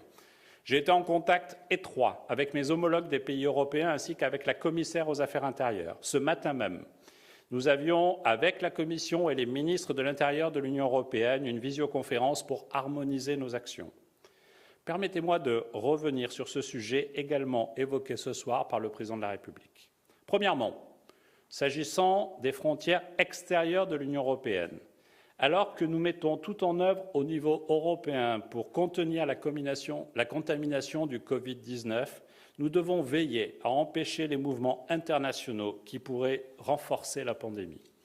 C'est la raison pour laquelle la France appuie les propositions présentées cet après-midi même par la présidente de la Commission européenne. Les entrées de tous les ressortissants étrangers dans l'espace Schengen sont proscrites. Cela signifie que seuls les citoyens des États membres de l'espace Schengen et de l'Union européenne, ainsi que les ressortissants du Royaume-Uni, qui restent soumis dans la période de transition du Brexit au droit européen, pourront entrer dans notre espace de circulation commune. Les ressortissants des pays tiers qui disposent d'un permis de séjour européen pourront également continuer d'accéder à l'espace européen. Quelques autres exceptions seront aménagées pour les personnels de santé ressortissants des pays tiers, par exemple. Par ailleurs, je veux le souligner, la circulation entrante et sortante de marchandises se poursuivra. Mais pour les ressortissants de pays tiers qui n'ont pas de raison impérative de se rendre en Europe, alors ils feront l'objet d'une interdiction d'entrée. En limitant ainsi les franchissements des frontières extérieures de l'Union européenne, nous limiterons la propagation de la pandémie. Cette décision que la France prend en accord avec la Commission européenne, elle devra être prise de manière identique et simultanée par l'ensemble de nos partenaires européens. Ce sera un véritable test pour l'Europe. Nous le devons aux citoyens européens. Deuxièmement, s'agissant des frontières intérieures de l'Union européenne, vous l'avez vu, des mesures ont d'ores et déjà été prises ces derniers jours pour limiter les échanges, que ce soit avec l'Italie, l'Allemagne hier ou l'Espagne aujourd'hui. J'insiste, il ne s'agit pas pour nous de procéder à une fermeture totale des frontières. Il s'agit de limiter les échanges au strict nécessaire. Il ne faut plus de circulation transfrontalière qui ne soit pas indispensable. C'est cohérent avec les mesures de confinement que nous prenons. Ainsi, en coordination avec mes homologues des pays voisins, nous mettons en place des contrôles des déplacements transfrontaliers non nécessaires. Cela de part et d'autre de nos frontières et en bonne coordination avec les polices aux frontières des pays voisins. Ceux qui n'auront pas vocation à franchir ces frontières seront invités à faire demi-tour. En revanche, je veux rassurer les nombreux travailleurs transfrontaliers. Sur la base de justificatifs de domicile et d'emploi, vous serez autorisés à continuer de franchir les frontières que vous franchissez quotidiennement, et c'est nécessaire. De la même façon, il est hors de question de pénaliser le transport de marchandises, quel qu'il soit. L'approvisionnement de matériel de soins ou encore en denrées alimentaires ou de première nécessité ne sera donc pas impacté par ces mesures. Ce matin, nous nous sommes entendus entre ministres européens pour que ces mesures soient bien proportionnées, dûment concertées entre pays limitrophes et notifiées à la Commission européenne. Mesdames et Messieurs, au début de cette intervention, j'ai employé les mots hein. combattre le Covid-19. Le président de la République l'a dit tout à l'heure, c'est bien une guerre que nous menons contre le virus. Une guerre qui mobilise tous les personnels soignants, tous les agents de nos services publics, toutes les forces de sécurité intérieure de notre pays. Une guerre qui doit mobiliser tous les citoyens français. Dans cette guerre, chacun a sa responsabilité. Chacun a les moyens d'anticiper et de participer au combat. Cela n'a jamais été aussi simple en réalité. Il suffit de rester chez soi. Nous devons avoir ni panique, ni légèreté. Nous devons agir ensemble, faire république, respecter les consignes, les gestes barrières, rester chez soi. L'épidémie de Covid-19 nous concerne tous. Et c'est ensemble, et ensemble seulement, que nous pourrons la surmonter. Je vous remercie. Oh là là, comme c'était long. Moi, j'ai j'ai eu le temps de me faire un jus d'orange carrément. Bon, euh, alors, qu'est-ce qu'on retient de ce qui vient d'être dit? Euh, Amende de 35 euros euh, qui pourra être augmentée à 135 euros, hein, de 38 euros qui pourra être augmentée à 135 euros si on ne respecte pas eh bien, le, le, con- le confinement, l'isolement, si on, on sort sans autorisation, si on se réunit entre amis, hein, pas de rencontre amicale ni familiale, on ne joue pas, on ne se promène pas. On peut sortir éventuellement si on a un chien, attention, ça vous l'avez retenu, c'est le moment d'aller acheter un chien. Demain matin, profitez des quelques heures qui vous restent pour acheter un chien si vous voulez pouvoir sortir de chez vous. C'est bon, hein, effectivement. euh, voilà ce qui nous a été dit. Donc euh, les frontières sont fermées euh, et on, on nous recommande, enfin voilà, on nous oblige à nous isoler et à rester chez nous. Alors dites-moi si j'ai euh, parce que j'ai pas pris de notes cette fois pendant le discours, donc j'ai pas forcément tout retenu. Euh, dites-moi ce que j'ai oublié, ce que vous avez retenu vous euh, dans, le chat. On va on va accueillir Nicolas Bayeul qui nous, nous vient de Suisse, qui est là avec nous normalement. Je ne peux pas. Alors, je vais l'appeler Nicolas directement. On va l'appeler. Voilà, je suis en train d'appeler Nicolas, il va nous répondre euh, si ça fonctionne. Parce que je sais pas, j'arrivais pas à le, à le démute. C'est bizarre. Euh, Ouais. Nicolas, est-ce que tu nous entends? Non, Nicolas n'est pas là. Bah, Nicolas n'est plus là en fait, donc c'est peut-être parce qu'il est, parce qu'il est en, en veille, comme on dit. Calista nous a rejoint. Salut à toi, Calista. Il y a beaucoup de monde hein, ce soir. Vous êtes euh, 125 en direct avec nous. N'hésitez pas à partager l'émission sur Facebook parce que, comme je vous ai dit, il y a un problème avec euh, Restream. Donc, euh, on ne peut pas diffuser l'émission euh, sur Facebook comme je le fais d'habitude. Donc, euh, si, voilà, pour nos amis qui sont euh, sur les réseaux sociaux, Facebook, Twitter et autres, n'hésitez pas à partager l'émission pour qu'on soit nombreux euh, à discuter ensemble de, tout ça. hein, puisque finalement, là, euh, euh, c'est un peu tout ce qui nous reste c'est un peu tout ce qui nous reste dans le sens euh, où euh, on, a interdiction, hein, ça a été dit là, clairement. hein, on a interdiction de se réunir entre amis, interdiction de se réunir en famille, interdiction de sortir de chez nous, euh, sinon risque d'amende, 38 euros, 135 euros. Donc voilà, il faut effectivement télécharger une, autorisation de sortie et, avoir de bonnes raisons de quitter sa maison. Et euh, donc, Mathieu qui nous dit, mais comment on va me payer? Comment on va me payer? Ben, c'est, une bonne question. C'est une bonne question. Ben, déjà, les restaurants, euh, les restaurants c'est, fermé. hein. Les restaurants, c'est fermé. Bon, alors, les, les petits trolls, ah, c'est normal. C'est, la rançon du succès. Il y a des petits trolls. On va les, les bloquer temporairement. Voilà, mais c'est moi le modo, là, en l'occurrence. euh. donc, je fais le... Je fais le taf, désolé effectivement, euh, c'est euh, c'est euh, bizarre ce, co- ce discours de Castaner dans le sens où on avait l'impression qu'il était un peu ivre, non? Enfin, sa manière de parler, il est la police, la police va faire. Enfin, c'était un peu bizarre. Il mâchait un peu ses mots. c'est c'était un peu étonnant. Donc bon, ce qui est c'est complètement fou, c'est qu'ils insistent, hein, c'est-à-dire il n'y a aucune excuse pour le fait d'avoir organisé les municipales. Euh, ça, c'est l'autre partie de son discours. Donc, euh, les, les municipales, non, ont été organisées dans un consensus politique et scientifique, alors qu'en fait, il n'y a pas besoin d'un consensus politique et scientifique. Il faut juste que les scientifiques disent si on peut organiser ces municipales ou pas. Alors, j'ai entendu des politiques nous dire qu'il fallait absolument les organiser, mais j'ai pas entendu de scientifiques. Alors, peut-être que j'ai juste pas cherché au bon endroit, c'est ce que je vous disais hier, mais j'ai pas trouvé qui sont ces scientifiques qui ont dit à Emmanuel Macron, ouais ouais c'est ok, il n'y a pas de problème pour faire les municipales, pas de souci. Oui, alors certes, il faut confiner tout le monde, mais pas pour voter, pas pour voter.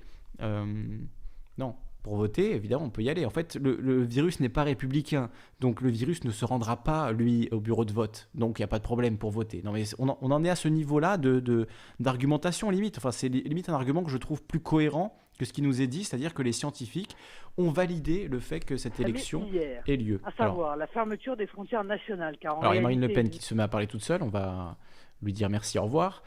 Euh, donc, euh, donc euh, effectivement, euh, voilà. le-. Oh non, pas Marine Le Pen.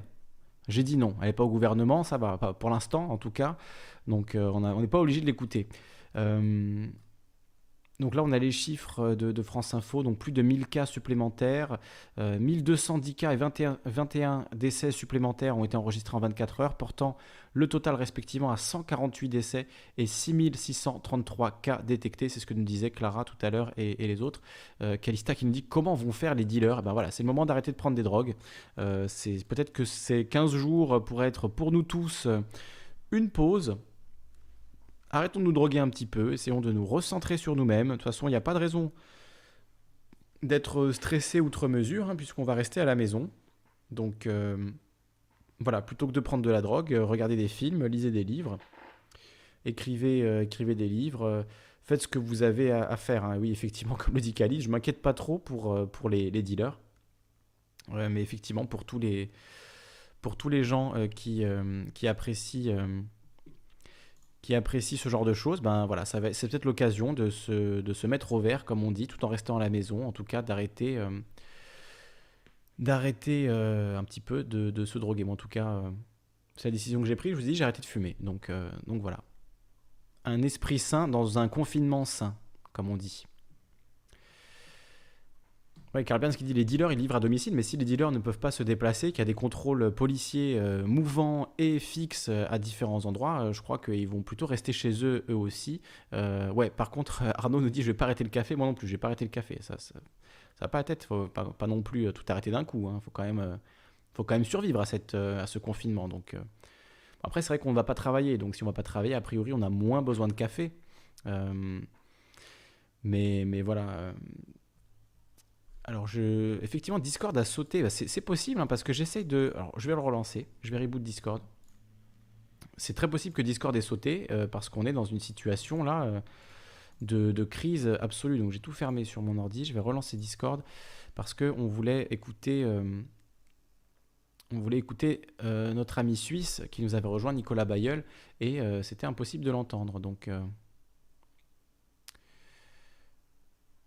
donc voilà. Non, c'est pas le moment de reprendre. Là, il faut. euh, Ah oui, problème de connexion, état du réseau. Bon, on va regarder l'état du réseau Discord. Je crois que Discord est en saturation absolue euh, ce soir.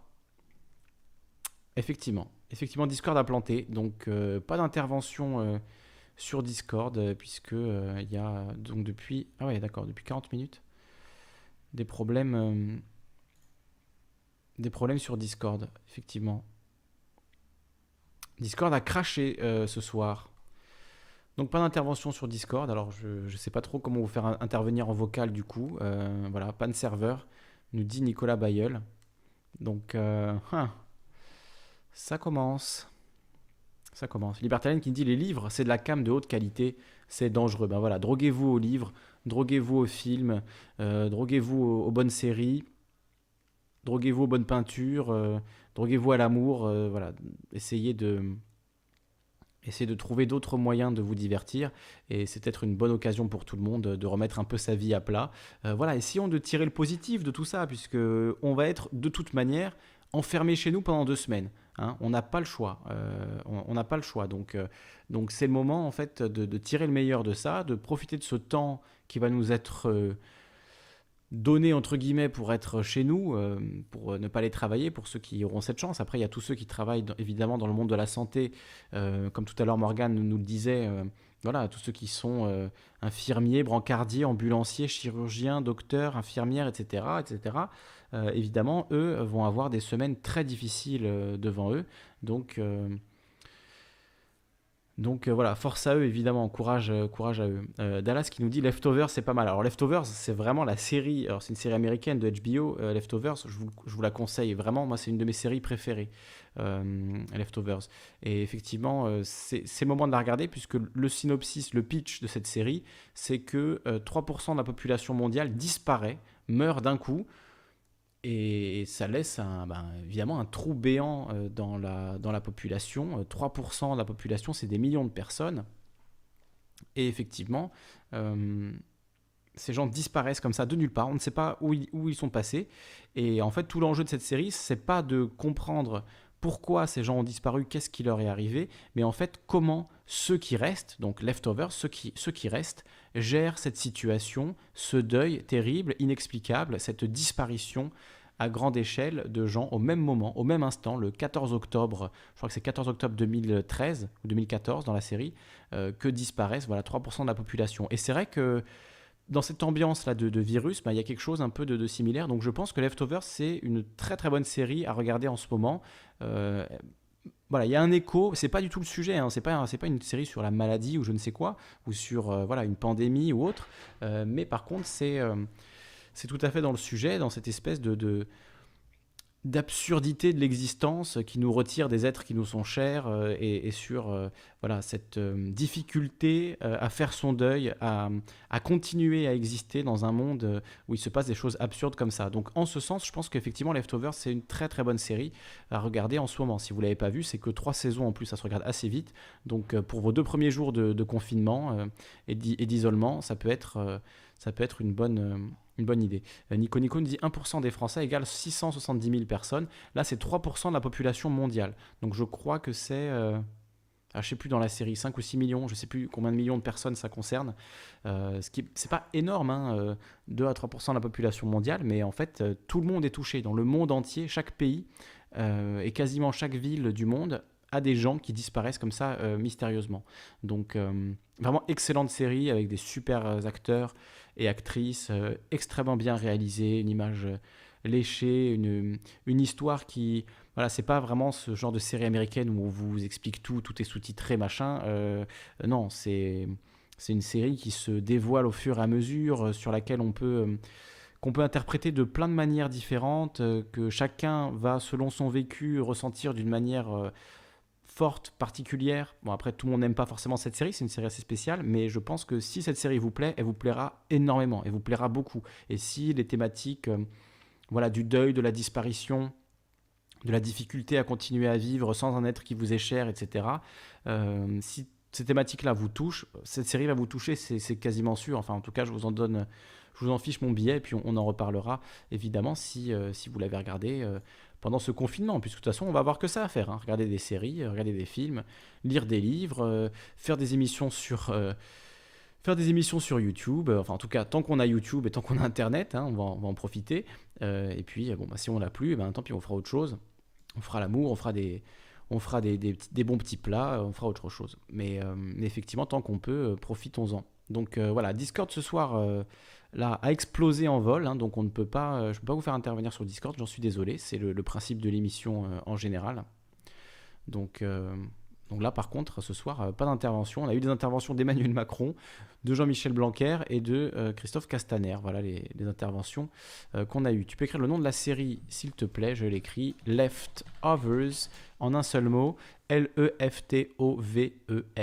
Série écrite par Damon Lindelof qui avait déjà signé Lost. Alors c'est Damon Lindelof et un, autre type euh, qui a écrit justement le livre sur lequel euh, est, basée la série.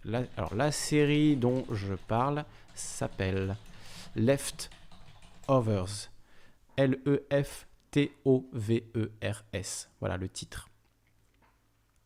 Leftovers, série HBO euh, en HBO en, trois saisons, euh, trois saisons de 10 épisodes. Vraiment, enfin pour moi c'est un chef-d'œuvre, c'est une de mes séries préférées avec euh, voilà The Wire et South Park. En gros, c'est vraiment une série qui m'a profondément marqué, ému, touché pour ses personnages, pour son histoire, pour sa réalisation, pour ses musiques musique incroyable de Max Richter, très influencé par Philip Glass. Donc si vous aimez les musiques de Philip Glass, vous vous retrouverez pas mal, je pense, dans les musiques de, Max Richter qui sont euh, voilà, très, très influencés, avec euh, des pianos tristes, mais vraiment euh, très beaux. vraiment une, très très bonne série, donc je, vous, la, je vous la conseille chaudement. vu que vous allez avoir du temps, on va tous avoir beaucoup de temps à, tuer dans les semaines à venir, enfermés chez nous avec nos réserves de PQ. donc, donc effectivement, voilà, ça peut être une première idée déjà pour se divertir, regarder regardez la série Leftovers. Euh, voilà. Pour moi, vous pouvez y aller les yeux fermés. Après, vous me direz si ça vous a plu, si ça vous a pas plu, pour quelles raisons. Sachez en tout cas que c'est pas une série américaine basique, j'ai envie de dire. Il y a vraiment une quelque chose de, je, dirais, de transcendant. Enfin, peut-être que j'exagère, mais moi, c'est vraiment l'effet que ça m'a fait et, qui est au-delà en fait de ce qui est raconté. C'est-à-dire, il y a, vraiment une dimension euh, presque de l'ordre du rêve. Vous voyez l'impact que peut avoir un rêve, même si ce qui s'y passe est pas forcément incroyable. Parfois, ça vous laisse une une impression extrêmement forte, même si c'est un rêve relativement banal. Bah, il y a un peu ça dans Leftover, c'est-à-dire parfois il y a des scènes relativement banales, mais qui, euh, qui sont incroyablement touchantes et qui, et qui vous marquent. Et il y a vraiment, ils ont vraiment réussi ça, à retranscrire ce qu'on peut ressentir dans un rêve, euh, dans une série, euh, et voilà, avec ces thématiques, encore une fois, du, du deuil, de la disparition, etc. Elena qui dit Je rêve, je viens de recevoir un SMS du gouvernement. Qu'est-ce qu'il dit ce, ce SMS, Elena? Qu'est-ce que ça raconte du coup, le, SMS du gouvernement? Aux épicuriens paysans qui passent leur temps au jardin, il y aura des sauf-conduits, sinon pas d'oignons sacrés. Dallas qui nous dit j'aime beaucoup cette série en effet. Euh, je pense que c'est une série qui est trop peu connue mais les gens qui la connaissent aiment énormément. Euh, donc c'est vraiment une série qui est voilà, un peu confidentielle, qu'on se passe comme ça un peu sous le manteau. Euh, bon, c'est pas non plus la série la plus confidentielle du monde, c'est quand même relativement connu, mais c'est pas euh, effectivement Lost. Quelqu'un parlait de Lost, puisqu'il y a un des auteurs de Lost qui s'est retrouvé auteur aussi dans, cette série, qui a fait un excellent boulot sur la série Leftovers. Et, Lost est beaucoup, beaucoup plus connu voilà, que, que Leftovers, mais pourtant c'est une série assez grandiose et qui et qui effectivement prend son temps, comme nous dit euh, Dallas. Euh, In Lakesh, Termis Gayan Go projet Blue Book ou 3% les séries qui parlent. Je sais pas ce que ça veut, ce que ça veut dire. Castaner qui nous envoie un petit émoticône par, euh, texto. Alors je, vais regarder si, si je l'ai reçu moi sur, euh, sur mon téléphone. Il est où mon téléphone? Ah, Évidemment, je ne l'ai pas à côté de moi. Alors est-ce que vous l'avez reçu euh, Pipasol qui nous dit Kali, combien de suicides dès demain? Bah, Faut pas exagérer, dès demain, dans 45 jours, je veux bien, mais, euh, effectivement, euh, dès demain, euh, bon. Calista qui nous dit si vous avez du temps, profitez-en pour vous cultiver au lieu de regarder des séries débiles qui n'apportent rien. Ben justement, pour moi, Leftovers, c'est vraiment une, série qui permet de se cultiver, de réfléchir sur soi, de réfléchir sur son rapport au deuil, à la disparition, son rapport à la mort. Pour moi, c'est une série qui fait réfléchir, Leftovers, clairement. hein. C'est une série qui, cultive dans ce sens-là, où elle remue des choses en vous, et, et c'est pas euh, une simple série de divertissement qu'on regarde, euh, voilà, une sorte d'enquête pour savoir pourquoi les gens ont disparu, tout ça. Ça, c'est un aspect qui est complètement absent de la série. C'est-à-dire, le synopsis, c'est bien que des gens ont disparu de manière très mystérieuse, mais ensuite, on n'a pas de réponse. Ne vous attendez pas à avoir une réponse à pourquoi ces gens ont, ont disparu. C'est pas ça l'enjeu de la série. hein. Je, tiens, je tiens quand même à le dire. Donc, Elena nous a retapé le, SMS, donc alerte Covid-19, le président de la République a annoncé des règles strictes que vous devez impérativement suivre. Ok, sympa. Que vous devez impérativement respecter pour lutter contre la propagation du virus et blablabla. Bla, bla, bla. Donc euh, ils ont choisi, euh, la manière forte. hein. Mais pourquoi moi? Parce que Elena, tu n'as pas été sage. Tu n'as pas été sage, tu es sans doute allé au bar samedi soir, donc Castaner le sait. Castaner t'a vu et Castaner t'envoie ce SMS pour te prévenir. Attention, 38 euros d'amende. Kalissa qui me dit Je ne parle pas de la série dont tu parles, je parle de séries débiles qu'énormément de gens regardent. Oui, oui, j'avais compris, mais je tenais justement à, bien faire la distinction entre Leftovers et d'autres séries qu'on peut voir, sans, dire que c'est des séries débiles ou autres. Euh, Il y a quand même des séries qui bah, se laissent regarder, comme on dit, voilà, qui coulent un peu toutes seules. Euh, là, c'est pas vraiment le, le cas, hein, effectivement. Euh, Pharaon qui nous dit Elle est vraiment très lente quand même cette série, je me suis arrêté à la saison 1. Oui, il y a un aspect contemplatif hein, dans la série euh, Leftovers. Je vais mettre une image d'ailleurs. Je vous mets des images pour vous en parler. Elle est contemplative cette série. euh, elle est pas, elle se, donne pas forcément facilement, mais c'est, pour moi c'est un chef-d'œuvre. hein. C'est voilà, pour moi c'est cette série c'est un chef-d'œuvre. Il n'y a pas d'autre mot. Enfin en tout cas à mes yeux, c'est vraiment une série grandiose avec de très bons acteurs, très bonne musique. Mais oui, c'est pas la série euh, où vous avez 15 explosions par minute, euh, où euh, il y a des flics qui sortent leurs flingues et qui se mettent à tirer partout. C'est pas du tout le, genre de la série. C'est vraiment, encore une fois, une série sur le deuil, sur la disparition, sur la mort, sur le mystère de l'existence. Donc c'est pas une série qui euh, voilà, est toute fofolle avec des camions qui sautent par-dessus des, des, des rambardes et qui, euh, voilà, avec des mecs qui sortent des calaches et qui se mettent à tirer, etc. C'est pas du tout l'ambiance. Je vous préviens, si vous êtes habitué des 24 heures chrono et autres, euh, c'est pas la, pas, la même, pas le même débit. Donc certains trouvent ça chiant, effectivement. Mais ceux qui sont touchés, je vous garantis que vous allez être touchés profondément et c'est une série qui va vous suivre et vous, marquer. Voilà, pour ceux qui vont réussir à rentrer dedans. Et c'est pas le cas de tout le monde. C'est peut-être pour ça que cette série n'a pas un succès, euh, énorme. Euh, Libertalian qui me dit Je suis dans mon bunker, aucun SMS ne traverse les murs, je ne sais pas si j'en ai un, et si je sors consulter à 100 mètres, je risque une amende. Petit smile et lunettes. ah, vous me faites rire dans les commentaires aujourd'hui, hein, vous me faites beaucoup rire. Euh, Huxley, Le meilleur des mondes, voilà bah, un bon livre à lire. hein. Relisez 1984, Les fondations Asimov, Herbert, La saga des dunes, Le meilleur des mondes de Aldous Huxley, effectivement, euh, In Lakesh. De bons conseils de lecture.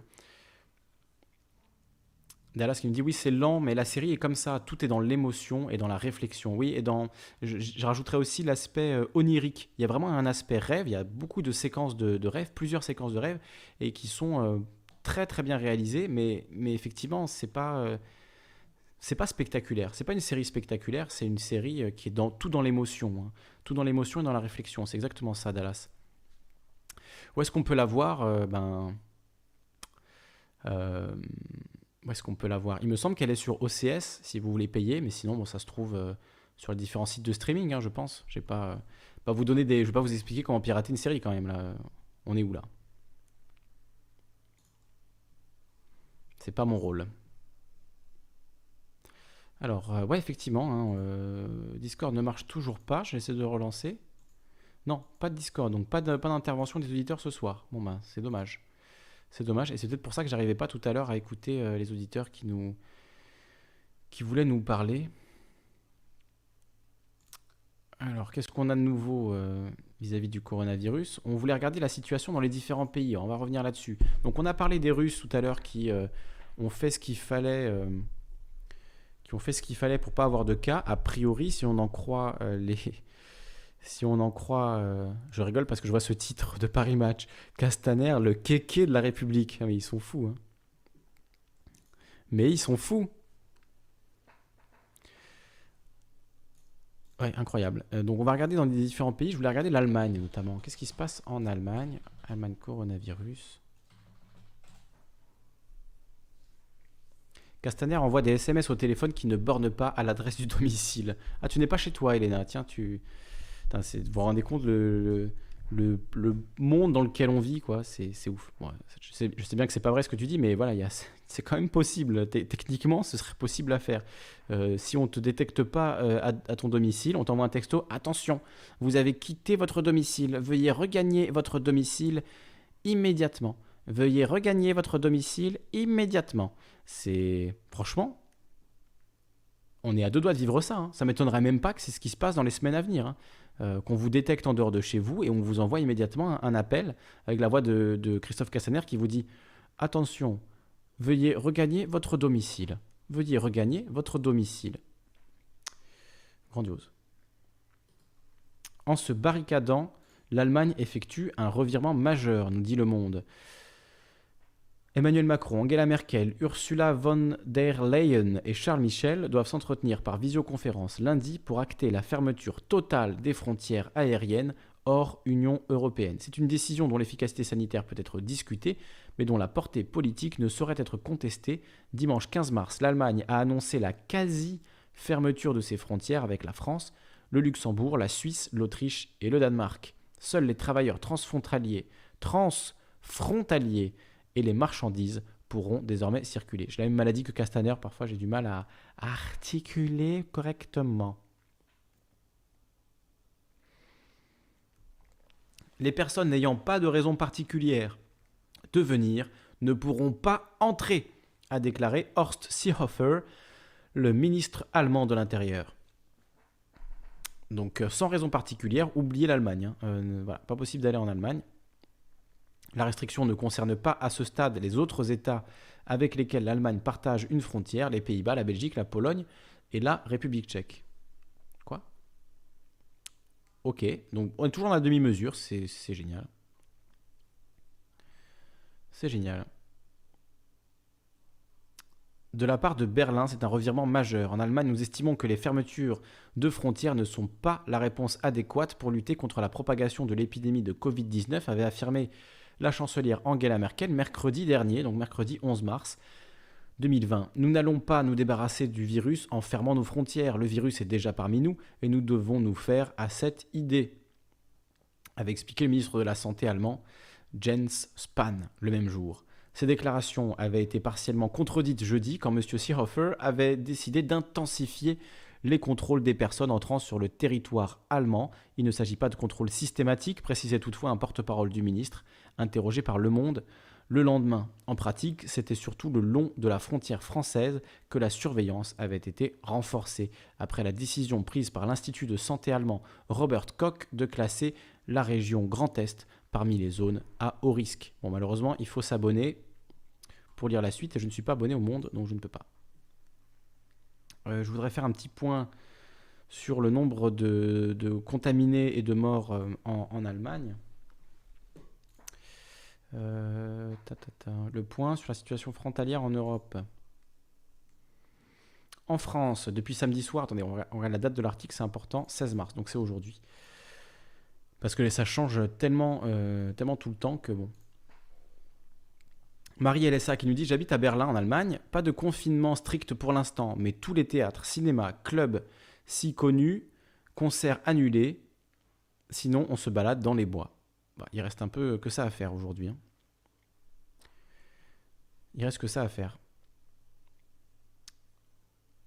Donc euh, en France, depuis samedi soir, l'exécutif français a invité la population à collaborer et éviter tous les déplacements non indispensables. Cela concerne donc la mobilité en camping-car. Ah mais c'est parce que c'est sur camping-car.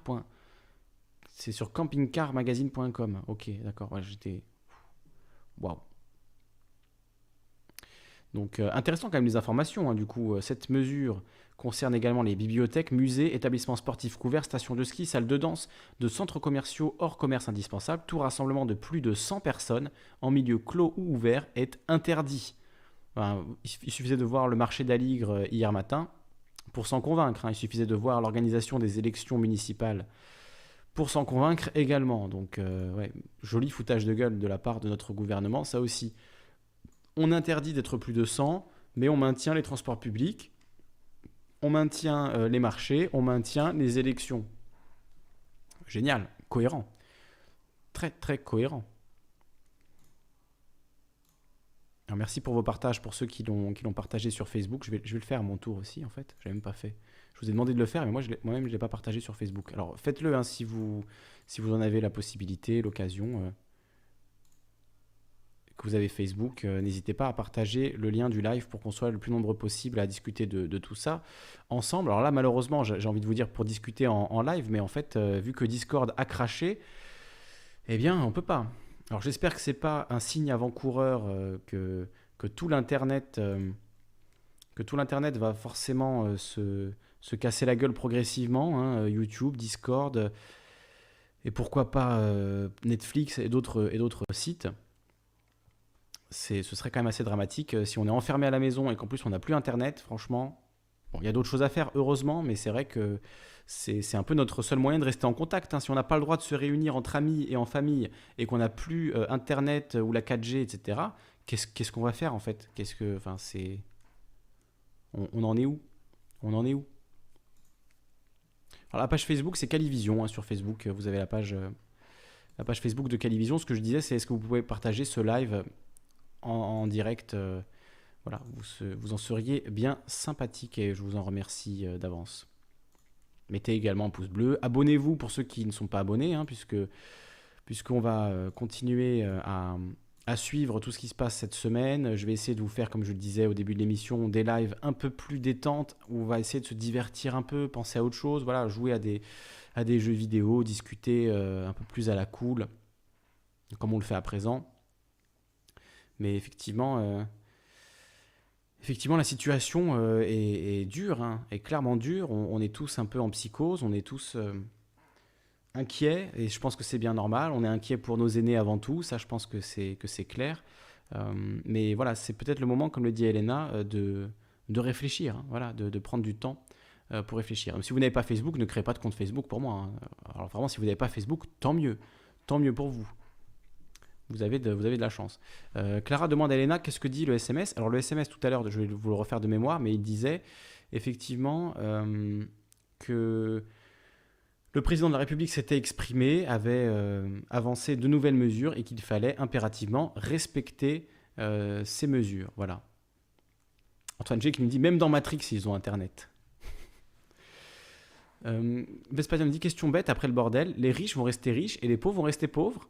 Ah bah il y, a de- y a de grandes chances, hein, malheureusement il y a de grandes chances. Zazou qui nous dit que Discord remarche pour elle. Euh, moi a priori non. hein. Discord a remarché il y a deux minutes pour moi. Moi c'est toujours pas, euh, toujours pas le cas.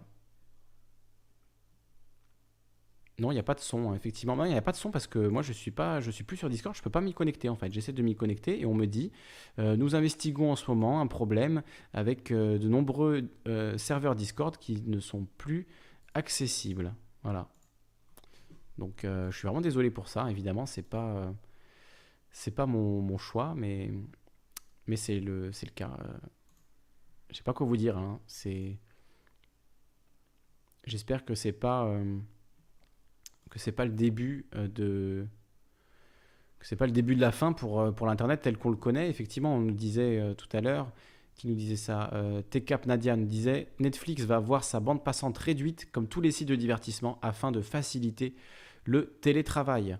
Donc euh, effectivement, priorité à la bande passante pour le télétravail. Bon, Euh, sachant que Discord a mis à disposition euh, 15 gigas supplémentaires pour euh, faire du télétravail justement, pour faire du partage d'écran, etc. Donc peut-être que c'est cette surcharge sur leur serveur qui est responsable aussi de cette coupure, puisqu'ils ont annoncé peut-être un peu vite euh, qu'ils euh, offraient à tout le monde euh, tout un tas de gigas pour, euh, pour faire euh, du télétravail, mais qu'au final, ça, ça a saturé leur serveur et ça les a crachés. Euh, c'est peut-être ça qui est en train de se passer, c'est peut-être ça qu'on constate.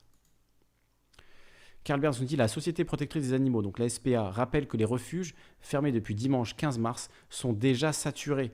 Alors j'ai lu aussi ça par ailleurs, euh, que certaines personnes abandonnaient leurs animaux de peur que ceux-ci ne leur refilent le coronavirus. Bon là on est, au sommet de la connerie, hein, euh, on est vraiment au sommet de l'horreur.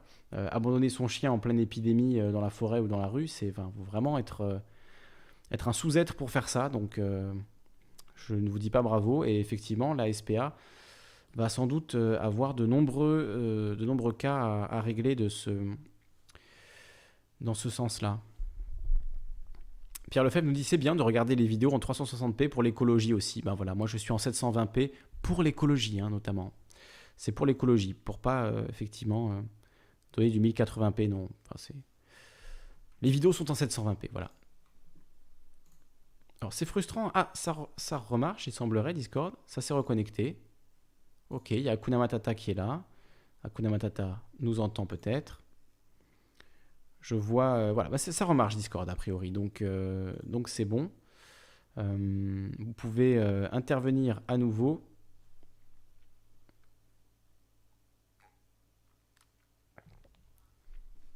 Si vous voulez intervenir à nouveau, notamment Nicolas Bayeul qui voulait intervenir tout à l'heure. A priori, ça remarche, Nico, donc euh, si tu veux participer, c'est le moment. On va se refaire une courte pause, euh, très courte pause musicale le temps de reprendre un peu nos esprits et on, on continue la discussion. On va regarder euh, ce qui se passe du côté de l'Espagne, du côté du Portugal, du côté de la Chine également, du côté de la Corée du Sud, du côté du Japon et des États-Unis.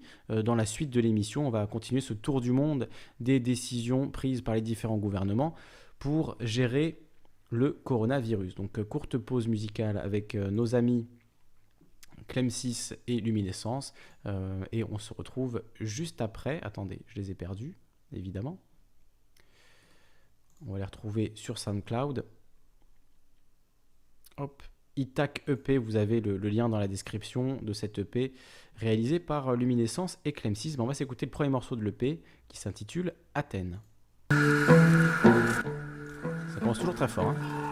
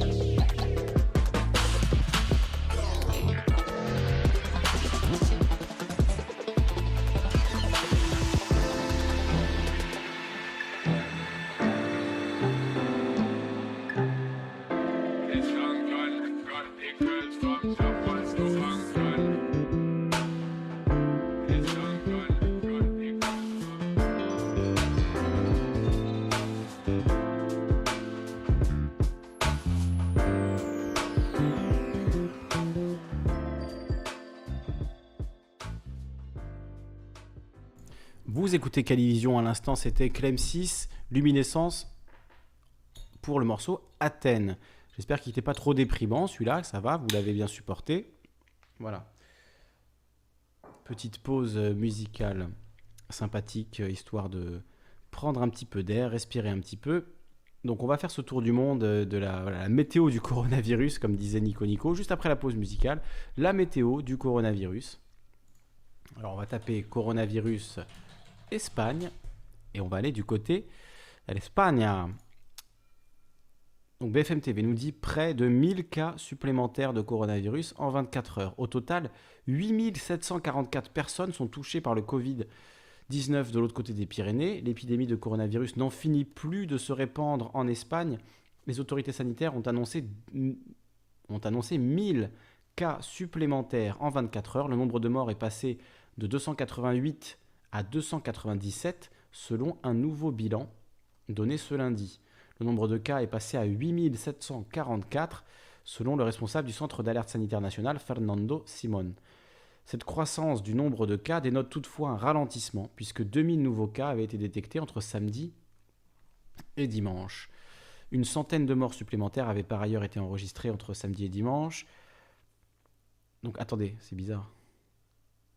Donc il y a eu 100 morts entre samedi et dimanche, et il y a eu seulement, entre guillemets, 9 morts supplémentaires entre dimanche et lundi. Ok, d'accord. Des chiffres... euh, des chiffres euh, in- intéressants. Alors, je sais pas du coup euh, si. Pour moi, Discord remarche. Là, on nous dit Dis- Discord mort ce soir. Euh, pour moi, ça remarche. Donc, euh, j'ai réussi à me, reconnecter. Euh, Nico Nico nous dit Ma bande passante est en 480p sur YouTube depuis deux minutes. Ça y est, ça y est. Ils nous enlèvent Internet. Non Alors, si on est enfermé à la maison sans Internet, vraiment, je ne sais pas comment on va faire. hein. Je sais pas comment on va faire. Il y a des gens qui vont vraiment péter un câble, là, hein, c'est clair. Puisque voilà, on est nombreux à être accros à Internet. Il faut, faut dire les choses. Faut dire les choses clairement.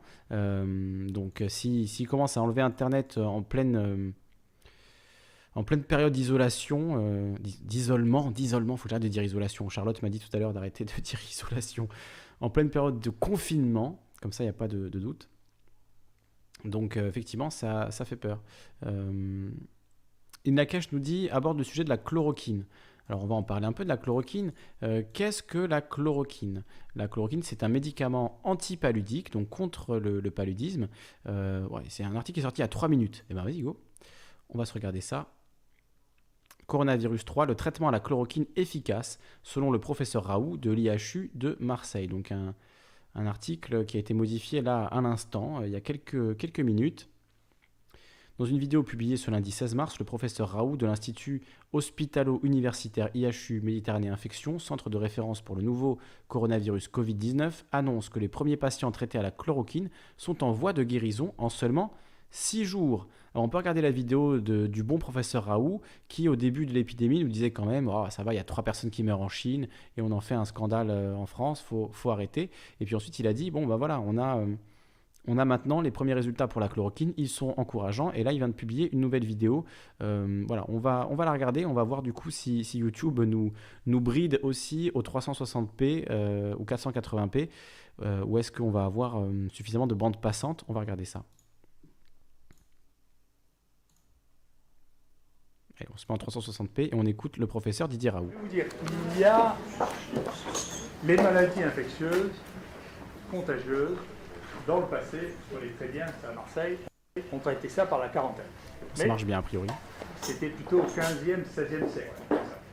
La dernière fois qu'on a instauré un système de quarantaine, c'était pour le choléra à Marseille, et je vous assure que ça n'a pas marché. Si, si vous Ça voulez va, en avoir une, une idée, il y a un très beau livre qui s'appelle Le Hussard sur le toit, qui raconte comment la contention du choléra à Marseille a marché, et, et vous verrez que la contention, pourtant, les carabiniers étaient plus méchants à l'époque qu'ils sont maintenant. Donc, euh, à l'époque actuelle, on doit faire autre chose. Et ce que l'on doit faire en maladie infectieuse, c'est diagnostiquer, traiter. C'est comme ça, c'est comme ça pour tout. Moi qui suis plus ancien, je ne regrette pas parce que je vous dis, ça a un intérêt pour l'expérience. Je me souviens d'avoir été là au tout début de la vague du sida, où nous avions terreur terrible. Les radiologues ne voulaient pas faire les radios, euh, les hématologues ne voulaient pas faire l'hémogramme. Les gens disaient qu'il fallait faire des sanatoriums pour isoler les patients. Il y avait des gens, aux États-Unis, ont été pris des mesures de visa pour interdire aux gens qui étaient séropositifs de rentrer aux États-Unis. Donc il y avait une terreur de la contagion.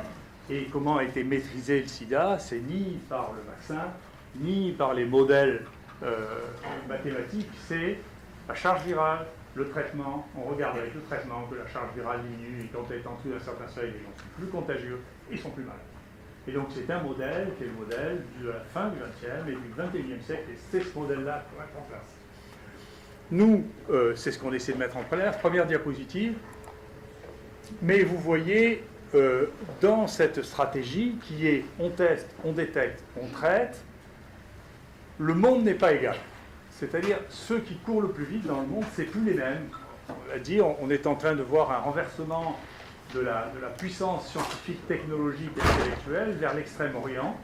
Et on voit que ceux qui ont fait le plus, c'est les Chinois, la Corée. Vous voyez, la Corée, ils sont, c'est une population inférieure à la nôtre. Vous voyez le nombre de tests qu'ils ont fait.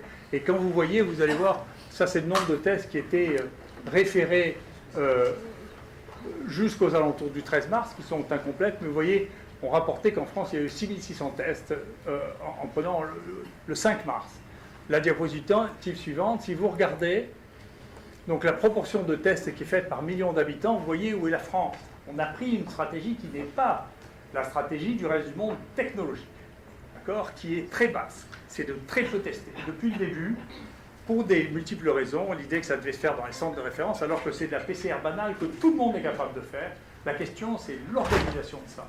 C'est pas la technique, c'est pas la capacité diagnostique, parce qu'on a des capacités diagnostiques de PCR pour toutes sortes de raisons partout. C'est un choix technique, c'est un choix stratégique qui n'est pas le choix stratégique de la plupart des nations, en particulier des Coréens, qui font partie avec les Chinois de ceux qui ont maîtrisé l'épidémie en faisant ça, dépistage, traitement. Diapositive suivante.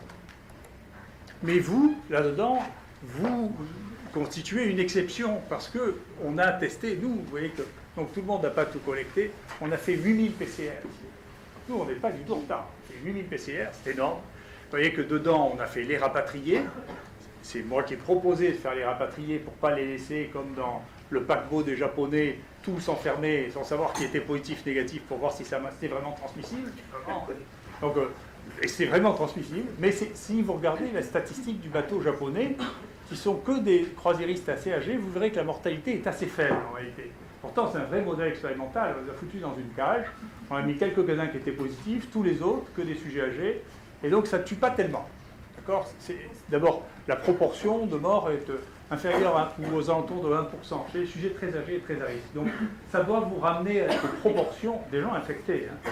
Donc, ça doit vous ramener à une idée des proportions chez les sujets extrêmement à risque de la mortalité. D'accord? Si, alors, mais si vous testez que les gens qui sont en réa, ça donne l'impression que la mortalité est beaucoup plus importante. Donc il faut faire attention à l'échantillonnage de ce que vous testez. Si vous testez tous les gens, si vous testez tous les gens malades, ou si vous testez que ceux qui vont mourir, alors bien entendu, si vous testez que les morts, alors 100% de mortalité. Donc euh, il y a- il un biais, c'est toujours d'ailleurs comme ça que commencent les nouvelles maladies, on teste que les morts, donc il y a 100% de mortalité, petit à petit ça diminue.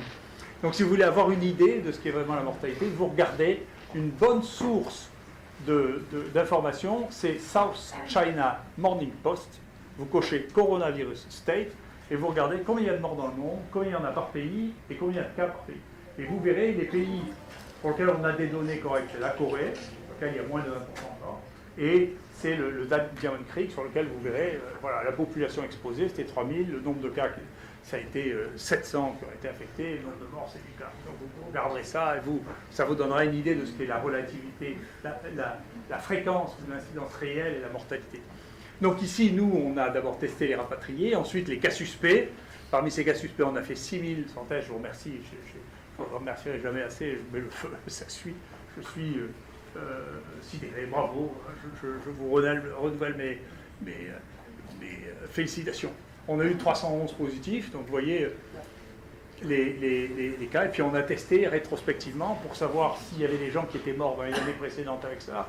On a testé nos cohortes au Sénégal, on a testé les cohortes de gens qui sont les voyageurs, les cohortes de gens qui viennent de la Mecque pour savoir si on avait, on n'a pas trouvé ailleurs. Donc on n'a pas l'impression qu'il était positif au tout, au total, donc sur 15 853 tests, vous voyez, à 300. Donc on a, on a, on est capable, on a les capacités, si on veut, dans ce pays comme n'importe où, de faire des milliers de tests et de tester tous les gens.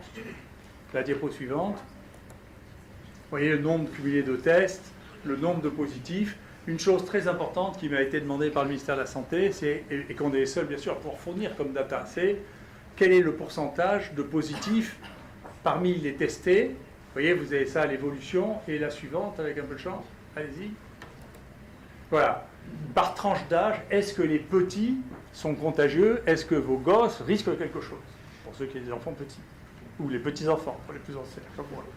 Euh, normalement, habituellement, c'est pour ça que les modèles ne marchent jamais, parce qu'on on- on se réfère à des choses qui existaient et qu'on connaît. Dans la grippe, par exemple, ce sont les petits, au moment du début de l'âge social, c'est-à-dire deux ans, qui attrapent les virus et ils ont des charges virales, c'est-à-dire des nombres de virus beaucoup plus importants que les sujets âgés. Donc ce n'est pas les sujets, c'est les sujets âgés qui, qui sont malades, mais ce n'est pas eux qui sont très contagieux, c'est les tout petits qui sont très contagieux. Mais là, on ne savait pas. Et la réponse, pour l'instant, avec nos données, mais je ne crois pas qu'il y ait que ce soit qu'il y ait des données contradictoires, c'est que ce n'est pas vrai. Donc les petits ne sont pas très porteurs. La proportion de porteurs chez les enfants est très faible. Jusqu'à 5 ans, de 0 à 1, c'est 0. Juste de 1 à 5 ans, c'est 1,1. Vous voyez, de 5 à 10, c'est 3,6. Jusqu'à 15 ans, la proportion de ceux qui sont positifs est faible. Et vous voyez que c'est après 18 ans qu'on commence à avoir deux fois plus de cas positifs. Donc l'idée que c'est les petits qui, là, comme dans d'autres épidémies d'infection virale, vont être les vecteurs de la maladie n'est pas confirmée pour cette maladie-là. Ce qu'on ne savait pas il y a une semaine. C'est maintenant qu'on a les données qu'on peut les analyser. Donc on, il faut changer notre manière de penser. Et c'est pour ça que les gens qui font des modèles sur des maladies qui n'existent pas encore sont farfelus. Voilà. La suivante. Alors, et d'ailleurs, bien entendu, c'est les Chinois. Ça irrite beaucoup les Parisiens qui sont les Chinois. Il n'empêche que c'est les Chinois qui font la science actuellement pour les virus, en particulier pour celle-là. On vient de sortir un papier, vous voyez, le 9 mars, dans le Lancet, qui montre que il y a une chose qui est très très importante dans cette étude rétrospective, extrêmement importante, c'est que, bien entendu, les risques facteurs sont l'âge âgé, euh, et, des éléments de score clinique et biologique que l'on peut tester, bien entendu le fait d'avoir des pathologies associées, et le fait que la longueur de la, souvenez-vous de ça, c'est de ça dont je vous parler, la longueur du portage viral est un élément essentiel pour tenter de contrôler cette maladie. C'est-à-dire que les gens qui portent le virus, vous voyez, là on, on parle de 191 patients, hein, les gens qui portent ce virus montrent qu'ils portent le virus pendant en moyenne 20 jours, si vous ne les traitez pas. Donc ça veut dire que si quelqu'un commence à avoir ce virus, il est contagieux pendant 20 jours. D'accord? Ça, c'est si vous ne traitez pas. Donc c'est pas. Donc vous voyez les gens qui ont inventé la quatorzaine, inventé la quatorzaine parce que, je sais pas, peut-être c'est l'inversion de la quarantaine, enfin je sais pas, je sais pas quel est le, rationnel derrière la quatorzaine, avant c'est la quarantaine, les 40, c'est trop jours, on va mettre 14, ça n'a pas de sens. Ceux qu'il faut isoler, c'est les gens qui sont porteurs, et ceux qu'il ne faut pas isoler, c'est les gens qui ne sont pas porteurs. Donc si vous voulez, c'est de la biologie moderne. Hein. Si vous voulez faire de l'isolement, il faut faire de l'isolement moléculaire. C'est comme ça qu'on qu fait la différence. Donc ça, c'est un point très très important, ça vient de sortir dans Lancet. Le suivant. Donc nous, bien sûr, vous le savez, on a on a mis la pression sur les gens qui ont fait la PCR, mais bien entendu, ceux qui font la culture n'ont pas échappé à la pression qui a été mise. Sur Bernard, qui, après trois grognements, s'est mis vraiment à isoler et il a aussi casse la baraque, c'est-à-dire qu'il est maintenant à 143 souches isolées, différentes, de patients ici, je ne sais pas, à part en Chine, personne n'en a autant, peut-être en Corée. Euh, et bien entendu, on va séquencer les génomes de tout ça pour essayer de corréler la sévérité, la sensibilité au traitement et l'évolution. D'accord? Donc, merci là aussi à toute l'équipe d'isolement de, de, virus extraordinaire. Ça s'est fait avec notre nouveau joujou de microscopie électronique, euh, euh, sur lequel on, commence à être susceptible de détecter les choses dès l'entrée sur les frottis euh, obtenus chez les malades directement. Donc ça avance aussi. Diapositive suivante. Et puis, bien entendu, ça permet à Bernard d'une part d'évaluer les stratégies thérapeutiques, on va avoir d'autres stratégies thérapeutiques. Et là, je vais vous dire, il ne faut pas trop. Alors, j'espère, euh, je vais passer ça en vidéo, et j'espère qu'il y a encore quelqu'un qui. Là, il y a quelqu'un qui me menace tous les deux jours, la nuit, euh, de tous les mots, parce qu'en me menaçant de tous les mots, si je ne retire pas le fait que j'ai dit que la chloroquine est efficace. Ça, c'est intéressant. Donc, je vais porter plainte, on va voir qui c'est. Ça ne m'émeut pas tellement. Et puis, euh, on a quand même, pour la première fois de ma vie, il y a eu euh, sur, euh, Facebook, où ça avait été rapporté, il y a marqué fake news. C'était quelqu'un du monde qui avait décidé que ce que je disais en rapportant ce qu'avait publié Chinois n'était pas vrai. Et ça même, il y avait eu fake news pendant 36 heures sur le ministère de la Santé, sur ce que moi je dis quand même. Hein. Donc ce qui est assez intéressant. Ça m'était arrivé, c'est une expérience intéressante d'ailleurs. Du coup, je pense que ça a donné une publicité considérable et ce, truc a été vu par 450 000 personnes. Donc j'espère qu'ils vont encore dire des horreurs parce que ça mobilise les gens et ça, leur donne l'envie d'aller regarder ce qui est critiqué d'une telle manière. On verra. Euh, ça, c'est simplement les données qui vous permettent, pour ceux que ça intéresse, de regarder. Vous voyez, c'est euh, un, qu'est-ce qu'il faut faire maintenant qu'on sait qu'il y a chloroquine et hydroxychloroquine? Plutôt l'hydroxychloroquine, c'est ce qu'ils avaient fait là-dedans, si vous voulez, ce qu'ils ont évalué sur le plan pharmacocinétique. Il se trouve, comme vous le voyez pour le dernier, c'est que nous, on dose ça de manière régulière avec Eric euh, Chabrière et avec Nicolas Armstrong. Là aussi, ils ont fait un effort particulier pour qu'on puisse avoir le dosage de tous les malades qu'on a inclus. Et moi, j'utilise ça depuis 25 ans. J'ai dû traiter à peu près 4000 personnes avec de l'hydroxychloroquine, puisqu'on a inventé ici le traitement de l'infection bactérienne par l'hydroxychloroquine. C'est quelque chose qu'on connaît extrêmement bien à la posologie, qu'on utilise dans ce, travail qui est 600 mg par jour. Et les autres données, vous voyez, nous, on a alerté les gens sur cette association. Et puis, vous voyez que les, il y a eu des publications préliminaires des Chinois sur l'efficacité de la chloroquine à des doses plus importantes et probablement moins faciles à maîtriser que ce qu'on utilise nous qui est 500 mg deux fois, parce que nous, on utilise 600 mg dans la journée d'hydroxychloroquine, c'est le plaquenil. Euh, et vous voyez que les, Chinois avaient publié assez tôt dans Cell Research, ce n'est pas des journaux, de, c'est pas, pas les bandes dessinées, hein, c'est des grands journaux, hein, l'efficacité de la chloroquine sur le, coronavirus. Donc après, vous savez, il ne faut pas trop euh, vous préoccuper de savoir si euh, sur des plateaux de télévision, il y a les uns qui disent l'autre, les journalistes, ils pensent que euh, on est scientifique comme on est footballeur. Et moi, je ne suis pas spécialiste de football, hein, mais je sais bien qu'ils ne sont pas égaux, les footballeurs. Hein. donc, euh, d'ailleurs, ils ne sont, pas du tout payés. La différence, c'est que nous, on est tous payés pareil. Euh, les footballeurs, s'ils ne sont pas payés le même prix, c'est probablement avec une différence de qualité entre les footballeurs. Hein.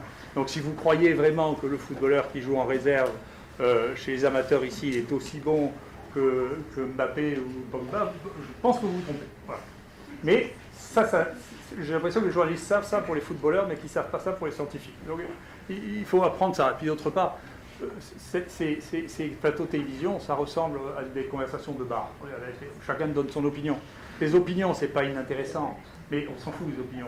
Où on a le savoir, où tout le monde a une opinion sur tout, et l'opinion de l'un ou de l'autre sur un sujet qu'il ne connaît pas, elle n'est pas supérieure parce qu'il est connu pour autre chose euh, à celle de quelqu'un dans la rue. Tout ça, c'est du micro-trottoir, c'est pas sérieux. donc il faut revenir à un peu de sérieux et que les gens qui, qui expriment leur opinion sur du savoir et eux-mêmes un savoir vérifiable, ce qui n'est pas le cas actuellement. Voilà, la diapositive suivante, donc pour venir à des choses qui sont intéressantes, celle, celle de... Revenez, pardon. Vous voyez le, titre du, papier qu'on va envoyer qui sera euh, disponible euh, sur un site online de préprint, d'une part, et d'autre part, qu'on va envoyer un journal, s'appelle hydroxychloroquine comme traitement de Covid-19, résultat d'un essai clinique non randomisé ouvert. C'est un essai pour lequel on a eu, bien sûr, un avis du, comité de protection des personnes, le CPP, un avis de la NSM qui surveille la, validité des médicaments qu'on prescrit, sur lequel on a dit on va inclure 24 personnes pour voir sur 24 personnes quel est l'effet et le premier point que l'on regarde, bien entendu, c'est la charge virale. Vous avez vu dans le dernier papier, ils disent la charge virale moyenne, c'est 20 jours. D'accord Donc on revient, diapositive suivante. Voilà ce qu'on a fait, vous regardez en haut. Alors il se trouve que nous, on avait décidé d'inclure tous les gens qui étaient d'accord, donc la plupart ont été d'accord, quelques-uns qui n'ont pas été d'accord, mais on a eu de la chance parce qu'il y avait deux villes dans lesquelles il n'y avait pas le protocole, celle de Nice et celle d'Avignon, qui nous ont fourni les patients qui n'ont pas reçu de traitement. Donc on a pu comparer la négativation du portage viral chez ces patients. Et vous voyez en haut, c'est la négativation du portage viral chez les, euh, le, pourcentage de positifs chez les gens qui n'ont pas reçu de plaquenil. Et vous voyez que au bout de 6 jours, il y a toujours 90% qui sont porteurs, tandis que quand vous mettez du plaquenil, au bout de 6 jours, il n'y a plus que 25% qui sont porteurs. C'est-à-dire que vous êtes passé de 80 à 25%. Une des choses qui euh, nous a surpris, mais à moitié seulement, c'est que vous voyez en bas, on conseille, nous et d'autres, depuis longtemps, de donner un antibiotique dans les infections virales respiratoires parce qu'elles se compliquent surtout de pneumopathie. Donc tous les gens qui présentaient des signes cliniques qui pouvaient évoluer vers une complication bactérienne de pneumopathie, on leur a donné de l'azithromycine, qui est un traitement de référence sur lequel il a été démontré dans un journal qui s'appelle le JAMA, que ça a diminué les risques des gens qui étaient infectés par les infections virales en général. Et une autre raison, c'est que l'azithromycine a montré qu'elle était efficace au laboratoire contre un grand nombre de virus, bien que ce soit un antibiotique. Ça a une efficacité contre les virus, et que donc, tant qu'à choisir un antibiotique, on préférait prendre un antibiotique qui est efficace sur les virus. Et vous voyez, on verra la semaine prochaine ce que l'on a comme autre résultat, et vous voyez que quand on compare le pourcentage de, positifs avec l'association d'hydroxychloroquine et d'azithromycine, vous voyez qu'on a une diminution absolument spectaculaire du nombre de positifs. Tous les gens qui meurent, à part ceux qui meurent de complications ultimes de LDRA, qui meurent avec le corona, meurent avec le virus. Donc le fait de ne plus avoir le virus, ça change le pronostic. De fait, c'est ça les maladies infectieuses. Si vous n'avez plus le microbe, vous êtes sauvé. Donc nous, je vois que vous êtes nombreux, vous n'êtes pas convaincu, vous avez le droit d'être testé ici. Si vous êtes testé, vous avez le droit d'être traité ici. Et nous, c'est ce qu'on fera. Et donc, je pense que d'ailleurs, il faut y réfléchir parce que j'espère, je pense que, y compris les gens, il y a souvent une déconnexion entre la décision et la réalité. Il faut que les gens qui décident au moment se posent la question de ce qu'ils vont faire, s'ils commencent à tousser, avoir de la fièvre, qu'ils ont été en contact avec quelqu'un qui a la maladie. Est-ce qu'ils vont faire ce qu'on suggère de rentrer chez eux et d'attendre que ça passe jusqu'à ce qu'ils aient une détresse respiratoire? Ou s'ils se font tester et être traités C'est une vraie question. Donc j'espère qu'on va faire évoluer la réflexion sur le fait de, vous savez, les maladies infectieuses, on fait le diagnostic et le traitement, et si on fait le diagnostic et le traitement, on limite la contagion et on limite la mortalité. Voilà, merci à tous.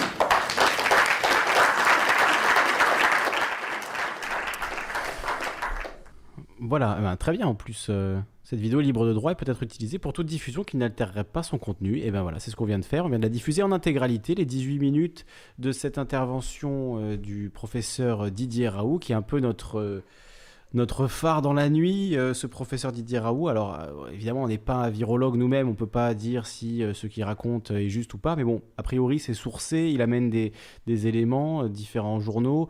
donc voilà, je pense qu'on peut lui faire confiance en tout cas, c'est un élément qu'il euh, faut poser dans le débat. On a écouté Castaner, donc euh, pourquoi ne pas écouter un véritable expert qui euh, sait a priori de quoi il parle, plutôt que d'écouter nos politiques qui nous, voilà, qui, nous, qui nous brossent dans le sens du poil quand il faut, qui nous font la morale quand ça va pas. Attention, vous êtes allé quand même boire un verre à, minuit et demi samedi soir. attention, vous allez tuer des vieux. bon, là, on a quelqu'un qui effectivement ne nous dit pas restez en quarantaine chez vous, enfermez-vous, etc., mais qui nous dit on a un moyen de soigner les gens, c'est la chloroquine, un antipaludique, donc on connaît depuis longtemps. A priori, ça fonctionne.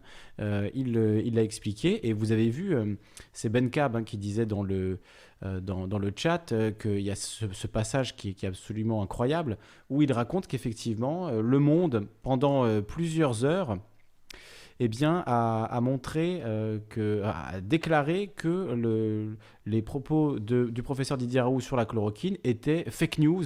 Donc, euh, merci le Décodex hein, encore de nous, apporter de, des choses intéressantes comme ça, euh, a priori sans preuve, hein, puisque là, on a effectivement un professeur qui est virologue et de l'autre côté, on a des journalistes payés par Xavier Niel. Donc, voilà, après, à vous de choisir à qui vous faites confiance dans tout ça. A priori, depuis le début euh, qu'on écoute euh, le, professeur euh, Didier Raoult, il n'a jamais été dans la, psychose, dans le psychodrame, dans la, dans la, comment dire, la paranoïa. Il a toujours été très concret. il a toujours amené des, éléments, des éléments solides au débat et, à la discussion. Et, et, a priori, voilà, il n'a pas, il n'a pas menti pour l'instant. Alors à l'article de, Corse Matin dont nous parlait Clara tout à l'heure, euh, la famille marseillaise atteinte par le Covid-19 de retour de Montgenèvre, premier malade, premier guéri. Euh, tout et son contraire ont été dit. Qu'elle avait consulté un médecin à Montgenèvre avec son fils, jamais. Cela n'a pas évité l'émeute à l'école de ski, que ses enfants étaient scolarisés à Provence, non plus. Que son mari médecin avait continué de consulter. J'avais tout annulé, assure-t-il. Elle a découvert la violence des réseaux sociaux, les bas instincts euh, les bas instincts réactivés dans la psychose. Des voisins de l'école ont eu des réactions irrationnelles avec la directrice qui n'a rien lâché face à certains comportements. On s'est senti très agressé. Les rumeurs, la défiance et aussi le vécu de l'intérieur, toute rigueur du système sanitaire qu'elle veut saluer. J'ai l'habitude de lire Corse Matin. Ils ne savent pas écrire des articles Corse Matin. Ils ne savent pas. Euh, Ils savent pas expliquer une histoire vraiment de manière claire. Là, si vous avez compris quelque chose à ce premier paragraphe, honnêtement, euh, chapeau. Euh, donc euh, voilà, Marilyn, 50 ans, a été la première patiente dépistée positive au Covid-19 début mars à Marseille. Aujourd'hui, elle est guérie. Plusieurs tests négatifs à l'appui. Une petite mine quand même. En vacances à Montgenèvre en février, c'est à son retour qu'elle commence à développer à développer des symptômes qui ne rappellent pas le tableau clinique du virus chinois. J'ai passé une semaine allongée avec une très grosse migraine, des nausées, mal à l'estomac, je n'arrivais pas à manger. J'étais dénutrie, déshydratée, mais je n'avais aucun signe respiratoire, raconte-t-elle. On a pensé à une grippe, elle ne toussait pas, mais son état général se dégradait. C'est pour cela que je l'ai fait hospitaliser, explique son mari, médecin à la clinique Bouchard. Euh, pas une seconde, il ne soupçonne le Covid-19. Quand au bout d'un moment, tous les résultats d'analyse revenaient négatifs, on lui a fait un scanner, et c'est là qu'on a vu une légère pneumopathie. Cette infirmière sportive ne fume pas, l'image pathologique interpelle, d'autant plus. On a donc demandé à faire le test, même si personne n'y croyait vraiment, nous ne venions pas d'une zone endémique, ce n'était que le début de l'épidémie en Italie, poursuit Jean. C'est moi qui ai fait le prélèvement, toutes les précautions ont été prises pour réduire les risques de contamination. S'ils racontent leur expérience aujourd'hui, c'est aussi pour tordre le cou aux commentaires qui pointaient du doigt un comportement inconscient il n'y a eu aucune contamination à Bouchard, ni même aucune personne parmi la dizaine qui a partagé leur quotidien dans le chalet de Montgenèvre. À ce moment-là, j'étais complètement asymptomatique. Quand le résultat est tombé, les médecins n'y croyaient pas. C'est une forme très atypique de la maladie. On a dit plus tard que de tels cas avaient été décrits en Corée. Dès le diagnostic tombé dans la nuit, Marilyn a été transportée à l'IHU de la Timone et tout l'entourage a été dépisté dans la foulée dans le cadre de l'enquête systématique de l'ARS. Des dizaines de personnes, seuls Jean et deux de leurs enfants ont été dépistés positifs au Covid-19. Asymptomatiques, ils ont aussi été hospitalisés. Six jours à l'isolement à l'IHU dans un protocole nécessaire mais forcément pénible à la longue, surtout pour un enfant de 9 ans qui pétait la forme et dont l'horizon se résume subitement à un regard derrière un masque une voix dans l'interphone. Il était dans la même chambre que son père, il s'est beaucoup ennuyé, mais il a été très sage, sourit sa mère. Le petit bonhomme acquiesce dans un soupir. Sa classe de CM1 à l'école Bensa à Marseille a été fermée, les camarades et la maîtresse confinés à domicile. Il n'est allé qu'un jour à l'école, le risque était assez faible. Dès qu'on a fait le test, se souvient Marilyn, on a appelé ses grands-parents pour le récupérer et demandé au plus grand de ne pas aller en cours. Les personnels de l'IHU comme ceux de Santé publique France ont été très à l'écoute et ont fait un travail méthodique, raconte Marilyn, qui d'après l'enquête sanitaire en a déduit qu'elle avait été contaminée par un habitant de Montgenèvre qui présentait tous les signes d'un gros rhume et avec lequel elle a discuté un long moment. Les gens ne font pas confiance à nos institutions. À tort, on a vu de près cette culture du soin et les mesures sérieuses mises en place, dit Jean. Ils ont également donné leur accord pour participer aux essais cliniques menés par les équipes du professeur Raoult. Ils ont été traités à l'hydro l'hydroxychloroquine, un antipaludéen, et font l'objet d'un suivi dans le cadre de ce projet de recherche. Face aux nouvelles mesures gouvernementales, leur vie ne reprendra pas tout de suite son cours normal, il faudra faire travailler les enfants à la maison et adapter ses compétences médicales aux exigences du moment, la clinique Bouchard n'étant pas un établissement de première ligne. Et là, ma tête gêne la lecture, je vais me remettre de l'autre côté. Euh, la clinique Bouchard n'étant pas un établissement de première ligne, elle ne recevra pas de patients atteints du Covid-19, mais les médecins sont mobilisés pour faire ce qu'il y aura à faire. Cela me choque de voir encore des gens qui s'embrassent. Ils n'ont pas pris la mesure de la contagiosité.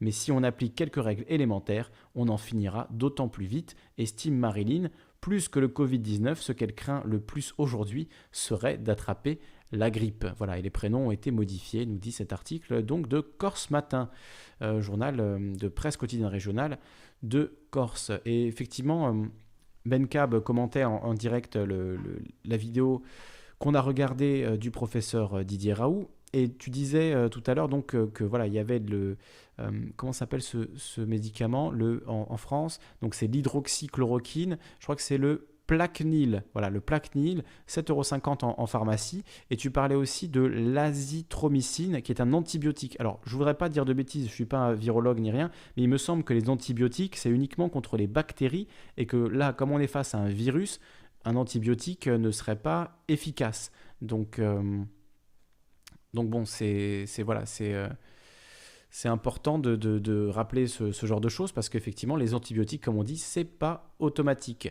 Euh, voilà. Et par rapport à, ce que je disais au début, qu'au début, le professeur Raoult euh, n'était pas forcément très alarmiste dans sa vision du, de la guerre contre le virus, hein, comme on dit, comme c'est dit le président, euh, c'est parce que dans la première vidéo que j'ai fait au sujet du coronavirus, donc c'était le 26 janvier 2020, j'avais diffusé une vidéo du professeur Raoult qui disait bon voilà, les gens ne savent plus comment s'occuper, euh, c'est pas parce qu'il y a un virus qui fait 20 morts en Chine qu'il faut euh, trembler en France, mais bon, c'était au tout début de l'épidémie, on savait pas que ça allait arriver aussi vite et aussi fort en France. voilà, pour remettre quelque chose dans le contexte. En tout cas, bon, c'est rassurant. Il y a quand même un traitement qui existe, qui a priori fonctionne et en quelques jours peut euh, soigner les symptômes du coronavirus. C'est donc l'hydroxychloroquine qu'on peut, je crois, acheter en pharmacie. Donc, euh, c'est plutôt une bonne euh, une bonne nouvelle et, on peut, s'en réjouir. Voilà pour euh, l'aspect euh, chloroquine que nous demandait Inlakesh tout à l'heure. Je crois qu'on a bien traité euh, la question. Clara qui nous dit oui, je lis Corse Matin. Et alors? Effectivement, Corse Matin, je dirais pas très bon journal, mais, effectivement, là, ils ont fait plutôt un bon boulot avec cet article donc, sur l'hydroxychloroquine, le traitement de ces Français infectés en Italie. voilà. Euh, donc Ben Cap dirait écoute Raoult qui dit que cet antibio est bon pour baisser la charge virale à la fin vers 16 minutes. Je suis pas tout bib non plus, d'accord. Donc, euh, ok, si c'est lui qui le dit, a priori je lui fais plus confiance euh, qu'à mes connaissances maigres en matière de virologie. Il y avait un, autre élément du coup que je voulais évoquer par rapport à, à cette, à cette vidéo.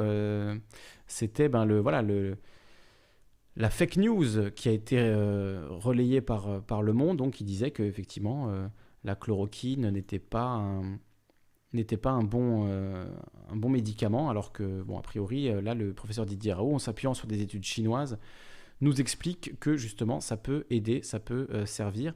et il y a effectivement un, autre aspect qui, qui est très important, c'est la méthode à utiliser pour lutter contre cette maladie. Euh, cette méthode, c'est donc le dépistage. Il faut dépister et traiter. Donc il faut dépister en masse.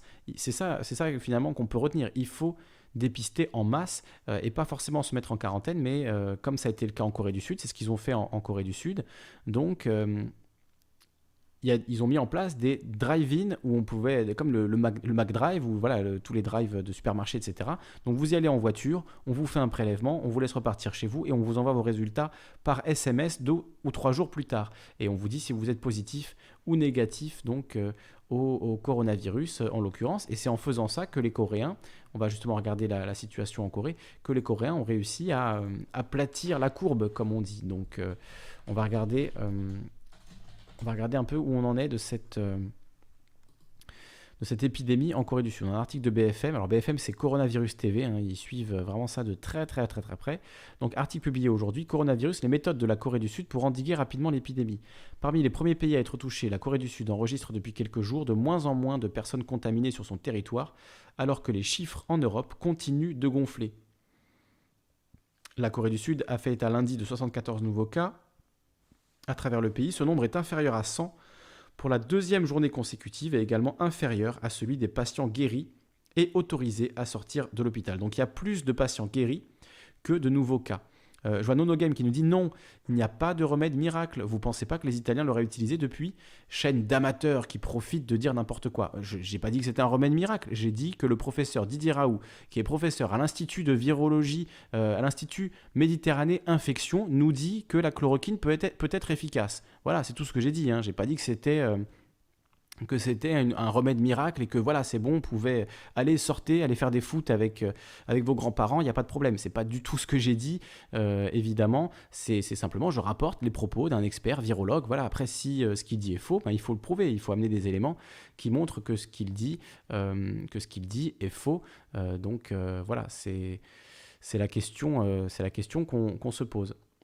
Donc, euh, c'est, voilà, je pense que ça fait partie des éléments à mettre sur la table. Donc, euh, voilà, personne n'a dit que c'était un, remède miracle, Nono. Hein, c'est pas du tout le cas. Si c'est ce que tu as entendu dans mes propos, je, m'en excuse et je voudrais pas laisser croire que voilà, on a un remède miracle, c'est bon, le problème est réglé. C'est juste que euh, c'est effectivement cette chloroquine peut être efficace pour traiter la maladie et pour en traiter les symptômes en tout cas et pour euh, aider les gens à aller mieux. Donc euh, si c'est avéré par différentes études, je pense que c'est important de le mentionner quand même. Hein. je pense que c'est important de le mentionner quand même. Même si voilà, encore une fois, je suis pas virologue, je suis pas expert, ne promenez pas ce que je vous, ce que je vous rapporte là pour argent comptant ou pour parole d'évangile.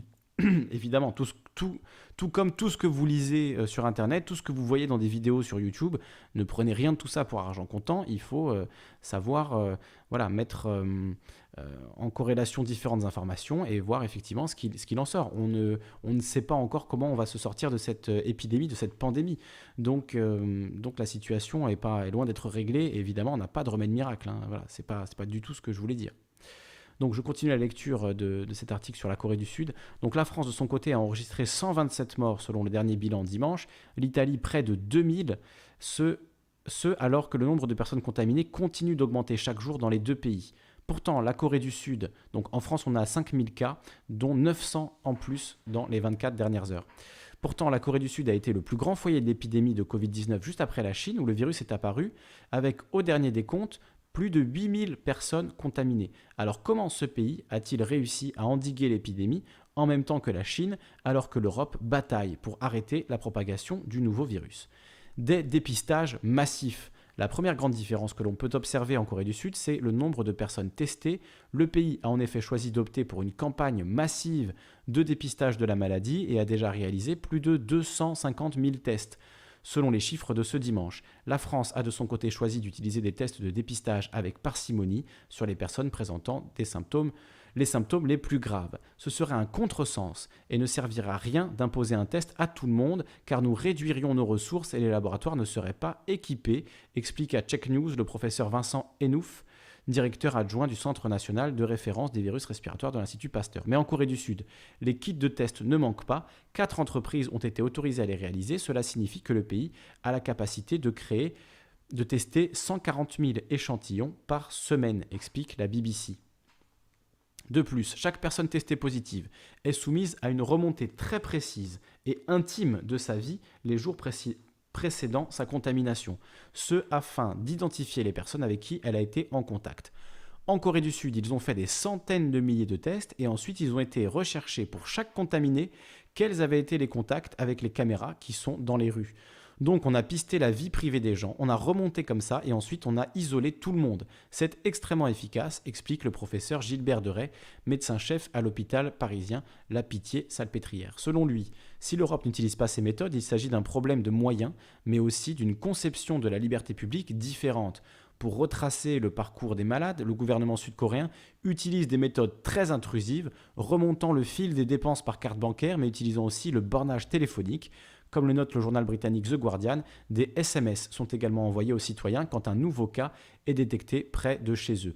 Or, ces méthodes ont conduit à des abus. Si les identités des personnes signalées ne sont pas dévoilées, les internautes peuvent tout de même retracer leur chemin. Ainsi, les rumeurs se multiplient.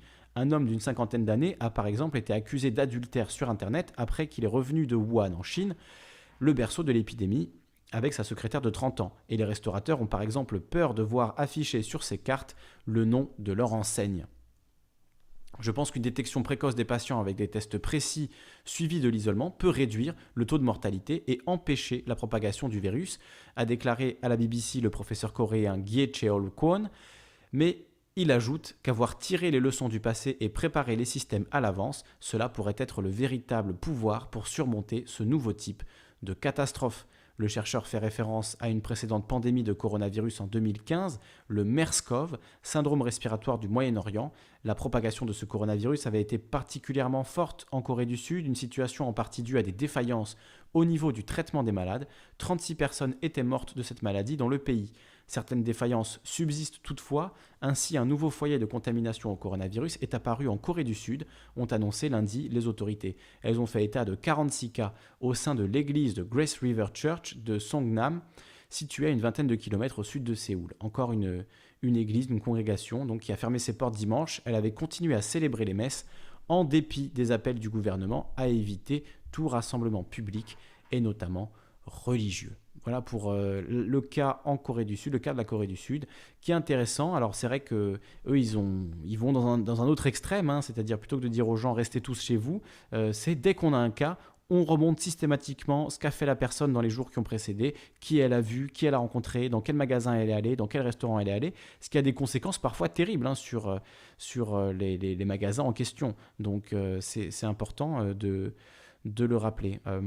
Marsu nous dit, il y a un médecin qui a dit sur le plateau de Yann Barthès que la France, c'est le tiers-monde médical.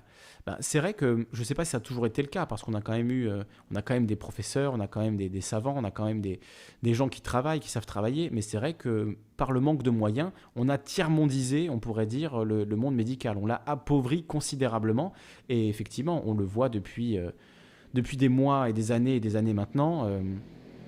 Euh, depuis un an, donc la grève euh, aux urgences, euh, depuis des années, euh, des, grèves à répétition dans le monde de la médecine, dans le monde de l'hôpital, dans les différents hôpitaux, notamment en Ile-de-France, qui sont submergés, qui sont complètement sous l'eau. Et là, avec cette crise sanitaire terrible, avec cette guerre, hein, nous sommes en guerre, comme a dit Macron, donc avec cette guerre bactériologique euh, contre ce, virus, ce coronavirus, effectivement, euh, les hôpitaux sont, bah, s'ils étaient sous l'eau, là, ils sont en train de se noyer. Donc, euh, effectivement, il faut faire quelque chose, il faut refinancer, refinancer les hôpitaux de toute urgence. C'est important de, le dire. Voilà, Clara, Clara, qui nous dit ça ne marche pas tout le temps ce traitement, des traitements qui sont traités, qui sont essayés aussi en Chine. Tu nous donnes la source du South China Morning Post, donc un, des traitements expérimentaux donnent de l'espoir alors que le nombre de morts atteint 1523. Ça, c'était le 15 février. Donc, ça date un petit peu. Euh, ça date un peu. Qu'est-ce qu'ils nous disent d'ailleurs sur le South, China Morning Post? Donc, euh, comment euh, comment l'armée a pris un rôle de premier ordre dans la crise du coronavirus? Le président chinois Xi Jinping, attends, on va essayer de traduire cet article. On va le mettre là. Alors ça lance des vidéos pendant que je descends. Voilà, je ne sais pas ce que ça va donner. On va essayer de le traduire avec DeepL. Cet article, et je vais vous en lire des extraits, si ça veut bien se traduire. Ça traduit. Traduction en cours. Alors, on va regarder un petit peu ce qui se dit euh, au niveau de la, Chine. Donc, euh, le South China Morning Post qui nous dit comment l'armée chinoise a joué un rôle de premier plan dans la crise du coronavirus. Le président chinois Xi Jinping, qui a confié aux équipes médicales de l'armée les plus lourdes responsabilités, déclare que le virus est désormais pratiquement maîtrisé grâce à leurs efforts. Le personnel de l'Académie des sciences médicales militaires de l'APL a, des décennies d'expérience, notamment dans la lutte contre le SRAS, le virus Ebola et le tremblement de terre qui a secoué le Sichuan euh, en 2008. Euh, donc le président chinois, euh, non ça c'est le commentaire de la photo, choisi par le président Xi Jinping pour aider à combattre la nouvelle épidémie de coronavirus dans la ville de Wuhan, l'armée populaire de libération a assumé certaines des plus lourdes responsabilités. Le premier lot de 1400 militaires envoyé le 4 février, deux jours après l'achèvement de l'hôpital. Le complexe de 25 000 m2 a été construit en 10 jours et offre 1000, loin, 1000 lits de soins intensifs. L'armée a été bien entraînée pour répondre rapidement à tout événement critique. Bon, ça sent un petit peu quand même le discours de propagande. Au cours de ces derniers mois, le gouvernement central a mobilisé plus de 60 000 membres du personnel médical et militaire pour lutter contre le Covid-19. 60 000 membres, c'est énorme. Euh, la maladie causée par le coronavirus, jusqu'à présent, plus de 3 000 personnes ont été infectées, mais aucune ne faisait partie des équipes militaires. D'accord, bon, je ne sais pas si cet article a énormément d'intérêt. On va continuer euh, les, recherches. Euh, sur le sujet. Donc a priori, euh, Discord est de retour. Si vous voulez intervenir en, vocal, parce que là je parle tout seul en fait depuis 20, depuis 20h quasiment, depuis 20h30, euh, si vous voulez intervenir en vocal, ben, c'est le moment avant qu'on qu'on ne ferme l'antenne, puisqu'il est déjà presque minuit. Donc n'hésitez pas à intervenir sur le Discord. Je vous mets le lien d'invitation au Discord dans, dans le lien, parce qu'apparemment le lien discord.me slash calivision ne fonctionne pas ce soir. Donc j'essaierai de le réparer en temps voulu, mais c'est peut-être lié aussi au, problème que connaît, euh, que connaît Discord ce soir. Donc voilà, je vous copie euh, le lien d'invitation. Je vous le mets dans le chat. Ouais, le chat, il est là. Je vous le mets dans le chat. Et je vous laisse nous rejoindre si vous voulez parler en vocal avec nous, discuter de tout ça. Euh, voilà, n'hésitez pas, n'hésitez pas à le faire. Donc Clara nous envoie une nouvelle, nouvelle source sur les tests dans le coronavirus. Donc la Corée du Sud a effectué 248 euh, 000 tests au 13 mars 2020. Euh, La Chine, 320 000 tests. L'Italie, 86 000. Taïwan, 16 000. Euh, et la France dans tout ça. Et la France. Tout en bas. La France, on a, a fait 6600 au 5 mars 2020. Donc sur 6600 tests, il y a quand même 5000 personnes qui sont contaminées, c'est ça Ça paraît dingue. c'est le nombre de tests, hein, donc c'est pas le nombre de personnes contaminées. Donc sur 6000 tests effectués au 12 mars, eh bien, euh, il y avait euh, plusieurs centaines, voire plusieurs milliers de, personnes contaminées. Donc, euh, effectivement, faire des tests, c'est pas, pas forcément une mauvaise idée. Alors, tu nous envoies des liens là, mais c'est difficile de les afficher. ben Cab, j'essaie de les afficher, mais je vois pas trop ce que ça donne. C'est des statuts Twitter, c'est ça? C'est qu'est-ce que c'est? N'hésitez pas à mettre les liens sur sur le Discord, je vous mets le lien du Discord. Euh, voilà, allez sur le Discord pour envoyer, euh, pour envoyer le lien. Ah, bah Marsupiliable aussi euh, a reçu le SMS du gouvernement, le fameux SMS du gouvernement. Est-ce que tu peux nous le retaper, comme ça on le relit Elena nous a dit qu'elle l'avait reçu tout à l'heure. Euh, voilà, on peut, on peut en parler. Euh, LG nous dit on pourra faire des lives positifs avec des solutions, bien sûr, évidemment. Bah, je pense que là, on essaie quand même d'aborder plus l'aspect solution avec euh, les différentes solutions médicales, mais on pourrait aussi parler évidemment de l'aspect économique de tout ça. On refera une émission sur, sur le sujet. Bah oui, le, gouvernement envoie des SMS aux Français en leur disant de respecter les consignes édictées par Emmanuel Macron. Donc c'est assez particulier comme ambiance. On reçoit des textos pour nous dire ce qu'on doit faire, qu'on doit bien respecter le, confinement. Bon, écoutez, c'est comme ça. Hein. Clara nous dit non, ils ne font plus de tests en France, on dirait. Euh, alors c'est ce qui était dit dans cet extrait d'une discussion entre ben, une, infirmière a, priori et, euh, et euh, un, patient italien qui lui disait on ne fait plus de tests, on est déjà au stade 3, on ne fait plus de tests. Donc voilà. Euh, va, nous taper le texte sur Discord, le texte du, SMS qui a été reçu. Euh, euh Nakesh et, Gilet qui nous disent qu'eux font confiance euh, effectivement aux médecins. Alerte Covid-19. Le président de la République a annoncé des règles strictes que vous devez impérativement respecter pour lutter contre la propagation du virus et sauver des vies. Les sorties sont autorisées avec uniquement avec attestation et uniquement pour votre travail. Si vous ne pouvez pas télétravailler, votre santé ou vos courses essentielles. Donc, euh, hors travail, santé et courses essentielles, on ne peut plus quitter euh, son, logement à partir de demain midi. Donc, le président de la République a annoncé des règles strictes que nous devons impérativement respecter pour lutter contre la propagation du virus et sauver des vies. Euh, voilà, Mephisto l'a reçu, Marsupilam l'a reçu également. Ce SMS, ça s'appelle de la lobotomisation, nous dit Justice Divine. Alors, je sais pas. Euh, voilà, Mephisto l'a fait aussi. C'est le même, euh, le même texto. Merci de nous l'avoir partagé. Alors, qui l'a reçu ce texto du coup euh, Qui a reçu le SMS Je vais juste prendre mon téléphone, voir si moi-même je l'ai reçu ou pas. Un instant. Je vous mets, je vous mets une très courte pause musicale, le temps de, le temps d'aller chercher mon téléphone, qui doit être, qui doit être pas loin. Mince. Qu'est-ce que j'ai fait? Ah bah, Ça marche pas là. Je vais vous mettre un petit extrait petit extrait sur euh, SoundCloud. Juste le temps d'aller chercher mon téléphone qui doit être juste derrière, je pense. Ça va prendre quelques secondes. A tout de suite.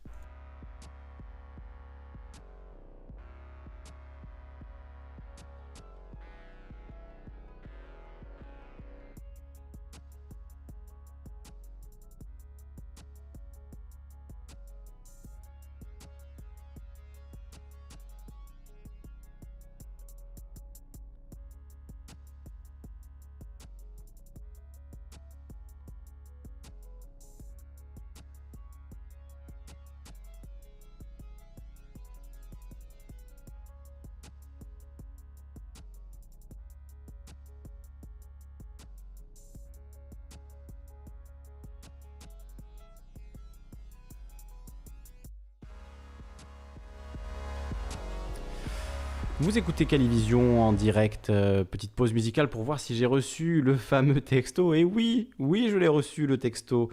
Euh, gouvernement.fr, alerte Covid. Attendez, je vais vous le montrer. C'est incroyable, je vais vous le lire. Regardez. Alerte Covid, on voit rien du tout.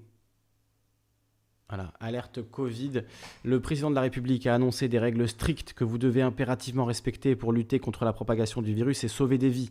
Les sorties sont autorisées avec attestation et uniquement pour votre travail. Si vous ne pouvez pas télétravailler, votre santé ou vos courses essentielles, attendez, les sorties sont autorisées avec attestation et uniquement pour votre travail, si vous ne pouvez pas télétravailler, votre santé ou vos courses essentielles. Toutes les informations sur gouvernement.fr. Voilà, on l'aura lu, là tout le monde l'a eu, hein, je crois le texto maintenant, tous les gens qui sont de... En tout cas là, je l'ai lu, euh, lu quatre fois, donc euh, effectivement, je l'ai bien reçu, euh, le, fameux texto du, gouvernement. Et alors, qui, l'a reçu du coup dans le chat? Le SMS est très mal écrit, ouais, très mal formulé, c'est vrai que c'est un peu bizarre. Donc Panoramix l'a reçu, Boussico Arnaud l'a reçu également. Voilà, je ne sais pas les autres si vous l'avez reçu. cool 125 nous dit cohérence cardiaque pour déstresser. Alors c'est exactement ce que j'ai fait tout à l'heure quand j'ai eu une espèce de, de, crise de panique après m'être fait souffler dessus par par un abruti pendant que je faisais mes courses et que je me suis dit ça y est j'ai le virus etc j'ai fait un exercice de cohérence cardiaque et, euh, effectivement ça m'a beaucoup relaxé beaucoup détendu. J'ai voilà c'est une espèce de, mini exercice de méditation on pourrait dire euh, la cohérence cardiaque. Donc ça c'est très utile effectivement pour se calmer pour se recentrer pour euh, prendre conscience que voilà c'est pas grave on va on va s'en sortir. Et effectivement ça m'a ça m'a beaucoup aidé de, faire cet exercice de cohérence cardiaque. Donc c'est un bon conseil que tu donnes cool 125. Et voilà, je, le répète. Donc euh, voilà, maintenant tout le monde se, met à copier le texto euh, qu'il a reçu. Donc pour l'instant, Inlakesh, Pitou ne l'ont pas reçu. Euh, Planète Kahut l'a reçu il y a une heure. Columo Eric, lui, ne, l'a pas reçu. Antoine G nous dit Quand j'ai refait ma carte d'identité, on m'a demandé mon numéro de portable. Sortez sans téléphone. Ouais, effectivement, c'est. Il n'est pas inscrit sur ta, sur ta carte d'identité quand même, je pense.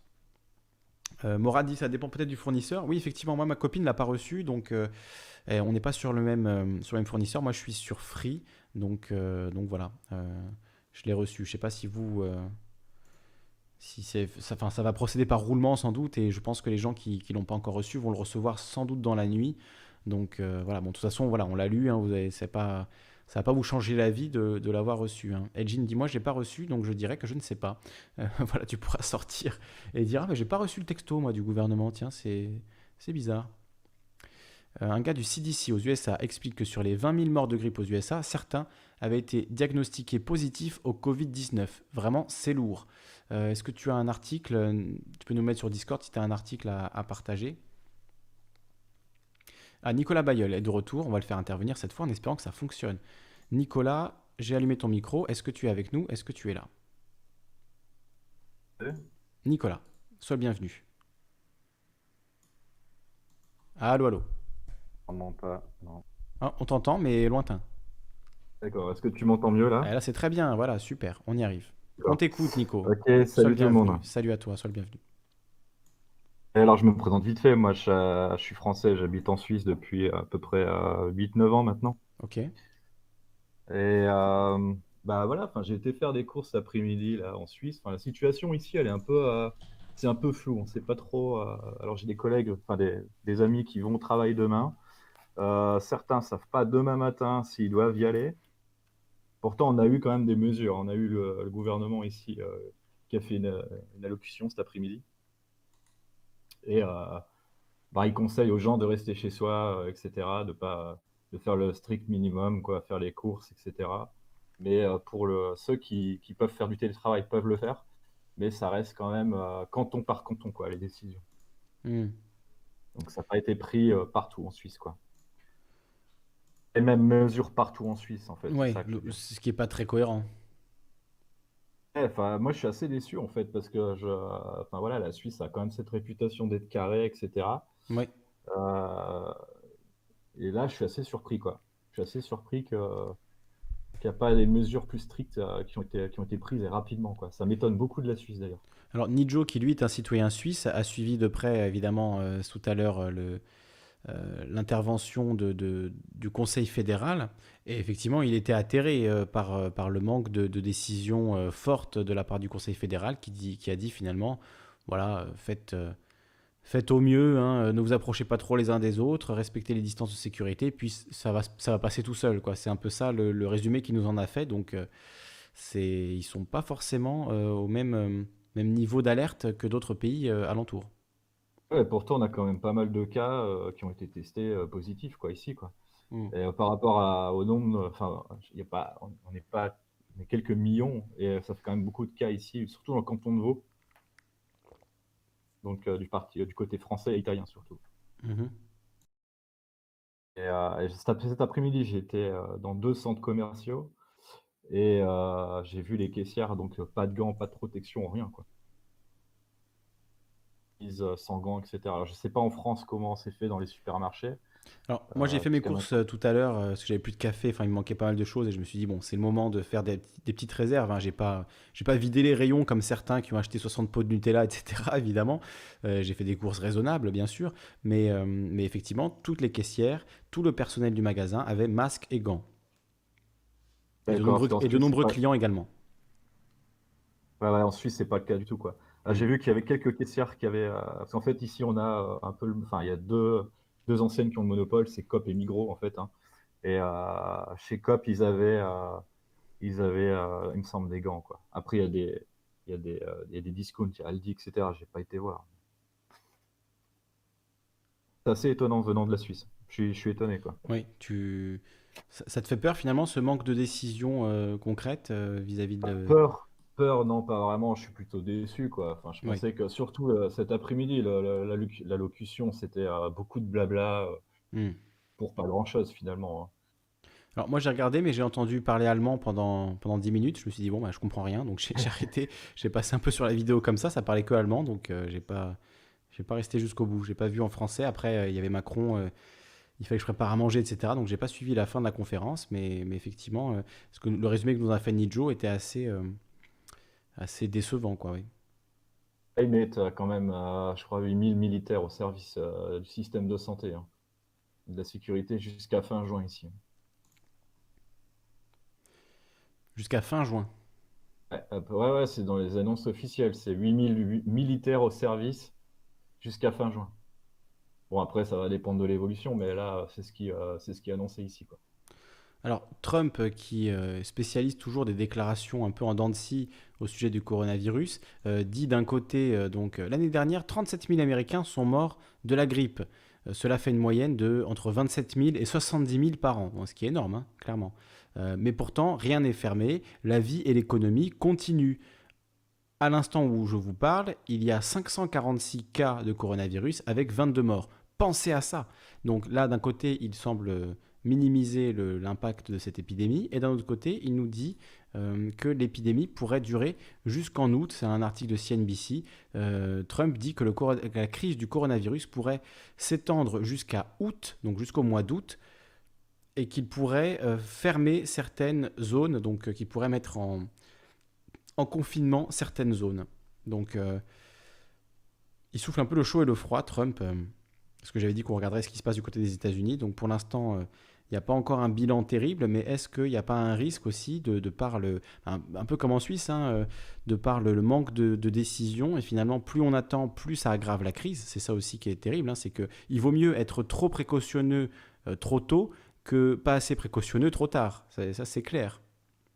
C'est ça, mais je pense que en fait les gens comprennent pas. Et d'ailleurs dans le chat, il y a, quelqu'un qui dit euh, euh, je, je connais personne dans mon entourage qui est contaminé, etc. Je dis pas que ça n'existe pas. Hmm. Et voilà quoi. En fait, les gens comprennent pas qu'il y a plein de gens as- asymptomatiques aujourd'hui qui sont. Je pense qu'il y a pas mal de. Le virus circule en fait. C'est juste qu'on est... ils sont pas testés les gens. C'est un peu voilà, ça donne une, une idée, mais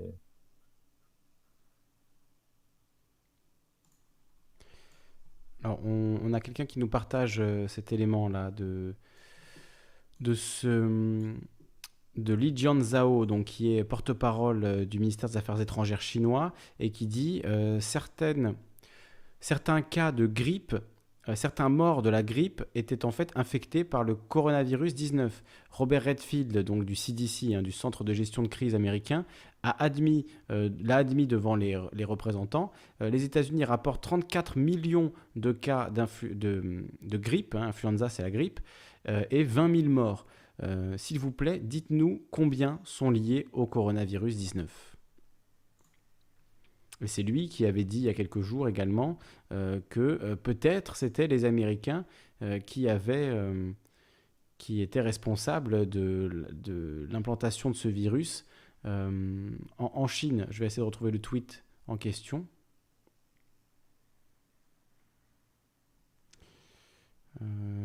Euh, donc il y a cette vidéo que vous avez peut-être vu des médecins chinois qui enlèvent leur masque, qui est très impressionnante aussi. Bon, est-ce que c'est de la propagande? Est-ce que c'est une, une, réalité? Est-ce que ça, ça signifie la, fin de la crise en Chine? Euh, c'est en tout cas ce que, ce que cette vidéo euh, entend nous, nous, démontrer avec tous ces médecins qui enlèvent leur masque euh, à la suite les uns des autres en faisant un petit coucou à la caméra. J'essaie de retrouver le tweet où il a accusé les, enfin accusé à demi mot, hein, il les a pas accusés directement, mais accusé à demi mot les Américains d'être peut-être responsables de d'avoir amené le voilà. le CDC a été pris en flagrant délit. Quand est-ce que le patient zéro a commencé aux États-Unis? Combien de personnes ont été infectées? Quels sont les noms des hôpitaux qui les ont traités? Il se pourrait que l'armée américaine ait amené l'épidémie dans le Wuhan. Soyez transparents. Rendez publiques les données que vous avez. Les États-Unis nous doivent une explication. Donc des accusations très très lourdes hein, quand même. Accusations là littéralement de guerre euh, bactériologique. Voilà pour. Euh, pour euh, parler de ce dont nous parlait Ben Cab et ce que nous envoyait Ben Cab.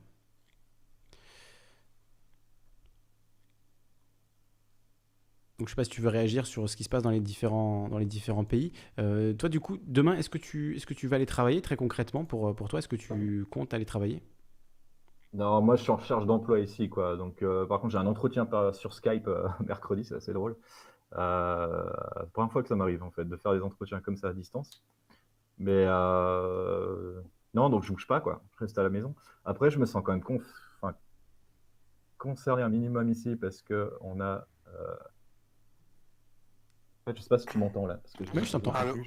Il y, y, a Marcus qui nous a rejoint. Salut Marcus, on, on écoute ce que nous dit Nico et après on te. On t'entend bien, oui. Parce qu'en fait. Ah, tout à l'heure, j'ai réglé mon micro, je parlais dans le vide. En fait. Ouais, je suis désolé, Marcus. En fait, c'est que hier, il y a eu, euh, je sais pas, 5 ou 6 trolls qui se sont succédés, qui sont arrivés dans le, qui sont arrivés sur le Discord, qui sont mis à crier des insanités, euh, c'était absolument terrible. Donc j'ai dû mettre un, mini filtre pour. Euh, il faut maintenant que j'active manuellement les gens parce que voilà, hier on a eu euh, 3-4 personnes qui sont succédées, qui ont hurlé comme des, comme des tarés. Donc, euh, donc j'ai été obligé de couper le, de, voilà, couper le truc. avant on était en famille, on, voilà, on avait qu'à rentrer et à, discuter, même pas besoin de taper. Maintenant je suis obligé de mettre un, minimum de, de ah, barrières. Hein. C'est voilà, le virus du troll qui nous a, qui nous a infectés hier. Donc j'ai dû j'ai dû confiner le, chat direct. Hein. J'en suis désolé, euh, Marcus. Euh, voilà, tu en as fait les frais à l'instant. Bon, on va écouter ce que nous dit euh, Nico. On t'entend bien, Nico. Hein, il n'y avait pas de souci.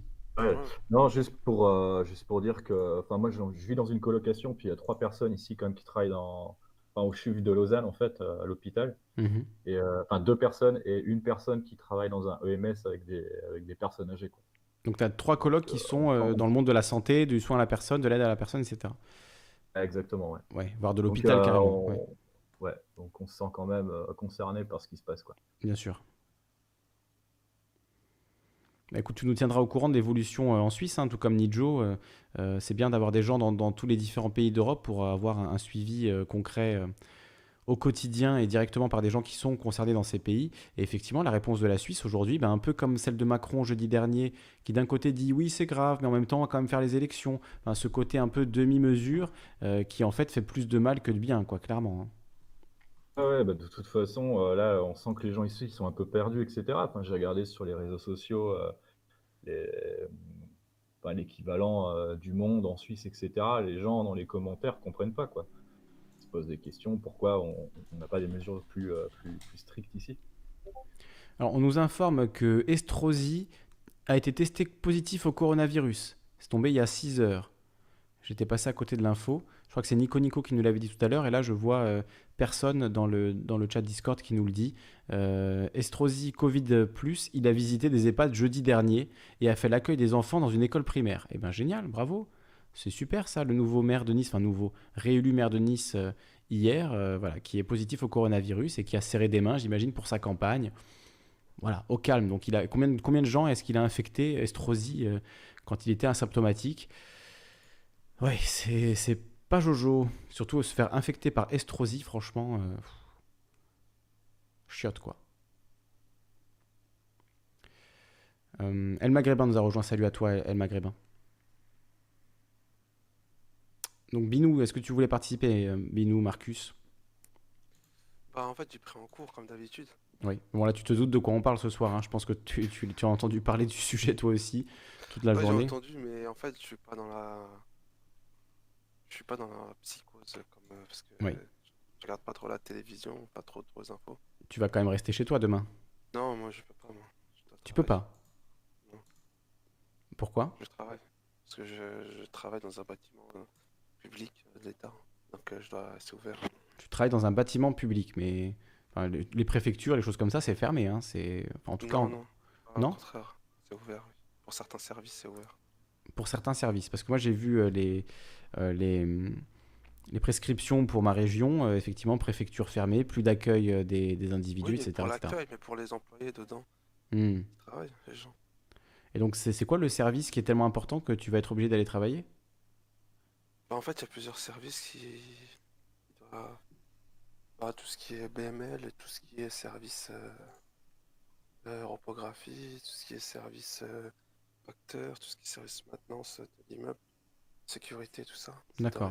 Dans la sécurité. ouais. Non, c'est pas la sécurité, moi, c'est plutôt dans tout ce qui est maintenance, euh, installation et tout ça. et Il y a des machines qui tournent, donc euh, comme les salles de serveurs et tout ça, il faut qu'il faut qu'il y ait des gens qui viennent au mois d'astreinte. Ils doivent se rendre dans ces lieux-là pour euh, faire des visites, D'accord. des contrôles, c'est tout. Mais c'est pas vraiment du travail, travail, c'est juste des rondes en fait. Un passage. D'accord. Et donc, toi, tu es obligé d'aller travailler, tu peux pas. euh, Bah, moi, pour moi, on m'a dit aucune information. j'ai- Aucune j'ai information. regardé. Euh, Super. On m'a dit de pas continuer, c'est tout. Je verrai demain ou je verrai dans la semaine, mais pour le moment, j'ai pas de, j'ai pas de news. euh. On verra ça dans la semaine, peut-être.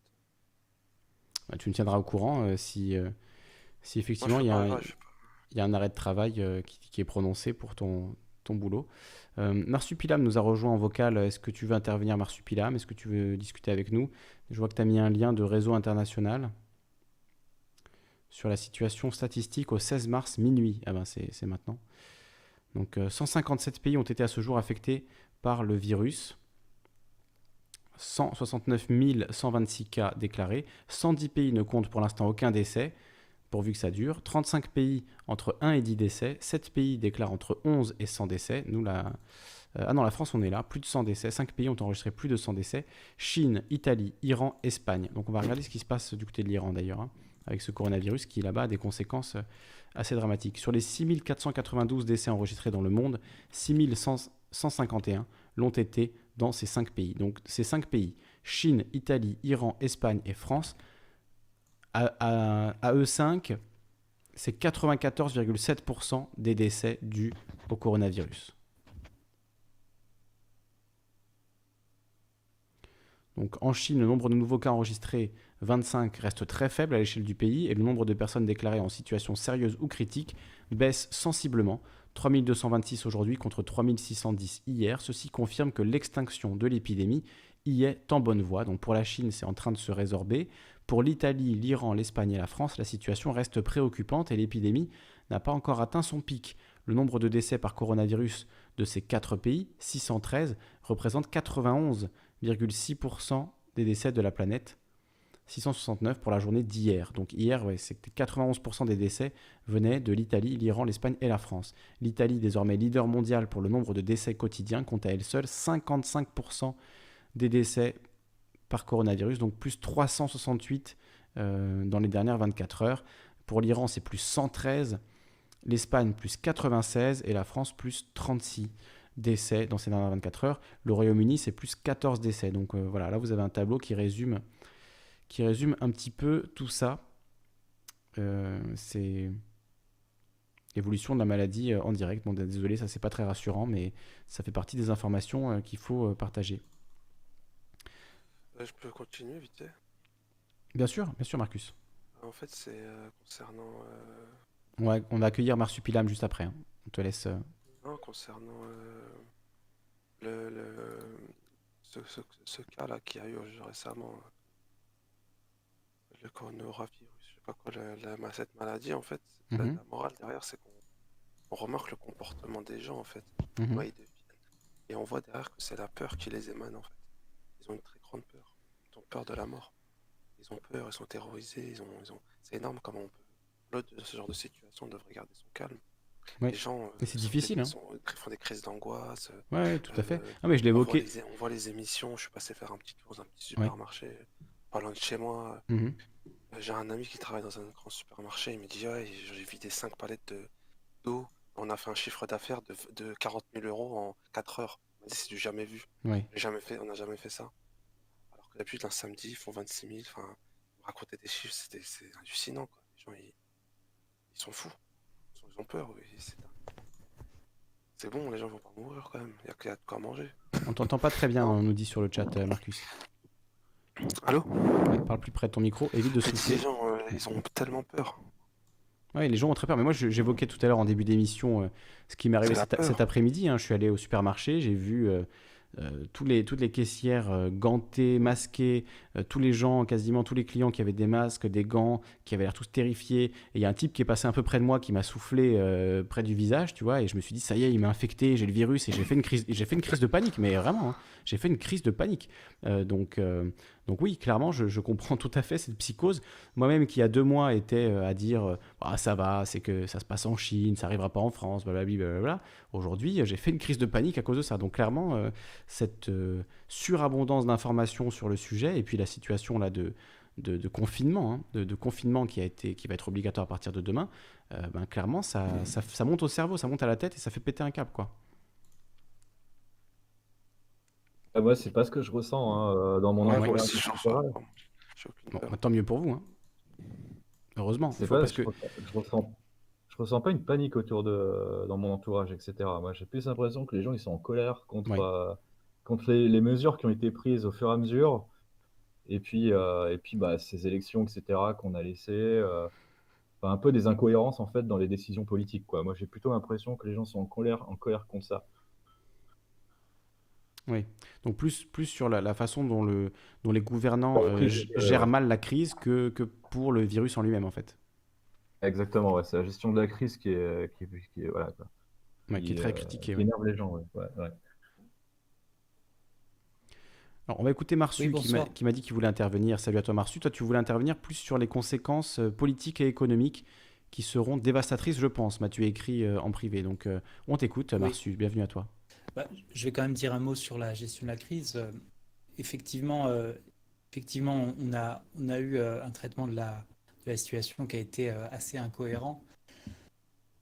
Mais bon, je, je pense que là maintenant, les, à peu près, à peu près les bonnes mesures ont été prises En France.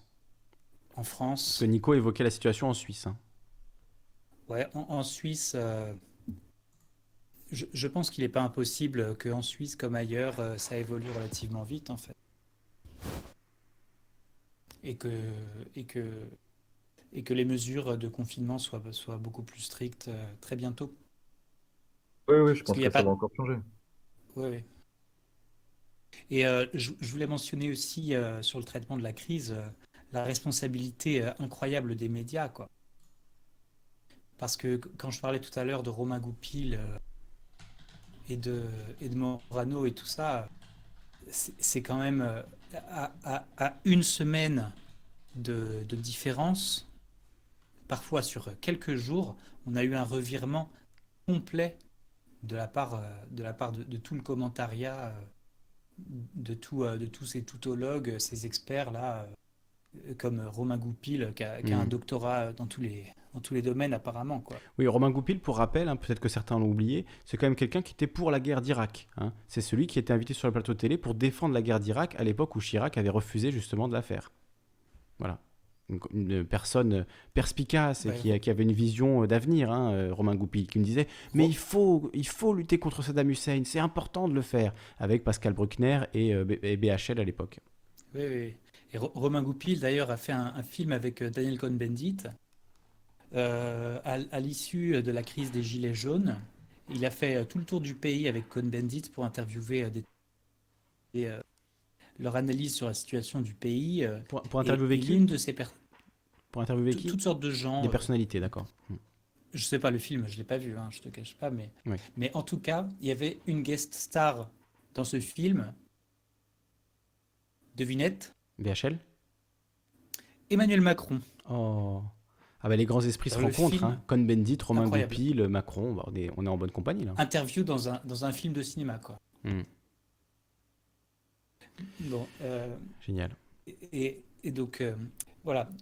Au, au sujet des, des conséquences euh, économiques. Alors, attends, juste avant que tu, euh, que tu Ok, parles des conséquences économiques, je voulais juste lire un, un petit message euh, d'un ami, ancien collègue à moi, euh, que, que certains qui me suivaient déjà à l'époque de, enfin qui me suivaient, qui écoutaient Radio Ici et Maintenant à l'époque où j'y travaillais, connaissent. C'est Alexandre qui, qui était donc une des voix, une des voix cultes de Radio Ici et Maintenant, qui nous dit une pensée pour les petites mains de la grande distribution ou du bio comme moi, qui sont là chaque jour pour vous servir et vous permettre de faire des courses pour vous nourrir. Un autre niveau que les agents hospitaliers, bien sûr, mais je peux vous dire que nous, que pour nous, en face de vous pendant des heures, plutôt que d'être nous aussi confinés, protégés, c'est compliqué physiquement et nerveusement. Donc euh, oui, effectivement, une pensée pour tous ceux qui continuent à travailler Alors, ouais, c'est- dans les magasins d'alimentation.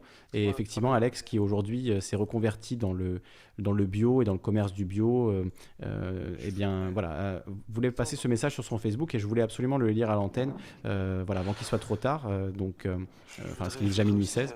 Donc voilà, un gros bisou à lui en tout cas et, et voilà, force, force à tous les gens qui travaillent aussi dans dans les épiceries, euh, dans les, les supermarchés, parce que eux, ils sont là et effectivement, on a besoin d'eux pour se nourrir, surtout s'il y a pénurie, si on est obligé de rester pendant des semaines euh, à la maison. Donc voilà, je voulais, je voulais tenais absolument à lire ce message avant qu'il soit trop tard dans l'émission.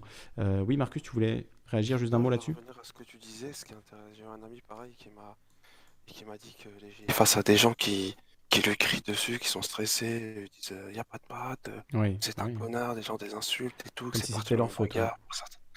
Que les gens, euh, il, a, il a décidé même lui de. Les gens sont fous quoi, ils pètent les plombs, ils ont peur. Et c'est grave quand même. Mm. Mais en tout cas, voilà, force à, tous ceux qui travaillent dans ce domaine-là et un, gros bisou à Alexandre. euh, que voilà, je pense que ça fera plaisir à, certains de nos auditeurs, en plus d'avoir des nouvelles, euh, auditeurs et auditrices, d'avoir des nouvelles d'Alexandre. Euh, On m'en demande souvent, donc euh, voilà, vous en avez euh, par ce, petit message que je suis content d'avoir lu. Voilà, Marsupitch, je te laisse continuer. Donc sur les conséquences économiques, les retombées économiques et la, crise économique massive que cette euh, euh, épidémie de coronavirus est en train de générer. C'est vrai que c'est un sujet euh, très très important aussi. On t'écoute. Oui, oui.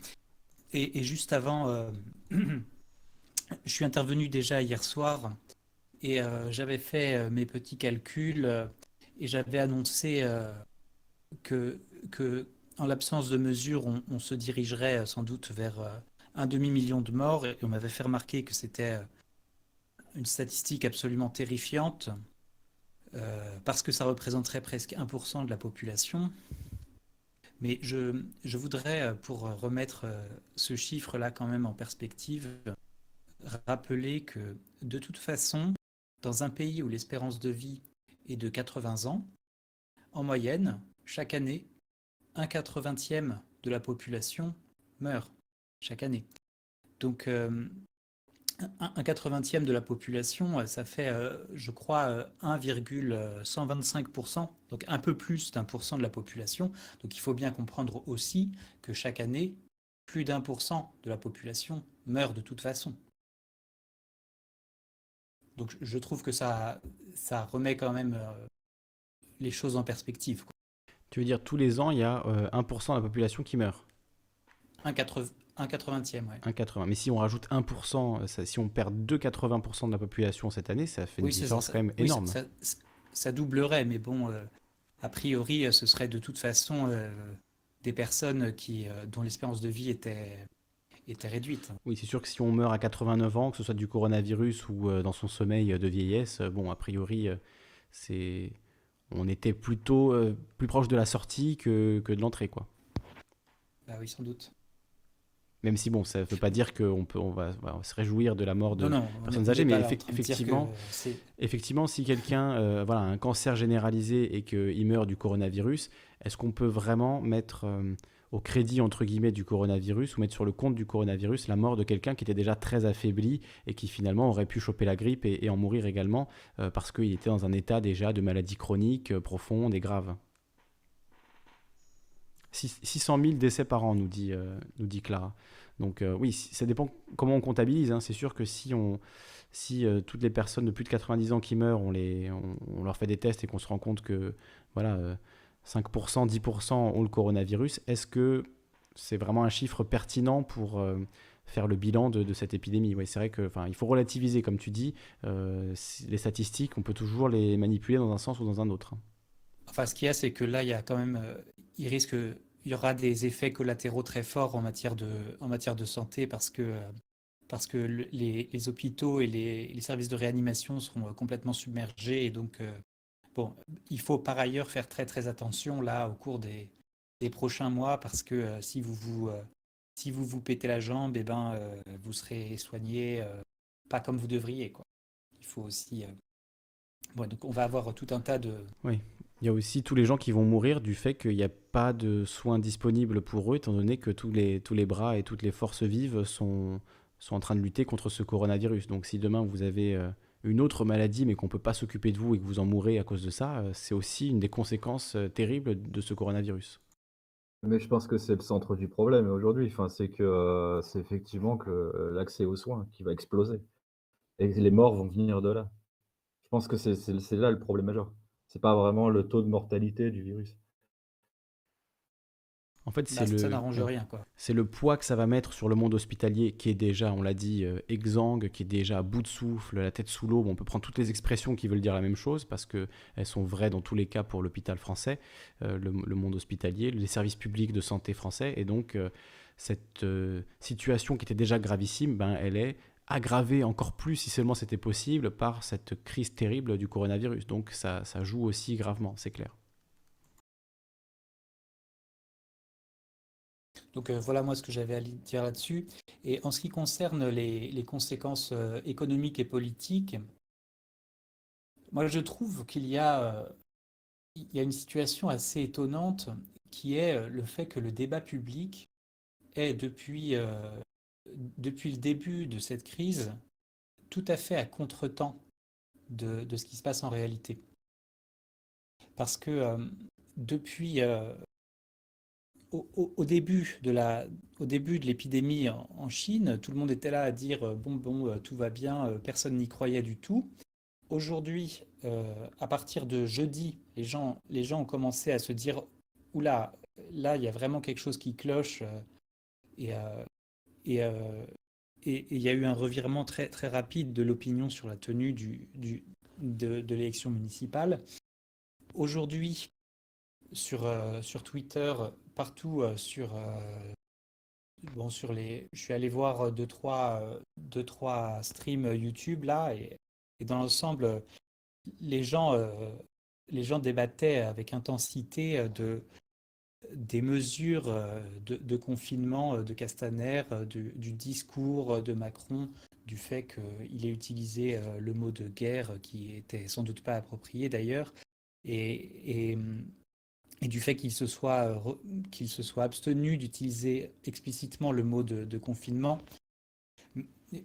On a entendu beaucoup parler de la, de la, question des attestations sur l'honneur pour aller, euh, faire, euh, faire, faire caca à son chien et tout ça, mais, personne n'a relevé le fait que les engagements financiers que Macron propose sont absolument colossaux.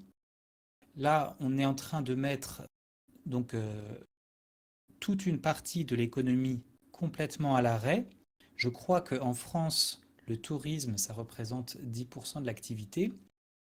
Euh, tous, les, tous les commerces de bouche, euh, les bistrots, les restaurants et tout ça, les cinémas, tous les trucs qui vont être fermés euh, eh bien, euh, le président a dit que euh, aucun, aucun Français ne, serait privé de revenus et que des, dispositifs de chômage partiel à hauteur de, je crois, 85% du salaire seraient pris entièrement en charge par l'État. On nous a dit aussi, donc jeudi, il nous a, il nous a seriné le fait que les vies seraient sauvées quoi qu'il en coûte. Et, c'est la même chose dans toute l'Europe. l'Allemagne a, décidé de, fermer ses frontières et de laisser filer ses déficits. C'est là, on arrive. C'est un truc absolument invraisemblable parce que ça constitue un revirement euh, complètement radical de toute la doctrine économique de l'Union européenne depuis plus de dix ans toutes ces politiques d'austérité euh, avec la mise en œuvre du, pacte de stabilité et toutes ces, toutes ces conneries, euh, ça fait dix ans et on a laissé, euh, on a laissé péricliter complètement l'économie grecque, par exemple. Et aujourd'hui, on est en train de, de faire un virage complet là-dessus et personne ne réagit, personne ne relève le fait que eh bien, euh, je veux dire, là, on est en train de désavouer complètement les dix dernières années d'austérité, qui elles aussi ont fait des morts en Grèce. On a, doublé le taux de suicide en Grèce, on a, augmenté d'une façon considérable le taux de mortalité infantile. Euh, et donc là, on sort de dix ans d'austérité à l'échelle européenne, ça représente un demi-milliard d'habitants. Euh, et, donc là, on va nous expliquer gentiment que ça n'était absolument pour rien. Et ça, c'est un truc que je trouve proprement stupéfiant. moi, j'ai l'impression, que secrètement, ce truc était déjà dans l'air du temps, que Macron poussait pour ça, et que en plus de ça, Boris Johnson avait un peu euh, dévoilé le poteau rose euh, il y a quelques mois là, en disant oui, bon, bah nous, de toute façon, on, va, on va faire de la relance budgétaire euh, au Royaume-Uni, on va, arrêter les trucs de privatisation et tout ça. Et, euh, là, j'ai l'impression que l'Union européenne se, rue sur cette occasion pour donner raison en fait à Boris Johnson, qui est le premier à avoir sifflé la fin de la récré. Et, personne, moi je n'ai entendu aucun commentaire relever ce revirement complet quoi, et, euh, et absolument radical. Donc euh, voilà, je suis, euh, je suis très étonné de voir, de voir ce type de, contretemps là. Quand, il fallait parler du virus, on n'en parlait pas. Quand il fallait parler de confinement, on n'en parlait pas trop. Maintenant que le confinement fait, je pense que c'était la bonne mesure. On ne parle plus que de ça, alors que là, c'est bon, c'est fini. De toute façon, euh, on va être confiné, et puis voilà, quoi. Là, maintenant, euh, pour moi, le sujet, euh, ça va être tout, la, la, gestion de la, d'une part de la crise qui va, qui va s'en suivre, qui va être absolument majeure. Et bon, et, et, par ailleurs du revirement complet de stratégie économique et budgétaire.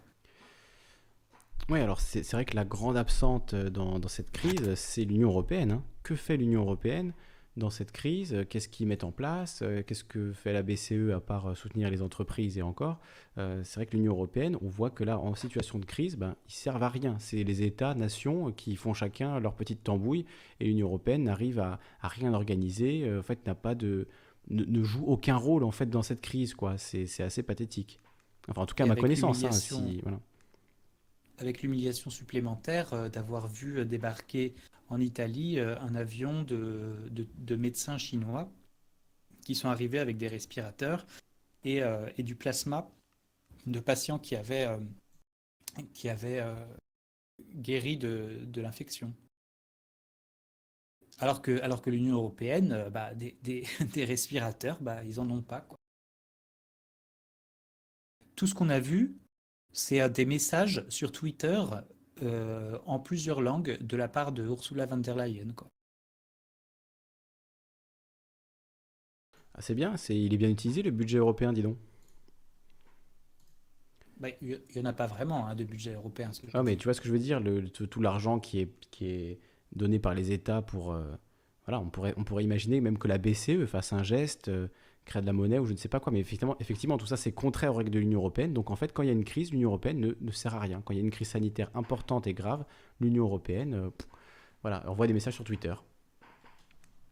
Mais, euh, mais, mais ça ne te, ça te fait pas réagir à toi le, le revirement de politique économique qui s'amorce. Complètement, ouais, je trouve que c'est très juste de, de pointer ça et c'est très intéressant. Et effectivement, euh, alors j'ai tapé Union européenne pour voir, je vais vous mettre ici, comme ça on va regarder ensemble. Donc euh, on tape Union européenne pour regarder un peu ce qui se, ce fait. Euh, oui, oui, c'est clair hein, que, euh, c'est un revirement total et qu'on en revient aux États-nations, on en revient à la gestion de crise par les États-nations, on en revient à une, implication euh, des États euh, dans, euh, dans la gestion de cette crise et, de, et l'injection d'argent euh, qui est complètement contraire effectivement aux lois du libéralisme. Mais en fait, le libéralisme autorégulé, quand il y a une crise euh, sanitaire, eh ben, il sert à rien en fait. C'est ça, c'est ça qu'on- dont on se rend compte. Il est même néfaste quoi. Bah, surtout que là, c'est pas, c'est pas que du libéralisme, c'est de l'austérité. C'est c'est le, c'est le L'austérité, oui. capitalisme allemand. L'austérité doit- euh, ordolibérale. hein, oui. Ouais, c'est ça. Et ça, mais personne n'en a parlé, quoi. Là, je sais pas, tu es en train de chercher. Ouais. Personne ne parle de Bah, ça. re- regarde ce que je trouve. Euh, Brexit, Michel Barnier va présenter un ambitieux projet d'accord à l'Union européenne le 13 mars. Donc ils s'en battent, ils s'en battent les steaks de, de la crise, euh, de la crise sanitaire. hein. Et là, je lis euh, que l'Union européenne anticipe une récession de l'ordre de 1% en 2020. c'est ça, ça. je pense que c'est ça, c'est une plaisanterie. Le, le- si si l'Europe est confinée pendant un mois, c'est pas euh, c'est pas 1% de récession hein, qui va avoir lieu. Surtout qu'ils disent un, là, un le- mois, Oui. un mois, c'est c'est 8% de l'année, hein, donc euh, c'est en plus de en plus de la en plus des effets euh, sur le plus long terme, en plus du fait que la, la récession va être mondiale, parce que euh, il y a déjà eu en Chine, 20 je crois, il parlait de 20% de récession en Chine là sur les sur les premiers mois. Il va y avoir exactement la même chose aux États-Unis, sans doute. Euh, les, les échanges internationaux vont considérablement ralentir et je pense durablement et peut-être même, euh, peut-être même d'une façon quasiment définitive. Donc ce 1% là, vraiment, euh, ce monsieur, il, il s'est- Donc c'est Thierry, hein. Breton, hein, euh, je crois qu'il était ministre Bah de Sarkozy à l'époque, et qui nous Oui, dit, et il est, euh, conseil- il est, il est commissaire européen, voilà. voilà, qui nous dit que la crise du coronavirus pourrait coûter entre 2 et 2,5 points de croissance à l'Europe en 2020, a indiqué le commissaire européen au marché intérieur ce lundi 16 mars. Donc voilà, ce qui les intéresse, c'est effectivement euh, la baisse de non, la mais- baisse de la croissance, mais sau- sauver les gens, euh, c'est pas la priorité, quoi. Mettre à disposition Non, mais des, non, mais des lignes ou la, autres. la baisse de la croissance, ça intéresse tout le monde. Mais je pense que dire entre 2 et 2,5%, je pense qu'il sous-estime le problème oui, oui. d'un facteur 10. À mon avis, ce sera une baisse de la croissance entre 20 et 25%. Alors, si tu peux nous mettre ça dans le canal prédiction, attends, je vais le faire maintenant. Je vais mettre. Ah. Comme ça, on, le- on en garde Pour une trace on verra. Bah, c'est pas un engagement, mais on en a fait des prédictions euh, plus débiles les unes que les autres. euh, elles sont pas toutes réalisées loin de là, donc euh, c'est voilà. Mais, non, c'est- mais, non, mais qui peut croire, qui peut croire que de bloquer entièrement toute l'économie de la zone de, de l'Union européenne pendant un mois, peut-être plus, d'avoir fermé les frontières, euh, ça va coûter 2,5% de croissance. C'est une plaisanterie. Hmm. Un mois, c'est 8% de l'année. Donc tu dis 20% de une récession de 20%, quoi. Comment tu formulerais ta... Je pense. Oui. Je pense. 20% de 20%, récession. Je suis pas, moi, j'y connais rien en économie. hein. Je suis, moi, je suis prof de maths. Mais euh, là, ça me semble complètement euh, proportionné ce qu'il raconte. Hmm. Là, il, il nous prend pour des oiseaux. hein. Après, on sait bien, on sait bien qu'en économie, euh, une déclaration euh, un peu virulente ou un peu réaliste d'un politique, ça peut avoir des conséquences encore plus dramatiques. Tu vois, il y a ce phénomène de prophétie autoréalisatrice. Donc peut-être qu'ils savent qu'effectivement ce sera pire, mais s'ils se mettent à dire il y aura euh, moins 10, moins 15, moins 20%, euh, ça va encore plus faire chuter les marchés, ça va encore aggraver la crise économique. Donc peut-être que leur rôle aussi, Oui, c'est mais- de faire oh, ça, va, ça va être que 2%, vous inquiétez pas. Mais ça, c'est ce que je comprends pas euh, aussi dans la communication politique, parce que tu vois, un discours complètement euh, lénifiant et, et irénique comme ça, qui se veut rassurant, mais qui sous-estime évidemment, manifestement, euh, complètement les enjeux. C'est comme, euh, comme euh, au moment de la crise de Lubrizol, le gouvernement avait simplement dit non, non, ce n'est pas grave du tout, ce n'est rien du tout. Au moment, au moment de, la fin janvier, la ministre de, la Santé disait Oh non, mais il n'y a quasiment aucune chance pour que le virus arrive en Europe. Et ça, ces discours lénifiants, c'est qui se veulent rassurants, pour moi, c'est tout le contraire. Tout le monde voit bien que, euh, ces gens nous prennent pour des idiots.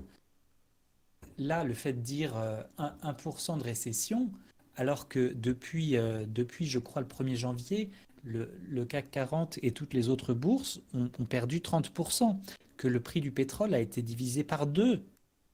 Et ils nous disent, ils nous disent que ça va coûter 1%. C'est je comprends pas, je comprends pas comment ils peuvent se dire que, c'est pour, euh, que c'est pour nous rassurer. Ça ne rassure personne. Quand, quand euh, on sait bien qu'on vous ment, c'est pas rassurant.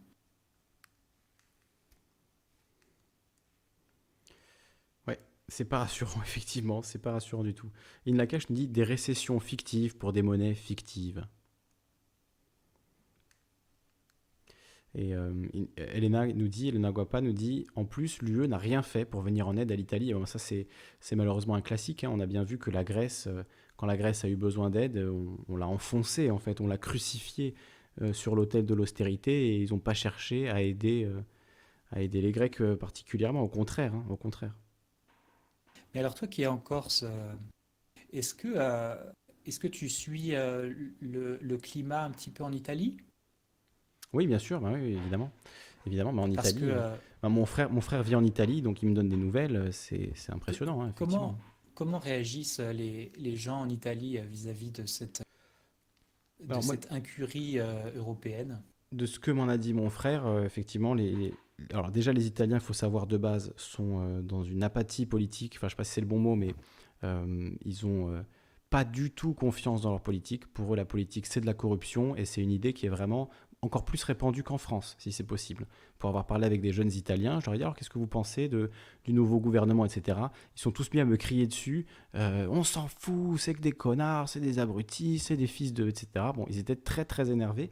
Donc euh, les Italiens détestent d'une manière générale leur gouvernement, et au point qu'ils s'y intéressent même plus parce que pour eux, c'est corruption sur corruption sur corruption. Donc ils font pas vraiment confiance à leurs dirigeants. Euh, en tout cas les jeunes euh, avec qui j'ai parlé, quoi. Et les Italiens, d'une manière générale, sont euh, voilà, vraiment euh, dans un, rejet de, la politique totale. Donc je pense que là-dessus, les Italiens, ils n'attendaient pas déjà, ils attendaient pas grand-chose hein, de la part, de, la part leurs gouvernants. Donc donc c'est un élément à prendre en compte. mais effectivement, de ce que me disait mon frère, ben, les gens prenaient leur mal en patience, se rendaient bien compte que de toute façon, ils ne pouvaient pas y faire grand-chose. Et donc, voilà, et puis, euh, et puis Salvini, euh, il voulait d'une façon euh, à peine masquée sortir progressivement de, de, de, l'euro avec, avec son ministre qu'il avait voulu nommer, je crois qu'il s'appelait Sa, Savoina ou Favoina, qui, qui avait proposé l'idée des mini-bonds pour donc des, des, titres de des titres de dette publique qui pourraient être utilisés comme une monnaie et qui, euh, et qui euh, aurait permis progressivement de sortir de, l'euro. Alors là, Salvini, il n'est plus au gouvernement, mais moi, je me demande si, si cet, cet épisode-là où, où l'Europe a été restée les bras, les bras ballants pendant que la Chine envoyait des médecins en Italie, si ça, ça va pas complètement euh, faire, euh, faire basculer euh, l'Italie. Si l'Italie sort de l'Union européenne, que va-t-il bien pouvoir se passer ensuite hein?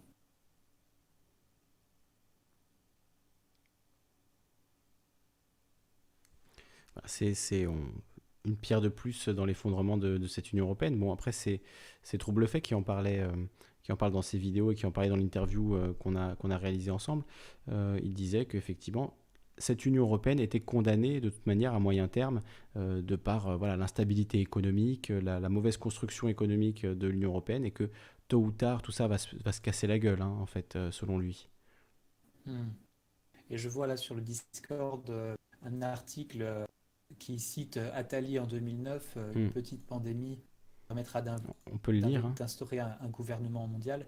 Mais en fait, euh, ça, je crois que l'importance de Jacques Attali est, en fait euh, très surestimée parce que je crois que Jacques Attali lui-même, je crois, je crois avoir compris, mais je me rappelle plus où j'ai entendu parler de cette idée, que Jacques Attali lui-même faisait, euh, faisait courir la rumeur qu'il était très proche et très influent vis-à-vis de Macron, mais que en fait Jacques Attali euh, c'est un businessman et qu'il fait commerce de son influence, que le fait, le fait de faire courir ce type de, ce type de rumeur que ce serait l'homme de l'ombre de Macron, en fait, euh, c'est un plan business pour lui. Quoi. Mm. Et puis je, crois surtout que Macron et Attali sont brouillés hein, et, que, que, Macron a un peu doublé tout le monde. Apparemment, enfin, de ce que j'ai compris, euh, Attali, effectivement, voulait mettre le pied à l'étrier à Macron, mais lui, il avait en tête 2022. Et Macron a doublé tout le monde, en fait, et s'est présenté tout seul. Et donc, comme finalement, il a gagné un peu contre tout le monde, contre tous ses, pseudo-alliés euh, qui voulaient lui mettre le pied à l'étrier, etc., et du coup le contrôler, comme Macron a gagné tout seul, ben aujourd'hui, Macron, voilà, on l'appelle pas Jupiter pour rien. Il se prend pour le, le dieu de l'Olympe, celui qui a, qui a tout réussi par lui-même. Et donc, tous ces ses conseillers, que ce soit Attali, Bayrou et, quelques autres qui étaient autour de lui euh, dès le début, en fait, il est aujourd'hui, il les envoie bouler parce qu'il se dit j'ai pas besoin d'eux. Euh, j'ai réussi tout seul, donc je peux m'en sortir tout seul et j'ai pas besoin ni d'Attali, ni de Bayrou, ni de qui que ce soit de, de l'arrière-garde, de l'ancienne garde, on va dire politique, pour me dire quoi faire. Euh, je, voilà, j'ai réussi tout seul, j'ai monté en marche tout seul, personne ne m'a soutenu et maintenant je, je, dirige tout seul. Et donc en fait, Macron, je crois pas qu'il y ait grand monde aujourd'hui qui puisse lui faire entendre raison et, il prend ses décisions un peu comme il le veut. En tout cas, c'est l'image que j'en ai. Après, je me trompe peut-être parce que je ne suis pas dans l'intimité de Macron. Je ne sais pas qui lui rend visite le soir. Je ne sais pas si Alain Minck lui donne des conseils ou pas, s'il les écoute, s'il les écoute pas. Mais apparemment, euh, Attali, euh, la mauvaise contre Macron parce que Macron euh, l'a doublé sur ce coup et n'a pas attendu l'autorisation d'Attali pour partir en campagne. Donc voilà, juste je, pense qu'il ne faut, pas, faut pas prêter trop d'attention, euh, trop d'importance à, à. Euh. Alors, on peut quand même lire ce petit texte, il n'est pas très long, c'est trois paragraphes, euh, ce qu'il avait écrit en 2009 au sujet des pandémies, Attali, puisque ça, ça, tourne beaucoup. donc, on a, on a cet article qui date de 2009, 13 mai 2009. Il fallait Jacques Attali pour y penser. Dans sa rubrique du magazine d'Express du 3 mai, 3 mai 2009, donc l'ancien Sherpa de François Mitterrand dévoile quelques fantasmes intimes du monde oligarchique. En bref, là où le crash financier a jusqu'ici échoué, une bonne petite pandémie mondiale pourrait précipiter nos dirigeants à accepter la mise en place d'un gouvernement mondial. Donc là, c'est citation d'Atali. L'histoire nous apprend que l'humanité n'évolue significativement que lorsqu'elle a vraiment peur. Elle met d'abord en place des mécanismes de défense parfois intolérables, des boucs émissaires et des totalitarismes, parfois futiles, de la distraction, parfois efficaces, des thérapeutiques écartant si nécessaire tous les principes moraux antérieurs. Puis, une fois la crise passée, elle transforme ces mécanismes pour les rendre compatibles avec la liberté individuelle et les inscrire dans une politique de santé démocratique. Pour Attali, la pandémie qui commence pourrait déclencher une de ces peurs structurantes, car elle fera surgir mieux qu'aucun discours humanitaire ou écologique la prise de conscience de la nécessité d'un altruisme au moins intéressé. Voilà, quelqu'un qui fait beaucoup de bruit là. Qu'est-ce que c'était ça? Oui, c'est moi, pardon. Euh, et, je, partage aussi sur le Discord euh, un, un, article de France Culture. Le lien vers une, voilà, le lien vers une petite euh, une, une petite série d'émissions euh, qui avait eu lieu euh, au cours de l'été 2019 euh, de Jacques Attali, où, où, il s'exerçait à la futurologie et où il se posait la question à quoi ressemblera le monde en 2037, et en particulier l'épisode là que je viens de, que je viens de partager mentionne, donc il porte sur la santé, et il mentionne euh, le risque d'une épidémie, d'une épidémie catastrophique évoquée par beaucoup, quelque chose qui arriverait comme un virus qu'on n'aurait pas le temps de contrer. Et euh, le, le, chercheur qui est invité, donc c'est un peu plus bas là que, que là où tu es, c'est en dessous de l'image. En dessous, d'accord. Euh, en dessous de l'image. C'est la citation. La probabilité ah de ce scénario est assez forte. Oui. Mais aujourd'hui, on a des anticorps qui nous protègent de ces épidémies. Ces virus peuvent muter, bien sûr. Le grand succès du futur, c'est le vaccin génétique. Le vaccin génétique, ce n'est pas seulement celui qui fabrique des anticorps comme contre les antigènes qui nous attaquent, mais un système plus généralisé qui permet d'augmenter les défenses immunitaires du corps par les gènes. Et alors, la vidéo, pour ceux qui voudraient retrouver, enfin la vidéo, c'est une émission euh, radio, donc c'est un audio, euh, santé, deux points, prévenir plutôt que soigner vers un changement de paradigme. Tu l'as mis sur le Discord et pour le retrouver, donc c'est dans l'émission Dans 18 ans par Jacques Attali et Zoé Sves. pas si je prononce bien Zoé son nom. Mm. Et donc, euh, il y a plusieurs, c'est toute une série hein, de, de futurologie là, sur dans 18 ans. Dans 18 ans. Donc, euh, bon, après, euh, si tu veux, Jacques Attali, euh, c'est aussi, euh, c'est aussi quelqu'un qui aime bien, euh, qui aime bien se projeter dans des Oui, très grandes c'est sa spécialité. hein. Il a écrit beaucoup de livres sur le sujet, Le Monde dans 50 ans, Le Monde dans 100 ans, Le Monde en 2030, Le Monde en 2050, etc. Bon, donc euh, juste pour dire, euh, c'est pas forcément euh, non plus euh, complètement étonnant que Jacques Attali ait déjà envisagé l'idée d'une pandémie. que, Complètement. Non, moi je suis, assez d'accord avec ça. Ça m'étonne pas enfin ça m'étonne pas. Disons que c'est une des spécialités d'Atali. Ça ne veut, c'est pas parce qu'il a écrit dans un article qu'il pourrait se passer ça, euh, qu'il est forcément derrière en train de manipuler, de tirer les ficelles, comme j'en vois qui disent c'est le marionnettiste, etc.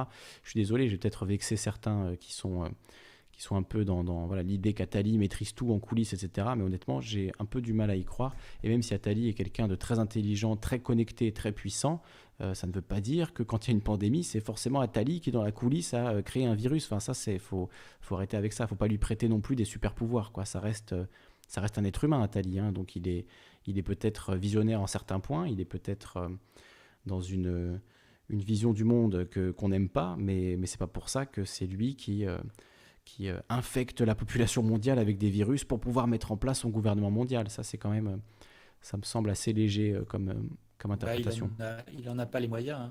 Tu as, déjà, déjà entendu un Allemand parler de Jacques Attali Non. que les Français qui connaissent Jacques Attali. hein. Oui, bah oui, d'accord. Dans ce sens-là, oui, ok. Oui, oui, ou un Américain, ou un... Oui, non, bien sûr, bien sûr. Après, c'est vrai que ce qui est impressionnant avec Attali, c'est qu'il a été connecté à tous les présidents depuis Mitterrand. Que ce soit Sarkozy, Hollande ou Macron, euh, il a été, euh, voilà, il était dans le, dans le game hein, à chaque fois. euh, que ce soit la commission, la fameuse commission Attali à l'époque de Sarkozy, à laquelle d'ailleurs participait Macron. Donc voilà, c'est ce petit monde en fait hein, des, euh, je sais pas si c'est Polytechnique, euh, l'ENA, enfin les grandes écoles. euh, de politique, etc. Jacques Attali, voilà, il est très à l'aise dans ce monde-là et clairement, c'est un des, voilà, il fait partie de ce qu'on appelle l'élite, mais c'est pas pour ça que que c'est forcément quelqu'un qui a tous les pouvoirs et qui peut générer comme ça des des pandémies. Euh, je voudrais juste lire- la fin de l'article du coup d'Attali qui dit donc la pandémie qui commence pourrait déclencher une de ces peurs structurantes car elle fera agir mieux, qu'aucun discours humanitaire ou écologique, la prise de conscience de la nécessité d'un altruisme au moins intéressé.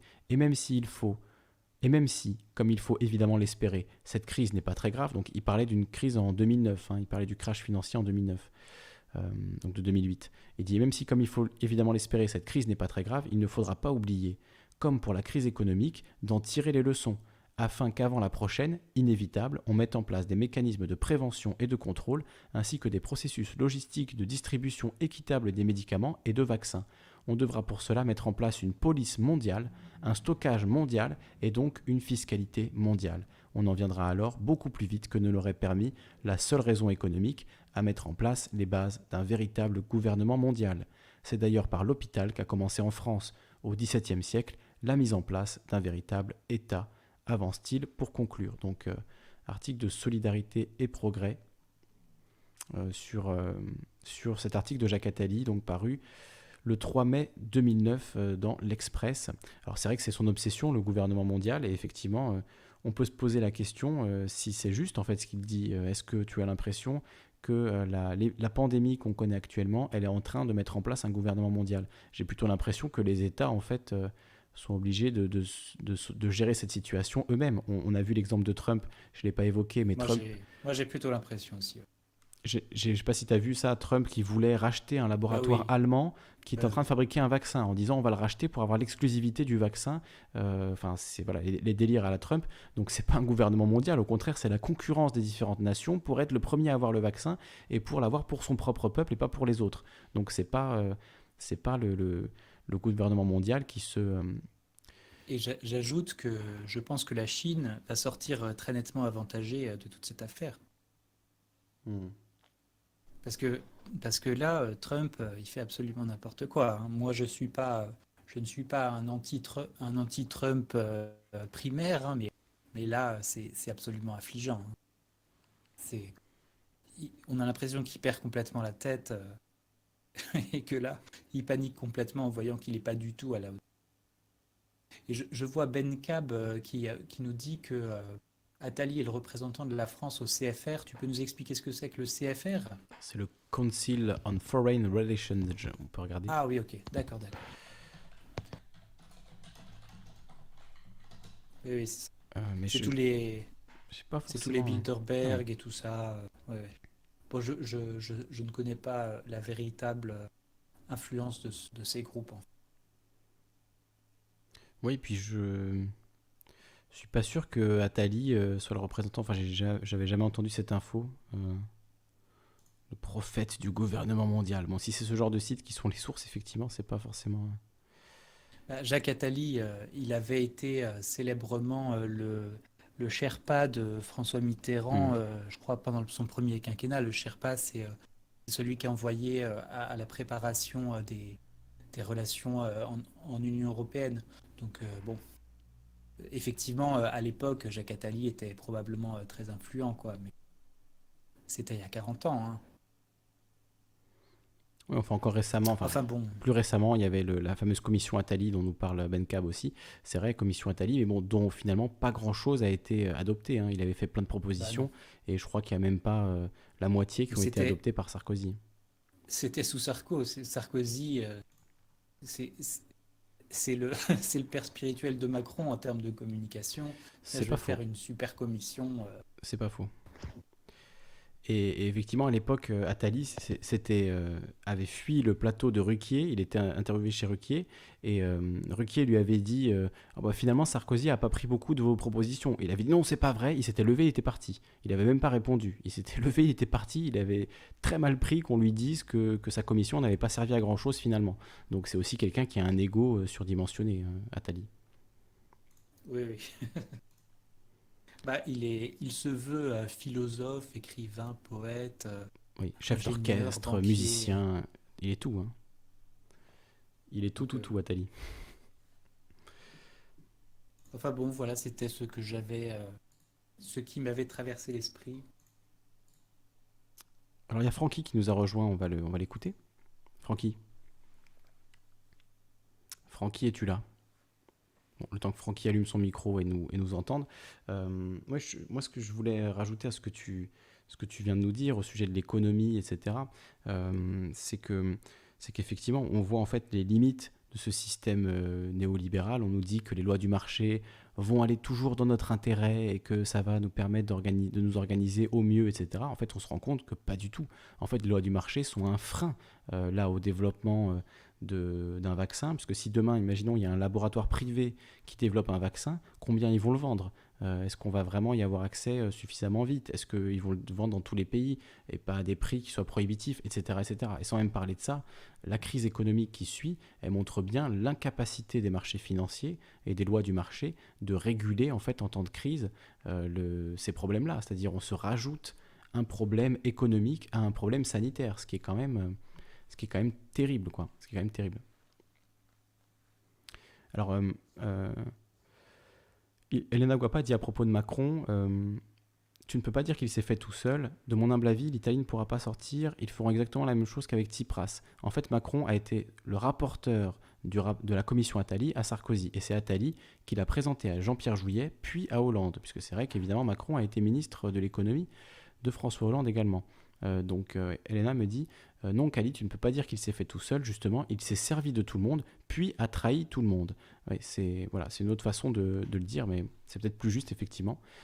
C'est effectivement plus ou moins ce qui s'est passé. Du coup, Macron, aujourd'hui, ben, il est seul au sommet et il n'a plus vraiment de, de personnes qui, qui peuvent le, le conseiller. Enfin, en tout cas, moi, je ne sais pas qui conseille Macron et de, qui Macron, à qui Macron tend l'oreille et qui Macron écoute avant de prendre des décisions. Je ne suis pas sûr de, savoir qui aujourd'hui euh, est, son visiteur du soir qui vient lui dire euh, comment il faudrait qu'il gère les choses. Je crois que Macron, euh, il a un peu le syndrome justement jupitérien d'être tout seul au sommet aujourd'hui, parce qu'il a trahi précisément beaucoup de gens. Et celui, pour ceux qui s'intéressent à savoir comment Macron s'est fait, euh, le journaliste qui est euh, le plus en pointe, je crois, sur ce sujet, c'est, il s'appelle Marc Andevelde. Hmm. Il y a une a interview de deux bouquins. une interview de lui aux médias qui était très intéressante. Oui, à, à Arrêt sur Image aussi. Et il est passé aussi sur euh, Thinkerview, Mhm. pour ceux qui aiment. Donc Marc Andeveld, il a écrit deux bouquins. euh, le premier, je crois, qui s'appelle Le Grand Manipulateur, et le, le deuxième, il s'appelle euh, les, les réseaux secrets. Je sais plus. Bon, il a écrit deux bouquins euh, sur le thème de, des réseaux de Macron. Et, euh, Le grand manipulateur, les réseaux secrets de Macron, aux éditions Stock, paru en 2009. 2019, pardon, 2019. Ouais, il y en a eu deux en fait. Un, un qu'il a fait pendant la campagne et l'autre. L'ambigu Monsieur même- Macron. Oui, c'est ça, l'ambigu Monsieur Macron. En Celui-là, il l'a 2015. fait quand il était seulement ministre. Hmm. Oui, en 2015, il n'était même pas encore euh, candidat, quoi que ce soit. oui. Et, euh, et lui, Marc de Velde, qui euh, s'est penché euh, très abondamment sur la question, il n'a pas du tout, du tout l'air de penser que Emmanuel Macron s'est fait tout seul. Hmm. Ah oui. Non, mais c'est vrai que j'ai, oui, c'est pas la bonne expression que j'ai utilisée en disant qu'il s'est fait tout seul. C'est que il a su jouer, su faire jouer les réseaux et les trahir au bon moment. On nous dit là, euh, donc, euh, selon plusieurs journaux, la thèse développée par Marc Andeveld est que derrière le nouveau monde d'Emmanuel Macron, qui se présentait comme le candidat contre le système de la vieille politique, promettant une rupture avec l'ancien monde, se cachent de vieux réseaux qu'il a utilisés pour son ascension, comme ceux de Arnaud Montebourg, Dominique de Villepin, Nicolas Sarkozy, Jacques Chirac, Valéry Giscard d'Estaing, ainsi que les réseaux classiques de la franc-maçonnerie, du monde économique, de ceux du Sénat, mais aussi des médias et du pouvoir gay. D'après l'Obs, la thèse du livre se résume ainsi Emmanuel Macron séduit beaucoup, utilise énormément, puis jette sans scrupule. Voilà, ça rejoint ce que disait Elena euh, à l'instant. Donc euh, voilà, des, livres à lire euh, pendant cette période de confinement, si vous voulez vous renseigner sur la politique du pays, si vous voulez en apprendre plus sur les réseaux Macron, c'est deux, livres intéressants et, des interviews donc qu'il a pu donner aux médias, à Thinkerview. Je crois que c'est une longue interview, celle de Thinkerview, qui est super intéressante. Euh, donc euh, je vous mets le lien. Ouais, et... sur sur, euh, Thinkerview, c'est souvent assez décousu parce que. C'est ça le problème, oui. Mais le- elle est longue, donc il y a beaucoup d'infos quand même. hein. 2h42. Voilà. Bah écoutez, je pense que c'est pas mal ça pour, euh, pour commencer cette période, de, cette période de confinement. Pour ceux qui ont encore la foi, vous pouvez la regarder dès maintenant. Et puis pour les autres, euh, demain midi, on est confiné. Donc vous pouvez vous commencer par un, un Thinkerview de 3 heures avec euh, Mark Endeveld sur les réseaux secrets d'Emmanuel Macron. Euh, Il y a pas mal d'infos, même si, comme tu dis, c'est assez décousu. Ouais. Et il y a aussi l'interview aux médias de deux heures, la face cachée du système Macron, interview avec euh, l'excellent Denis Robert et le non moins excellent Marc Endeveld. Voilà, vous avez deux liens que je vous mets. Voilà, j'ai cliqué sur le mauvais lien. Vous voyez, YouTube, ça marche plus. Je vous la mets là. Voilà, tant que YouTube fonctionne encore, allez-y. hein. Allez-y, regardez. Mais c'est vrai ça que YouTube va, va diminuer là? C'est ce qui a été. sources. euh, C'est ce qui a été avancé, ouais, c'était le JDD euh, hier hein, qu'on a, qu'on a vu euh, qui, qui parlait de ça. Je peux vous retrouver ça, Netflix, YouTube, voilà. Certains opérateurs n'excluent pas de limiter l'accès à Netflix et YouTube au profit du télétravail. Grrr. Le risque de saturation et les choix que cela impliquerait. Si la consommation de séries sur des plateformes comme Netflix, le visionnage de vidéos sur YouTube ou TikTok, la connexion à des jeux en ligne comme Fortnite se multiplie, le réseau risque d'être fortement ralenti. Enfin, euh, les jeux en ligne comme Fortnite, ça consomme pas énormément d'é- d'énergie, hein, enfin de connexion, je veux dire de bande passante. Hein. C'est pas, ça qui va ralentir, à mon avis, énormément le réseau, vu que vu que c'est euh, voilà, c'est pas une consommation énorme. Par contre, effectivement, YouTube, Netflix, ça, ça consomme du, du méga à la seconde, donc euh, forcément. euh, donc on nous dit tous les opérateurs télécoms ont mobilisé des milliers d'ingénieurs et de techniciens qui superviseront et entretiendront l'ensemble du réseau, insiste Arthur Dreyfus. En cas de saturation, les opérateurs n'excluent pas de privilégier les usages professionnels en diminuant la bande passante des sites de divertissement. Voilà. Bon confinement à tous. hein. Et il parle pas parle pas des sites porno. Euh, pff, apparemment, ça ne, ça ne compte pas. Alors, ils, euh, sont, ils sont trop, pu- ils sont trop pudiques. On est trop pudique, ils n'en parlent pas. Mais effectivement, en plus, euh, surtout que plusieurs sites porno ont, euh, ont proposé des abonnements euh, premium à, leurs, euh, à leurs abonnés. Je voyais ça hier dans un article.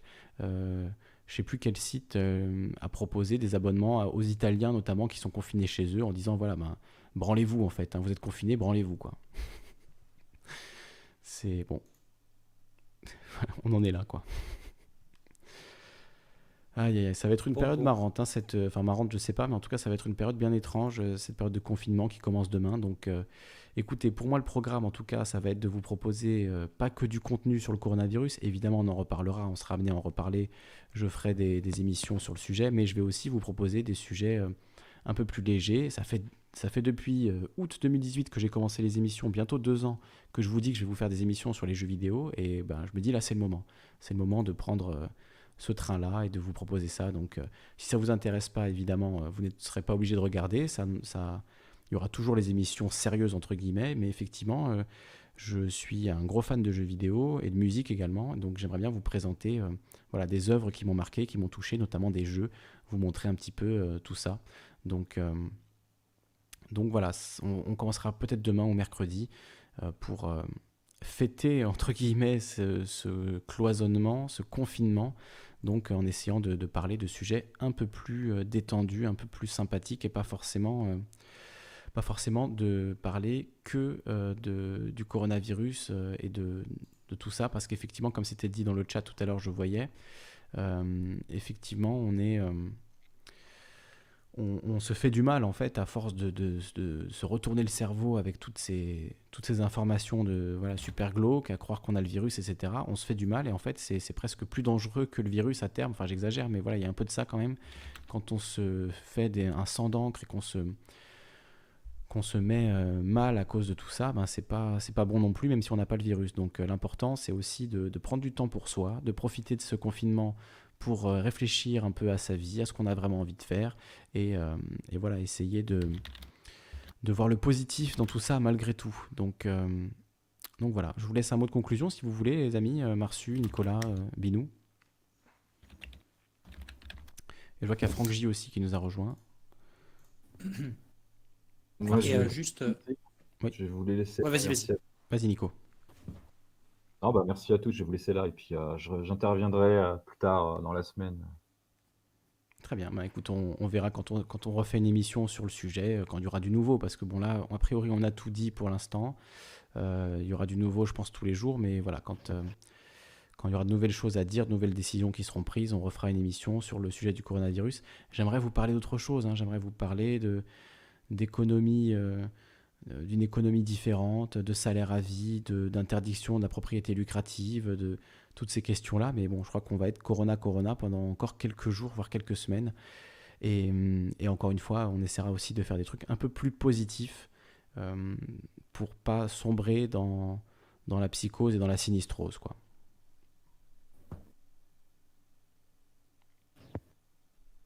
Eh ben, merci et prenez, prenez bien soin de vous.